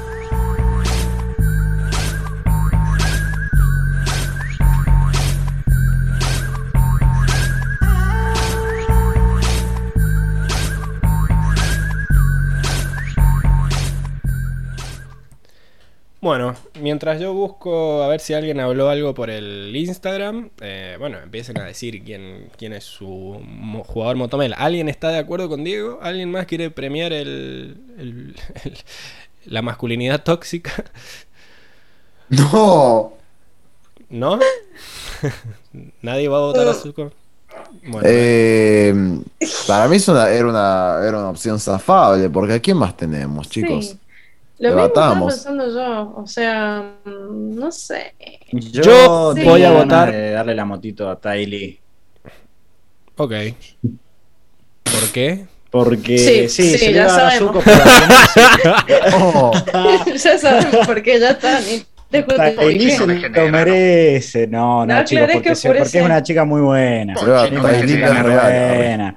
La bardearon, Cállese, hombre horrible. con sus buenas vibras. Sí, yo, y, yo y- quiero, y vos hubieras ido quiero- a consolarla ahí, seguro. yo quiero premiar eso, yo quiero premiar las buenas vibras. Mm, Mm, sí, bueno, Qué está bien. sospechoso todo. bueno, ¿vos qué pensabas, Pablo? Mira, para mí, eh, el que más se destacó fue el hombre eh, de metal. Casi la cago. Eh, porque entró, empezó a explotar todo, les ganó a todos en batalla, tuvo que salir corriendo de este equipo P que tenemos. Y bueno, eh, hizo una muy buena entrada y me parece que, que fue el jugador del capítulo el que más se lució. Entró a las piñas, los sacó cagando a todos y ese va a ser mi voto. Porque es cierto que todos tuvieron mucho que aprender. Hubo un Mm. desarrollo de personaje, pero siento que ninguno se comportó, digamos, de esa manera. Quizás Tylee sí, pero no, no, no, no- no me convenció mucho Tylee. Eh, Sí, yo se lo doy yo. al hombre de metal, asesino, sicario, con encima tiene tiene un- una águila, todo de metal, es un crack, un tatuaje copado. Yo voy a Es votar un por él. crack. No sé, yo no se lo daría al Pela porque no me gusta eso Al de darle el Pela. personaje Motomel a los El villanos. pela, ¿Qué confite, boluda? el pela. El mejor nombre, boludo. Vamos a decirle el fue. El pela. Aguanta el pelo, boludo. No te gusta O sea, dárselo a los villanos, pero y si No, Azula que lo no que tiene como gusta. 82 motos, Azula. Tiene, tiene una Sí, concesionaria. Y ninguna se las he Azul. dado yo. ninguna ha sido por mí. si te Bueno. pones a... Todo muy a blanco y negro tu mundo, Emilce. Qué triste. Pero Bueno, dejala, ¿cuál elegís, Pablo, vos Emi? dejala que vote, que, que Y- su democracia, su derecho democrático. Y por descarte, o sea, porque sí, la verdad es que ninguno sea como oh, súper destacado, súper esmerado en este capítulo, pero sí, supongo que estoy de acuerdo con Diego eh, de elegir a Su como personaje motomel, pero bueno, no sé, fue, un- fue medio bosta, fue medio tóxico, pero el chabón es como que todavía está en este proceso. Sí. Eh, o sea, como que es verdad, tuvo actitudes re soretas en el capítulo, pero es como que está, está en eso. O sea, todavía Mm. está evolucionando, todavía está cambiando, está haciendo en esta, está eh, en esta metamorfosis, entonces como que bueno, hay que darle también tiempo al ¿Tenés- chabón y uno de sí, tenés que ¿Tenés Sí. el, el top, Pablo, a mano? El, ¿O no? el top no, no El tiene top que de motomel. No lo, no lo tengo a mano, pero va. No, no, si no, yo no voy a cambiar el voto, pero quiero verlo. ¿no? Va Ah. 5, Azula, Azula, Aang y Katara van 5. Después está Soka con 4, eh, Airo con 3, Toph con 3 y Zuko con 2. Está último. Ok. Sí. la tabla Zuko. Sí, la verdad es que para mí este capítulo es de Zuko. O sea, yo pienso en este capítulo y pienso en, la, en, la- cómo Zuko se da cuenta de esto, más allá de que no hubo alguien que vos digas, bueno, se desarrolló a full o que Zuko haya tenido sus fallas. Así que sí, se lo doy a Zuko yo. Bueno, la audiencia como que está medio de acuerdo con vos. Eh, Francisca dice que creo que Zuko tuvo mucho desarrollo. Mi voto es para él. Eh, también se suman a Hoxan, que dice Zuko porque sí. Eh, y Luis Gessi dice Su Suki puso, supongo que quiso decir Zuko. Eh, la sesión la sesión de terapia Le botaron a Suki ahí. la sesión de terapia en la playa le vino 10 puntos y gracias a él lo tuvimos al psicocíclope de fuego, que sería un buen nombre si no fuera tan difícil de pronunciar. No está mal, es cierto. El pela, boludo. El pela, El el- pela, el pela, sí, el pela. Eh, bueno, después Lucy Lobel puso muy a mi pesar Azula y, y después Tiago Fuentes dijo, yo le doy el voto de moto, el voto de moto a Tylee. porque fue la única con la que no tuve problema en todo el capítulo. Así que bueno, Vamos. Es cierto. hay más para Una Zuko, sola persona necesitaba que me bancaba, pero bueno. creo Así Zuko- que el voto el voto de la audiencia va para Zuko también, así que 4 a 1 a 1. Eh, Zuko se lleva la moto. Hacía un montonazo que no se ganaba una moto. Desde el de Zuko solitario, creo. Va a tener, tiene que renovar la licencia. Es. Sí, sí, tiene que hacer de vuelta el carnet. Bueno, vamos a los momentos graciosos. No sé qué. Si hay- hubo algún chiste que les gustó. Bastante gracioso. Este capítulo me hace reír mucho. Sí. A mí el que más me gustó fue este de. Como que era para unas chicas tontas, tipo, le- que le regale eso, y lo tira y va el otro bobo y se da y le dice, ¡ay, qué lindo esto! Fue increíble. ¿no? Bonito. Ay, me dio mucha ternura Tyler en ese momento. Sí. Qué bonito. Encima la putea sin tengo querer, uno- porque no era que quería decir que ella era tonta. Pero Sí, bueno, sí, sí. Se, se dio, se dio La ligó así. de rebote. Pero se, se dio la, se dio la casualidad. A mí me, me dio risa también la otra escena. de- tengo varias, pero voy a decir una, si no, no hacemos tan larga. Em, la que dice Tyler al final, que dice, muchacho, calmémonos porque esta energía es mala para la piel. Claro. Largó la, largué la risa, digo, la puta madre. Pensando en la piel ahí. Sí, encima yo no me había dado cuenta que la cagó ahí con, con lo de Zuko. Es como que me olvido de la cicatriz de Zuko. Como que es algo que está ahí. Ah, yo tampoco me había dado cuenta hasta No, que lo mencionaron y fue como, uh, Uh, la- la oh, cagó. qué mal. Eh, La cagó. La, la caga- Hey, la cagaste. Bueno, el, a mí me dan mucha gracia todos los momentos María Elena Fuseneco de, de Azula eh, cuando empieza, cuando le dice, cayeron en las garras de la derrota, eh, las cenizas perdurarán para el resto de sus vidas. O sea, como que cuando entra en Psycho Killer ahí me, me, me encanta. Esos fueron lo- los momentos que más me gració. Y me dio mucha gracia también el que entre y cague a patadas el, el castillo de arena de- del pobre pibe. Como que, que- que innecesario. Innecesario. me dio mucha qué gracia. Como que- era como la eh, el epítome de la, de la maldad. Posta. Bueno, No, a mí me dio gracia cuando la, las señoras se sacaron la, las gemelas se Ah, sacaron la bata. Sí, vamos a la playa, sacaron la bata, sí. Y la otra viene y le pone la mano en los ojos a Zuko. Porque, para que no se traume. o sea, parece que lo estaba protegiendo. Porque Sí. previamente, viste, Para que cuando, no se confunda. Es Bueno, por tu no. bien. cuando fue la, cuando pasaste escena del cuadro, qué sé yo, que dijeron, sí, ¿no te das cuenta? Somos nosotros. Y se pusieron así, viste, sacando cola. Que el Zuko se- Casi que vomita. Qué basura. Bueno. Eso me dio mucha gracia. Pobre señora, igual. ¿Y eh, Enrico, vos ya dijiste? No. Sí, ¿Sí? fue el primero, Sí, sí, el de la ¿eh? caracola esta que Ah, la tira cierto, perdón. Bueno, eh, entonces, listo. Esos fueron los momentos graciosos. Hay varias frases buenas en el capítulo. No sé Oh, si, sí. si ustedes tienen alguna que sea su favorita. Sí. A mí, bueno, me encantó la, la de Zuko. Estoy enojado conmigo mismo, estoy confundido porque ni siquiera estoy seguro de la diferencia entre bien y el mal. Fuertísima. Me encantó aparte. Qué zorra.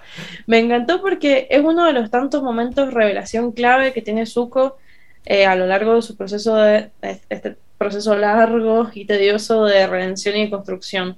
Y por primera vez Zuko admite en voz alta, que esto era lo que decían más eh, Sí. anteriormente en, en este capítulo, eh, por primera vez lo admite en voz alta, que ya no sabe bien qué camino elegir, porque viste que en su cabeza está, eh, o sea, él, él sabe en realidad qué es lo que está bien, pero lo que él cree que está bien, todo el mundo, o sea, todas las personas a su alrededor le dicen que está mal.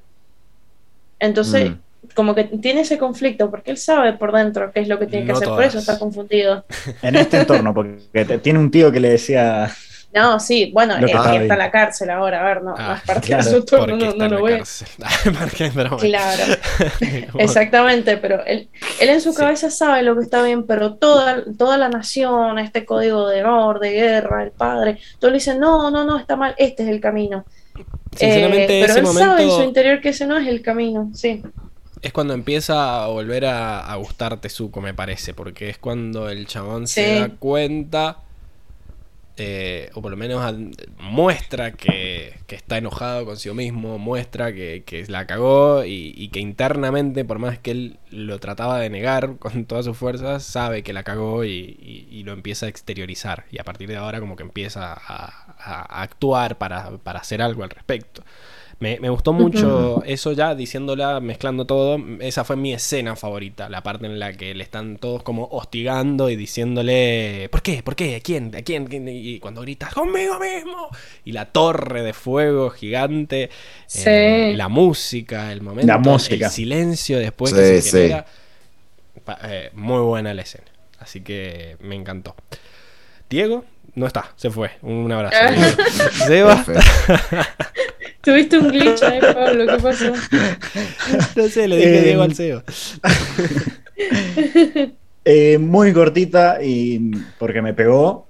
eh, Azula diciendo mi propia madre pensaba que era un monstruo. Durísimo. Sí, Durísimo, ese momento me pareció genial del guion, porque Uf, con esa sola frase te, te muestran y, y agregaría la parte del final de ella tenía razón, pero aún así duele.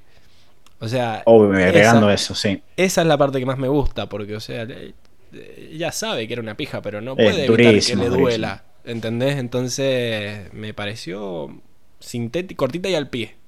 Y también era mi frase favorita esa. Eh, Enrico, quedás vos. Yo combino esta de estoy enojado conmigo mismo, digamos, y que encima también la combino con mi, mi- mi escena favorita. Eh, solamente podría agregar lo que dice antes Zuko, que me parece maravilloso todo el diálogo que dice, Sí, por mucho tiempo creí que si mi padre me aceptaba sería feliz. Ahora estoy de vuelta y mi padre me habla. Ja, incluso piensa Ja. que soy un héroe. Eso suena perfecto, ¿verdad? Debería estar contento, pero no lo estoy. Estoy más enojado que nunca y no sé por qué. Y toda esa frase me parece magnífica. Sí, Sí, eh, es estoy, enoja- estoy más enojado que nunca y no sé por qué. Y cómo lo, lo, lo- lo dice el actor de doblaje también me encanta. Y no sé por Sí. qué. Es como que está asado, está- uno no entiende qué le pasa por dentro. Pero está, está, está chapa. Me encanta porque está Sí, chapa. sí. Se hace una pregunta a sí mismo, se la contesta, está soliloqueando. Increíble. Sí, sí, sí. Eh, sí, me encanta. Lo tuve que anotar entero. Estaba ahí anotando todo el discurso, así que me, me encantó. Bueno, buenísimo. Todas las frases de Azula también está. Es un accesorio muy afilado, Chang. Ten cuidado, podrías agujerear el casco de una corazón imperial, dejando miles de muertos en el mar. Y encima la aclaración, lo digo por, por lo afilado, porque se había generado un silencio incómodo ahí. Lo digo por lo afilado. Así que, no, no, buenísimo. Azula y sus frases. Bien, y vamos a la escena que yo ya medio spoileé que cuál era mi escena favorita, pero tengo otra por las dudas de que ustedes no la digan, así que no sé si Pero un backup. el ¿Cuál backup. es la de la de Azula? No, no, no, no. Bueno, Ah, ¿ustedes todos tengo, concuerdan con la de la torre de fuego y el estoy enojado conmigo mismo? No, Ajá. no, no. Eh, Yo tengo otro. yo tenía otra, sí. Bueno, a ver. Eh, los recuerdos de Zuko. Re Ay, sí, hermoso. ese. Recuerdos de Zuko, Es con el el, tío Airo, con Luten, con su mamá, hermoso. Hermoso porque yo creo que esos son los únicos recuerdos felices que tiene eh, Zuko antes de todo este tema de, eh, de la quemadura y el, el duelo con el padre. Y como que yo creo que estos momentos también como que juegan un papel en- dentro de esa confusión y como que como que revuelven ahí, viste, sentimientos viejos, sentimientos nuevos, como la felicidad que sentía antes, la miseria que siente ahora, entonces como que también contribuyen a todo este proceso Sí. por el que está pasando Zuko. Es lo que cuando Diego acotó esto del capítulo de la tormenta, que Airo decía que nada volvería a ser igual que antes, y creo que en este capítulo, en esa escena donde él está recordando ahí en la casa, creo que él se da cuenta ahí que recién acá se da cuenta que nada va a volver a ser como antes, Sí. que realmente todo cambió. Está muy linda la metáfora también de quemar el cuadro, ¿no? Porque es como él ya aceptando, de, está quemando ese Aceptando. pasado Asume, que usaba como, como ahí la zanahoria a la que quería alcanzar y no llegaba y se da cuenta de que ya no sirve para bosta seguir haciendo eso. Sí, asume que es- esa felicidad vieja no, ya no existe más y no va a volver. Y ahora Mm. tiene que buscar la forma de, de encontrar nueva felicidad o no sé, o, o encontrar el, su camino primero. Antes de encontrar Sí. la felicidad, encontrar algo con lo que él se sienta cómodo y, y que eso, básicamente, Todo que eso. el, el camino que es que lo saque de la confusión, sí. Sí, Me sí, mata la, la escena de la manito. Encima del flashback con la madre es él haciendo esa manito en, en, no sé, en madera. no sé, Sí. en, que lo, en que lo habían Ay, tallado en qué arcilla. bonito. Tremendo. Arcilla, seguro. Sí. Para mí era así, es como que la había apoyado así, en, sí, también así. Y que le pone la mano encima y ve que ha crecido, como diciendo ya no es como antes. Todo también muy, muy simbólico, ¿no? Sí, muy lindo. Mi segunda escena favorita era ya como para haciéndole homenaje a Diego, era la explosión esta de recién que vimos en el GIF, la explosión esa que Sí. se hace, se va armando desde el Big Bang, digamos, que explota, desde- como que implosiona y le hace el escudo Sí. de aire alrededor de Ang y que lo dejan en cámara lenta y todo, me pareció excelente. Todo bueno. Así que bueno, hemos llegado al final. Eh, Emi, ¿dónde pueden hablarte para, para conseguir decoración así? No quiero decir de vieja chota, pero bueno, de, de vieja chota. No. Qué respetuoso, no, qué respetuoso. Creo que después del Diego yo soy el segundo personaje más precarizado en este podcast. Ay, mira, mira, te voy a buscar el botón. Yo la veo Búscamelo, que ella se está búscamelo. haciendo la la víctima. bueno, decí dónde pueden hablar con vos de esas cosas. pues. Bueno, eh, búscame como Midan. Arroba Emidan, listo, chao. Eh, Seba, ¿dónde te pueden hablar a vos? Eh, ¿De qué no, no has dicho nada? ¿De Tylee? Del, del, del bikini de. Mandarme, fa- mandarme Mm, fanarts del de Lee. sí. De las gomas de Tylee. Dejémoslo en fanart. No, No, ¿cómo? la goma, la goma, la del el patito inflable ese, pues. A eso se refiere. El- Claro, inflable, el el- el- inflable. veníamos Sobre bien el siendo hule, la goma.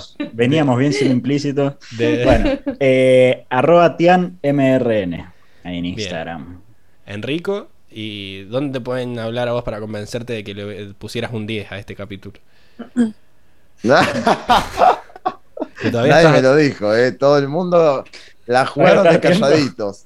Así que la vamos a, la vamos a dejar ahí. La vamos a dejar en 9. No. Eh, me pueden seguir en Instagram, en Enrico RMJ.